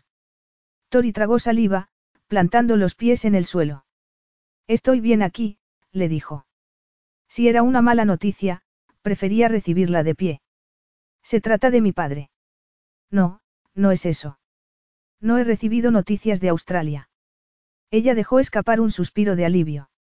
No le gustaba su padre, pero no quería que le pasara nada. Entonces se trata de Zadak. Asraf tomó su mano y la miró a los ojos. Siempre serás un tesoro para mí, Victoria. Y que aceptases casarte conmigo es el mejor regalo que me han hecho nunca. ¿Qué quieres decir? murmuró Tori, sintiendo un escalofrío. Tengo que liberarte de esa promesa. Ella dio un paso atrás. Ya no quieres casarte conmigo. En otro momento, en otro lugar, se habría avergonzado de ese tono tan inseguro, pero así era como se sentía. Insegura, frágil, como si hubiera perdido el equilibrio. Asraf estaba rompiéndole el corazón. Su tonto corazón, que le había abierto sin pensar en las consecuencias. Lo siento, pero es lo mejor, se disculpó él. He sido un egoísta por pedirte que renunciases a tu vida por mí. Ahora me doy cuenta. Como tú misma has dicho muchas veces, Oliver seguirá teniendo una familia aunque vivamos separados. Vivir separados. Tori se llevó una mano al corazón. No la quería en su país. Eso no es suficiente. Quiero una explicación. Perdona. Al parecer, Asraf había esperado que aceptase el decreto sin protestar. No era tan liberal como había imaginado. Tantas generaciones de gobernantes absolutos habían dejado una marca. Si vas a dejarme plantada, al menos tendrás que darme una explicación razonable. Asraf se irguió un poco más, imponente y rígido como el soldado que había sido. O un déspota mirando a un ser inferior. Debería haber empezado pidiéndote disculpas por cambiar de opinión. Había cambiado de opinión así, de repente. Tori sacudió la cabeza, abrazándose a sí misma para contener la sensación de vacío que amenazaba con tragársela. Necesito saber por qué.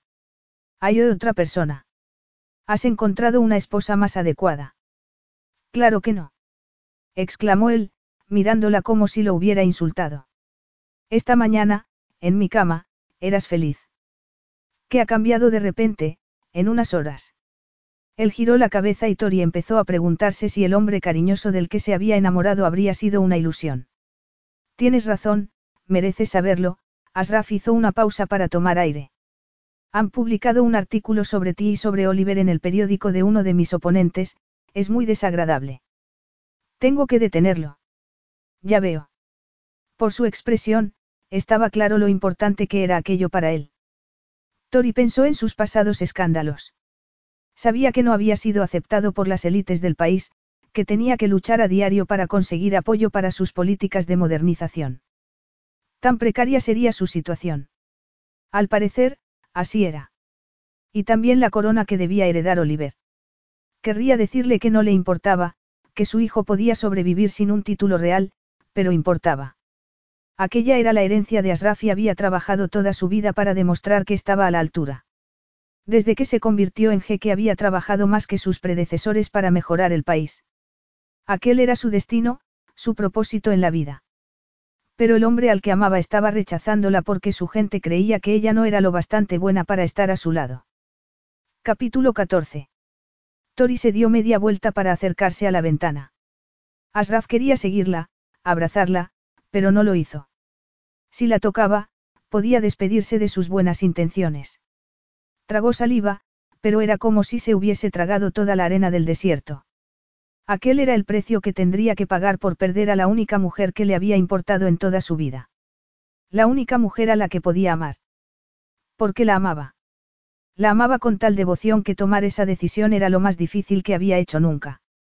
Más que enfrentarse con la muerte a manos de Adri. ¿Cómo iba a soportar el resto de su vida sin ella? Pensar en decirle adiós hacía que su corazón se encogiese de tal modo que no podía respirar. Pero tenía que protegerla. Con su habitual arrogancia, había pensado que se enfrentarían juntos a cualquier escándalo, que las críticas irían dirigidas a él, con su notorio pasado, y que Tori sería vista como una víctima de su vida licenciosa. No había imaginado que escribirían sobre ella como si fuera una. Asraf frunció el ceño. Estaba llorando. Tori estaba de espaldas, mirando el patio con la cabeza inclinada. Un segundo después llegó a su lado. Levantó las manos, pero no se atrevió a tocarla. ¿Estás bien? Era una pregunta estúpida, por supuesto que no estaba bien.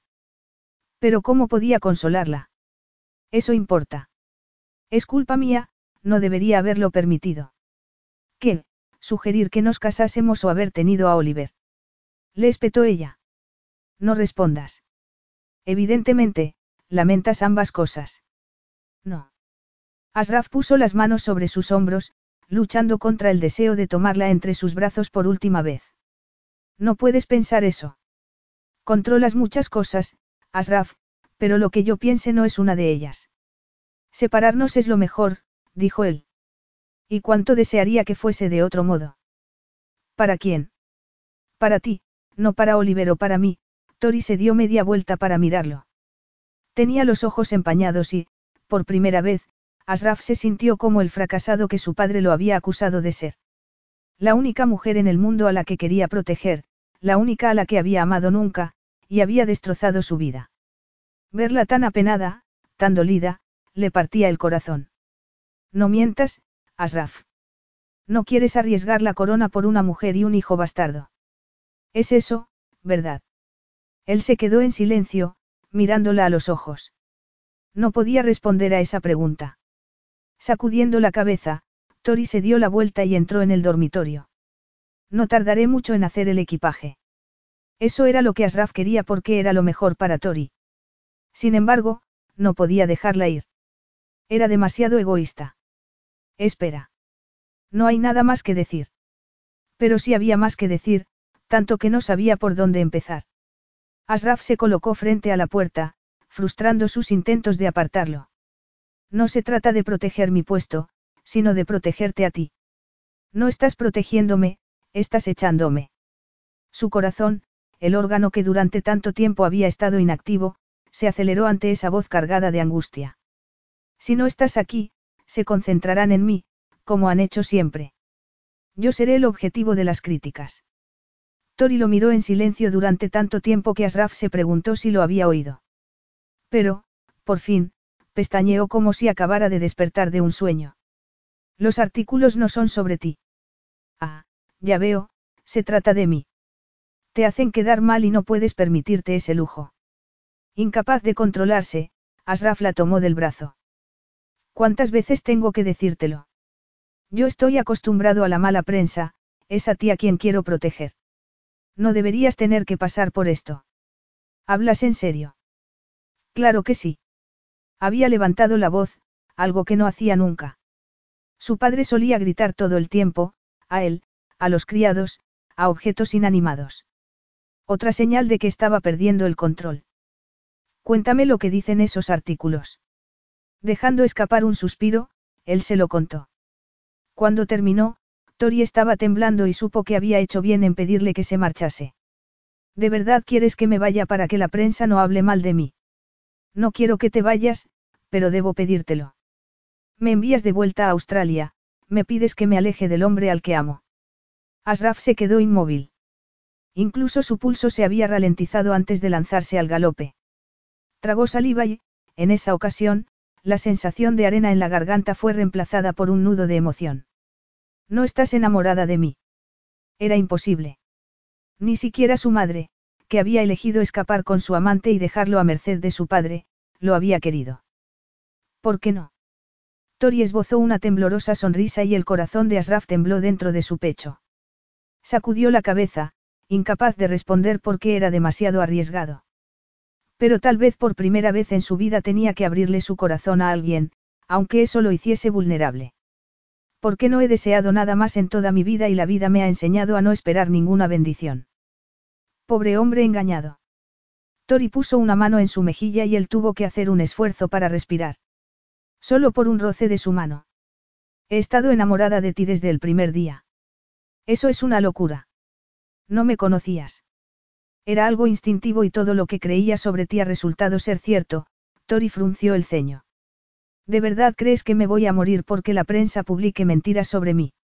No tendrías que soportar algo así. Ella levantó la barbilla. Tienes razón, no debería. Y estoy segura de que tú y tus abogados haréis todo lo posible para evitarlo. Pero si crees que van a asustarme unos cotilleos, estás muy equivocado. Yo trabajo en un mundo dominado por hombres y me he enfrentado con prejuicios e insinuaciones durante toda mi vida. Nunca he dejado que me afectasen y, desde luego, no voy a permitir que arruinen mi felicidad. Además, he aprendido un par de cosas de mi padre sobre lidiar con la prensa. Asraf la miraba, atónito por el coraje y el pragmatismo de su querida. Tori. Sabía que era especial, pero no dejaba de sorprenderlo. As. Que usara el diminutivo era más íntimo que el roce de su mano. ¿Qué? ¿Tú me quieres? Claro que sí. Y no quiero dejarte ir, nunca. La abrazó, sin besarla, sencillamente apretándola contra su cuerpo, sintiendo los latidos de su corazón y la caricia de su aliento en el cuello. Solo una vez se había sentido al borde de las lágrimas como en ese momento, cuando tenía cuatro años. Entonces solía jugar en el jardín de su madre porque la fragante Rosaleda le recordaba una presencia perdida y consoladora, pero alguien le había hablado a su padre de esas visitas secretas y al día siguiente descubrió que habían arrancado todas las rosas. El jardín era un paisaje yermo. Pero el palacio de Asraf ya no era un paisaje yermo. Tenía a Tori, su amante, la mujer que pronto sería su esposa. Una heroína lo bastante fuerte como para soportar lo que la vida les pusiera por delante. Y también tenía a Oliver. Tú sabes que ya no podemos dar marcha atrás, le dijo, levantando su barbilla con un dedo para mirarla a los ojos. Te quiero demasiado como para dejarte ir. Si te echas atrás antes de la boda, haré que cierren todas las fronteras.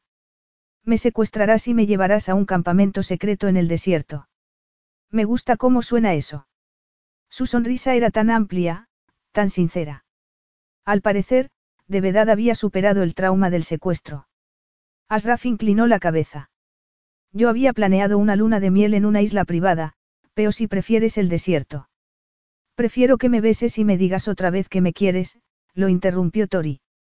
Él la miró, leyendo cosas maravillas en su preciosa sonrisa. Aquello era lo que anhelaba. Tus deseos son órdenes para mí, musitó sobre sus labios. Epílogo. La boda duró varios días. Días largos, cargados de buenos deseos, suntuosas fiestas, música, banquetes y suficiente pompa como para convencer a Tori de que de verdad estaba casándose con un rey. Cuando volvió al salón de recepciones después de arreglarse un poco encontró a Karim esperándola. Casi había temido conocer al hermano de Asraf. Todo el mundo hablaba bien de él, pero se había preguntado si de verdad no querría la corona de Asraf. Hasta que los dos hermanos le habían contado la historia y Karim le dio la bienvenida a la familia con genuina simpatía. Sonrió con cierta melancolía mientras admitía que nunca había visto a Asraf tan feliz, que ninguno de los dos había esperado encontrar el amor. Emocionada, ella lo había abrazado con cariño, provocando burlonas protestas de Asraf y más abrazos torpes de Karim. Torpes, sospechaba, porque no estaba acostumbrado a muestras de emoción. No podía ser por falta de compañía femenina porque, a pesar de ser solo medio hermano de Asraf, era casi igual de atractivo. ¿Cómo estás? Le preguntó. Tori esbozó una sonrisa. Bien, muy bien. Todo el mundo se muestra tan feliz por nosotros. Los rumores habían cesado casi inmediatamente cuando los que desaprobaban al jeque fueron superados en número por los que veían a Asraf como un gobernante extraordinario. En cuanto al nacimiento de Oliver fuera del matrimonio, dejó de ser un problema cuando el compromiso se hizo público. Muchos ciudadanos veían su nacimiento como una prueba de la virilidad de Asraf y les parecía algo natural que ella se hubiese enamorado locamente. Tori había descubierto que los ciudadanos de Zadak tenían una vena muy romántica. Asraf me ha enviado a buscarte, dijo Karim, ofreciéndole su brazo. A menos que prefieras descansar. Tori negó con la cabeza. Debería estar cansada, pero no se había sentido tan llena de energía en toda su vida. No me perdería esto por nada del mundo. Pero si no sabes lo que es. Karim rió mientras se abrían paso entre la gente. Pues cuéntamelo. Salieron al jardín, donde unas horas antes los mejores jinetes y arqueros del país habían hecho asombrosas proezas. El jardín del palacio se había llenado de gente.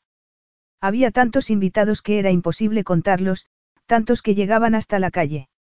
¿De dónde han salido? De todas partes, de todo el país. Tenía un aspecto magnífico con la túnica blanca bordada en oro mientras se acercaba para tomar su mano. El corazón de Tori se derritió. Su Asraf, su marido. No son dignatarios ni gente importante sino ciudadanos normales que han venido para desearos felicidad, le explicó Karim, poniendo una mano sobre el hombro de su hermano. Lo estás haciendo bien, hermanito. Tu gente te quiere. Asraf se encogió de hombros, pero Tori vio que estaba conmovido. Hay una delegación del primer pueblo que visitamos, donde te regalaron el pañuelo. Tori miró el pañuelo de colores, que se había puesto con el vestido verde azulado bordado en plata. En los últimos tres días había llevado todos los colores del arco iris y su alegría por los magníficos vestidos de novia solo era superada por la admiración en los ojos de Asraf. ¿A qué estamos esperando para saludar a la gente? Gracias, Abiti. Será muy importante para ellos. Tú también vienes, hermano. No, yo voy a lidiar con los aburridos dignatarios, respondió Karim, antes de volver al interior del palacio. Asraf la tomó por la cintura para llevarla hacia un grupo de gente. Me temo que esto alargará la celebración. Seguro que no quieres descansar. No necesito descanso, tengo otras prioridades. Él se detuvo para mirarla a los ojos. Te he dicho cuánto te quiero. Sí, me lo has dicho, pero nunca me cansaré de escucharlo. Y tú me quieres a mí, dijo Asraf entonces, en voz alta para que lo oyese todo el mundo. Te quiero, amor mío. La gente los vitoreó y, cuando Asraf esbozó una sonrisa, Tori supo que se había embarcado en la aventura más maravillosa de su vida. Fin.